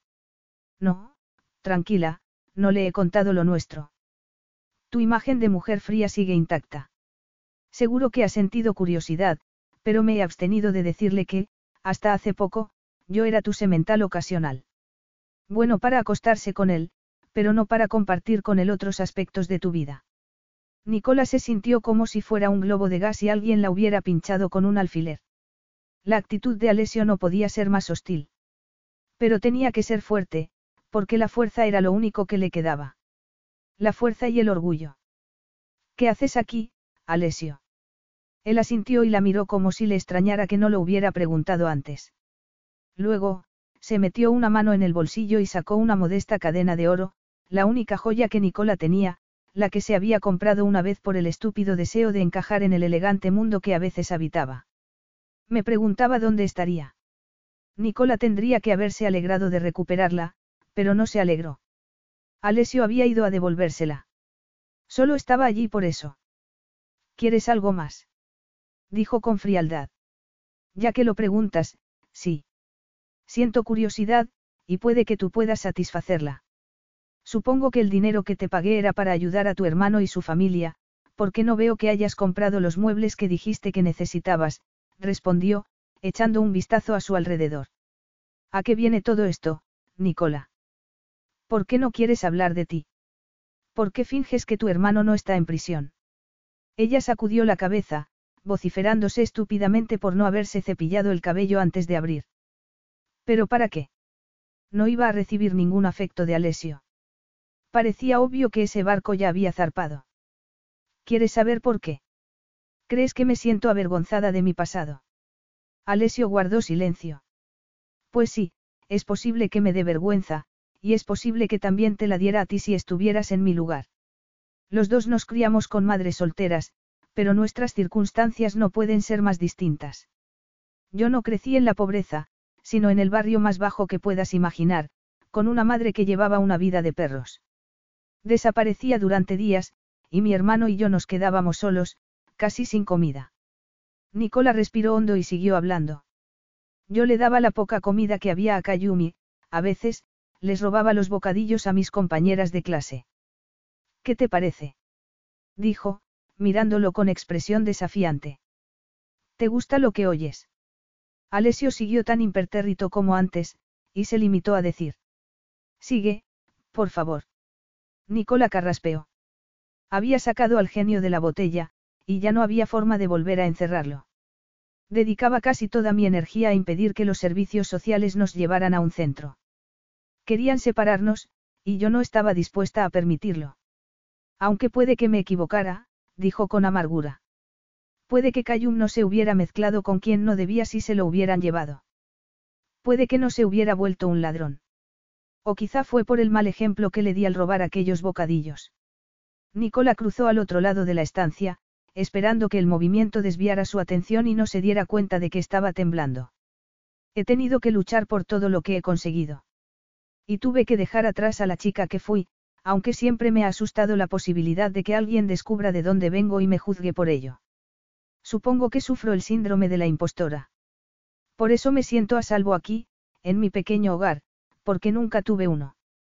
Y sí, vale, nunca te he invitado a venir. Pero tú tampoco me has invitado a ir a Manhattan, ¿verdad? Nicola se lo quedó mirando, incapaz de reprimir un pinchazo de esperanza en su corazón. Nuestros mundos no tendrían que haberse encontrado, Alessio. Ni encontrado ni mezclado, entiendes ahora por qué no te había dicho nada. Él sacudió la cabeza. No, habría preferido que me dijeras la verdad, aunque fuera desagradable. Yo te he contado muchas cosas de mí, pero tú no fuiste capaz de hacer lo mismo conmigo. Y no fuiste capaz porque no confías en mí.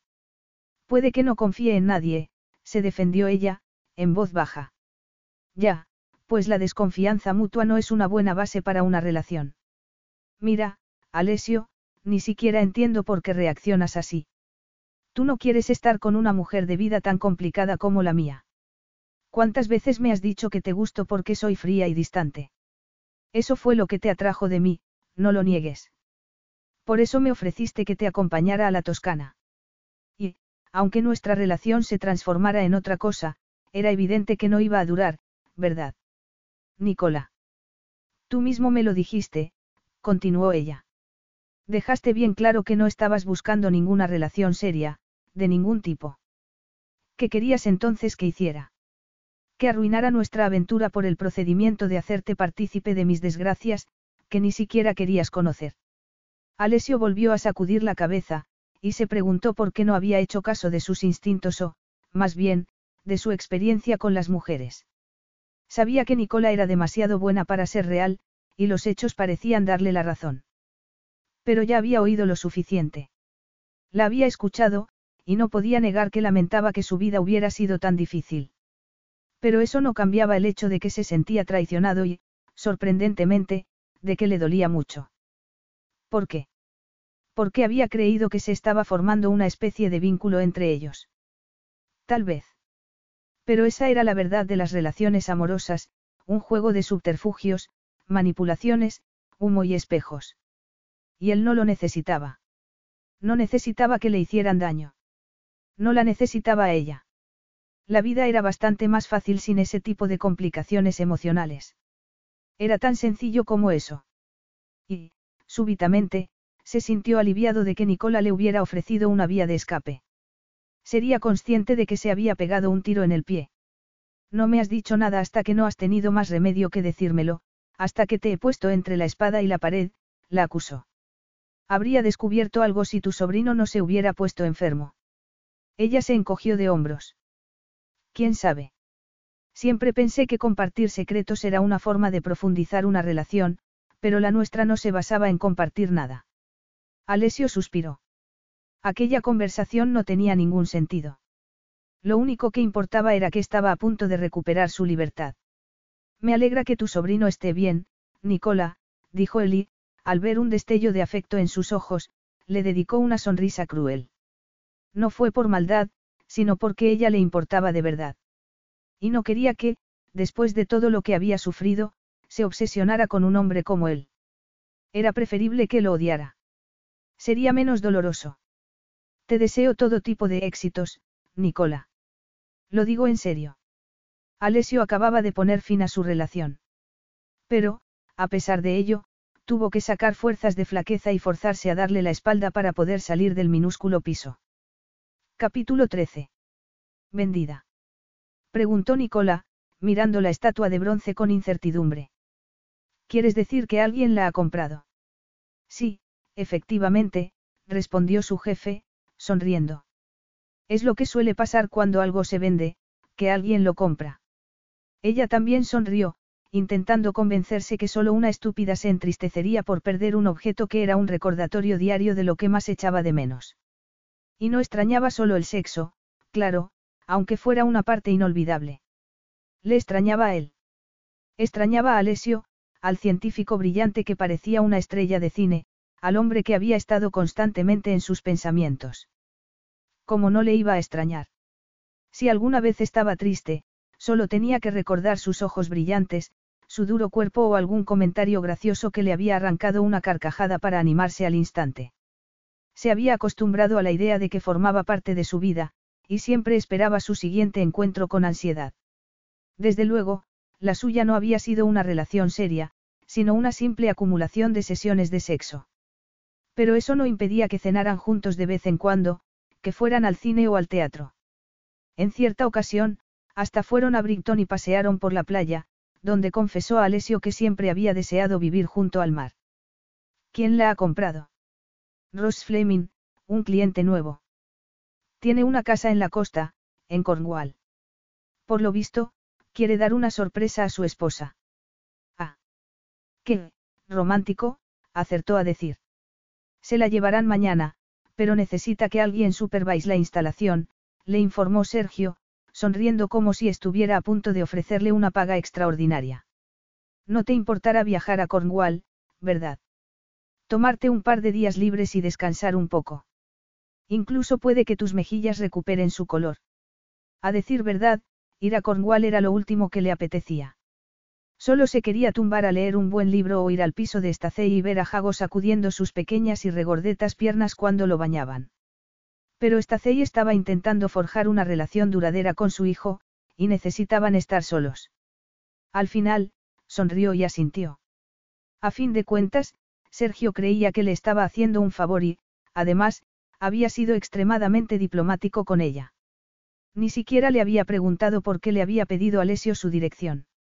Y tampoco había querido saber cómo era posible que no hubiera vendido ni un cuadro desde que el millonario italiano se había ido.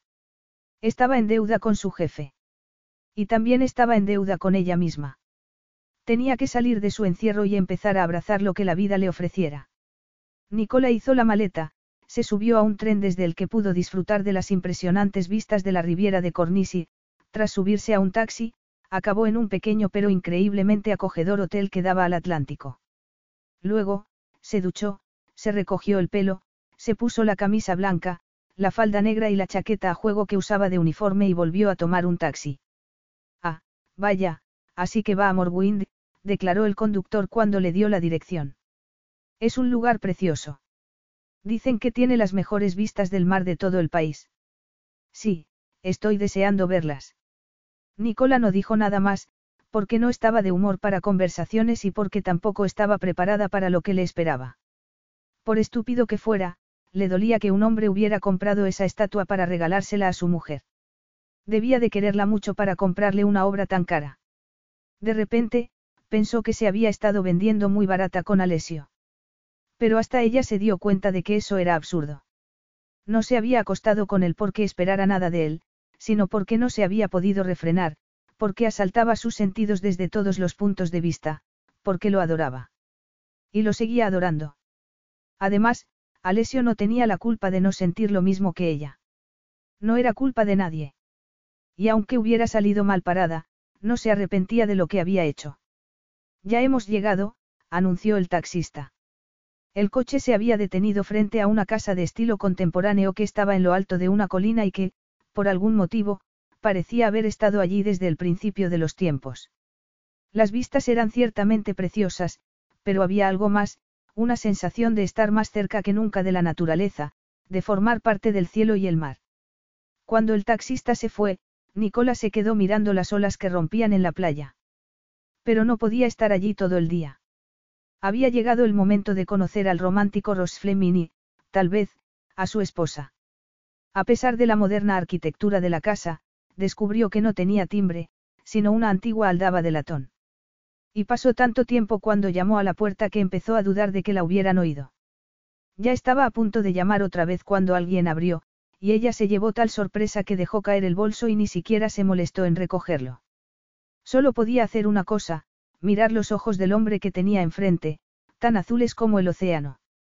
Alessio lucía unos vaqueros desgastados y un oscuro jersey de cachemir que enfatizaba su cuerpo. Nunca le había visto con ropa tan informal y, por si eso fuera poco, se había dejado el pelo más largo, lo cual le daba cierto aire de pirata. Pero el azul de sus ojos seguía siendo el mismo, y Nicola no supo si reír o llorar de alegría. Sin embargo, no hizo ni lo uno ni lo otro. ¿Cómo se atrevía a tenderle una trampa así? Era algún tipo de placer sádico. Una cruel venganza por no haberle dicho la verdad sobre su pasado. ¿A qué viene esto? Preguntó con frialdad. ¿Qué estáis tramando Sergio y tú? Sergio no sabe nada. He venido a ver a Ross Fleming. Yo soy Ross Fleming. ¿En serio? Pensaba que te llamabas Alessio Divari. Fleming es un seudónimo. Para comprar estatuas de bronce. Él sonrió. Sí, supongo que sí. Y regalárselas a tu esposa, añadió ella, furiosa. Nicola. Me has traído aquí para restregármelo por la cara. No has perdido el tiempo, ¿eh? ¿Cuánto tiempo llevas casado? ¿Conociste a alguien cuando nos separamos? ¿O estabas saliendo con ella desde antes?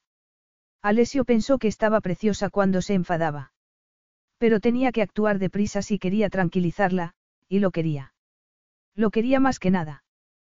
Por favor, Nicola, entra de una vez. Hace un viento bastante desagradable.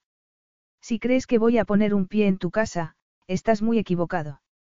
¿Crees que estoy preparada para conocer a tu esposa? No soy de piedra, Alesio. Alesio tragó saliva. No, no era de piedra, sino de carne y hueso y tormentosos ojos grises, que en ese momento se clavaron en el bolso caído, como si tuviera intención de recogerlo, sacar el teléfono y pedir un taxi. Por lo visto, no tenía más remedio que decírselo de una vez. De lo contrario, se marcharía sin hacerle caso. Y necesitaba saberlo, necesitaba saber lo que sentía. Pero cómo expresar sus sentimientos, si llevaba toda una vida intentando ocultarlos. Alessio respiró hondo y dijo. No estoy casado. La estatua es para ti, Nicola. Solo para ti. Ella se quedó boquiabierta. Para mí. ¿De qué estás hablando? Dije que era para mi esposa y es verdad, pero solo si estás dispuesta a serlo, porque la única mujer del mundo con la que me casaría, porque te amo, Nicola, mi fuerte, orgullosa, valiente e inteligente Nicola. Te amo con locura. No se supone que tendrías que haber dicho eso antes de pedirme que me case contigo. Preguntó ella, frunciendo el ceño. No sé lo que se supone que debo decir. Le confesó él con frustración, alzando las manos. He estado sumido en la confusión más absoluta desde que te conocí. Eres la teoría del caos personificada, y te encuentro tan fascinante como irritante y apetecible. Contigo, nunca sé dónde estoy. Lo sé, dijo ella, pero sin alegría alguna, mirándolo aún con desconfianza. Siempre supe que eso te gustaba. Era lo que te atraía de mí, y no querías otra cosa. Es cierto, no lo quería. Hasta que las cosas empezaron a cambiar sin que yo me diera cuenta. Empecé a sentirme relajado cuando estaba contigo. Miraba mi agenda todos los días para ver cuándo podía verte de nuevo, pero me obligaba a racionar nuestros encuentros porque tenía miedo de convertirme en un adicto. Sin embargo, era una batalla perdida. Y cuando por fin me rendí y quise darte una sorpresa, me dijiste que estabas ocupada. ¿Te acuerdas?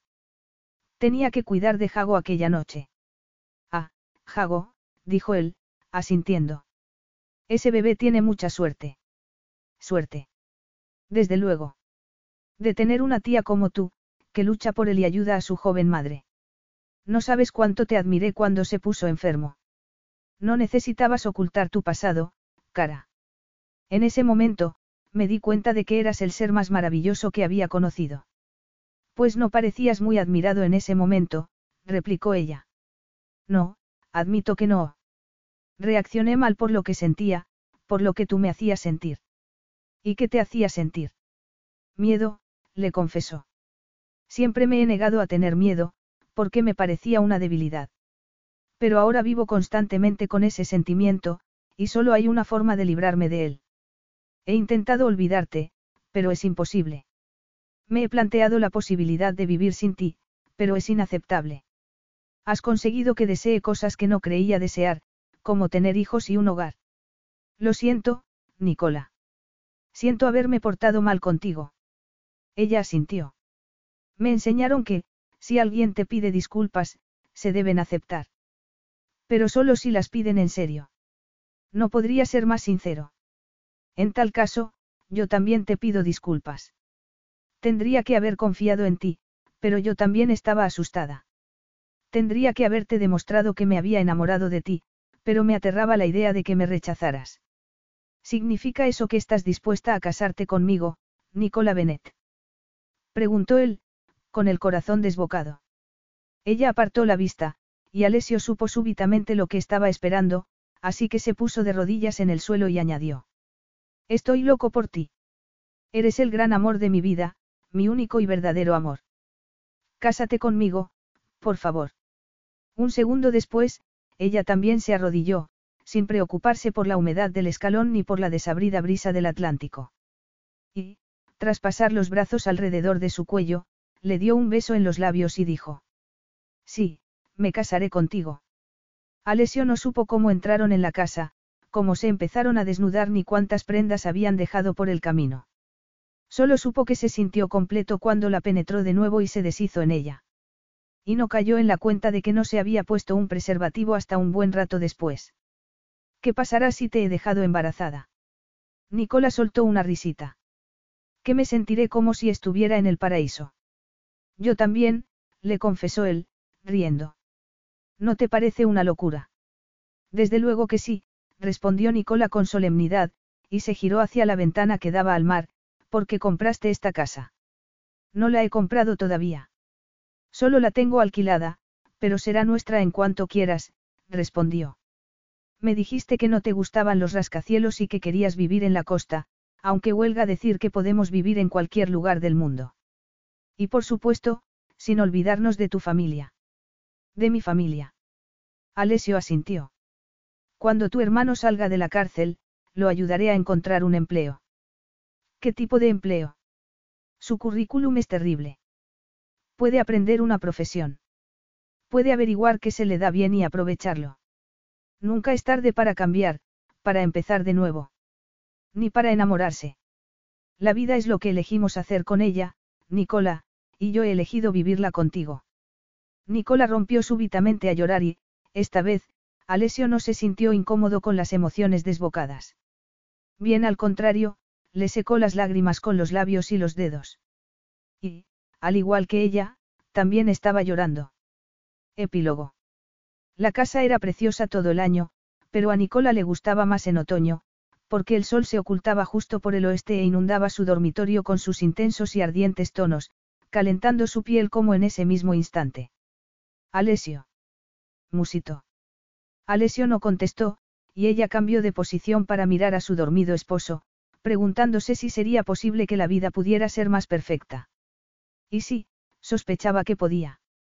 Se habían casado en Londres y, durante los tres años transcurridos desde entonces, pasaban casi todos los fines de semana en su casa de Cornwall. Había sido una boda pequeña. Se habían desposado en el registro civil de Marylebone, y habían dado una fiesta en el Hotel Riz antes de irse de viaje de novios a Florencia, Siena y Roma, que Nicola ardía en deseos de visitar. Pero Alessio la volvió a sorprender después, cuando la llevó al pequeño pueblo de las montañas donde había vivido con su abuela y descubrió que no había vendido su piso, que estaba encima de una panadería. De hecho, lo limpiaban todas las semanas y estaba en perfecto estado. Pasaron dos noches en su antiguo hogar, y ella tuvo ocasión de conocer el sitio donde había crecido. La gente le reconocía por la calle y le sonreía. Y quizá fue su felicidad conyugal lo que convenció a la madre de Alessio de poner fin a su farsa de matrimonio cuando él le envió una foto de los dos donde se apreciaba lo mucho que se querían. De hecho, Rosetta se había ido a vivir a Lecce, a Italia, y ahora iban a verla de vez en cuando. A pesar de saber que podía trabajar por su cuenta, Nicola siguió trabajando para Sergio. No se quería complicar la vida abriendo un negocio y, además, no estaba segura de tener talento para eso. A decir verdad, su matrimonio le interesaba bastante más. Y mientras tanto, Alessio había abierto su primera fábrica en Inglaterra, creando empleo en una zona económicamente deprimida del país. Al ver que su esposo bostezaba, Nicola clavó la vista en sus ojos. Parece satisfecho. ¿Por qué lo estoy? Eres divina satisfaciendo a un hombre, cara, dijo con una sonrisa, y volvió a bostezar. Me alegra que volvamos a estar solos, aunque he disfrutado mucho de nuestro fin de semana. ¿Y yo? Jago es adorable, y Kayum está muy contento. No parece la misma persona. Hasta esta Cey lo dice. ¿Por qué se ha vuelto más fuerte? Gracias a ti, mi amor. Alessio había ayudado a Kayum cuando salió de la cárcel, y le había conseguido un puesto de aprendiz en una carpintería, aprovechando que había aprendido la profesión cuando estaba entre rejas. Cayum se había casado con Stacey, y se habían ido a vivir a una casa de campo de Somerset, con un enorme jardín donde su hijo podía correr a su antojo.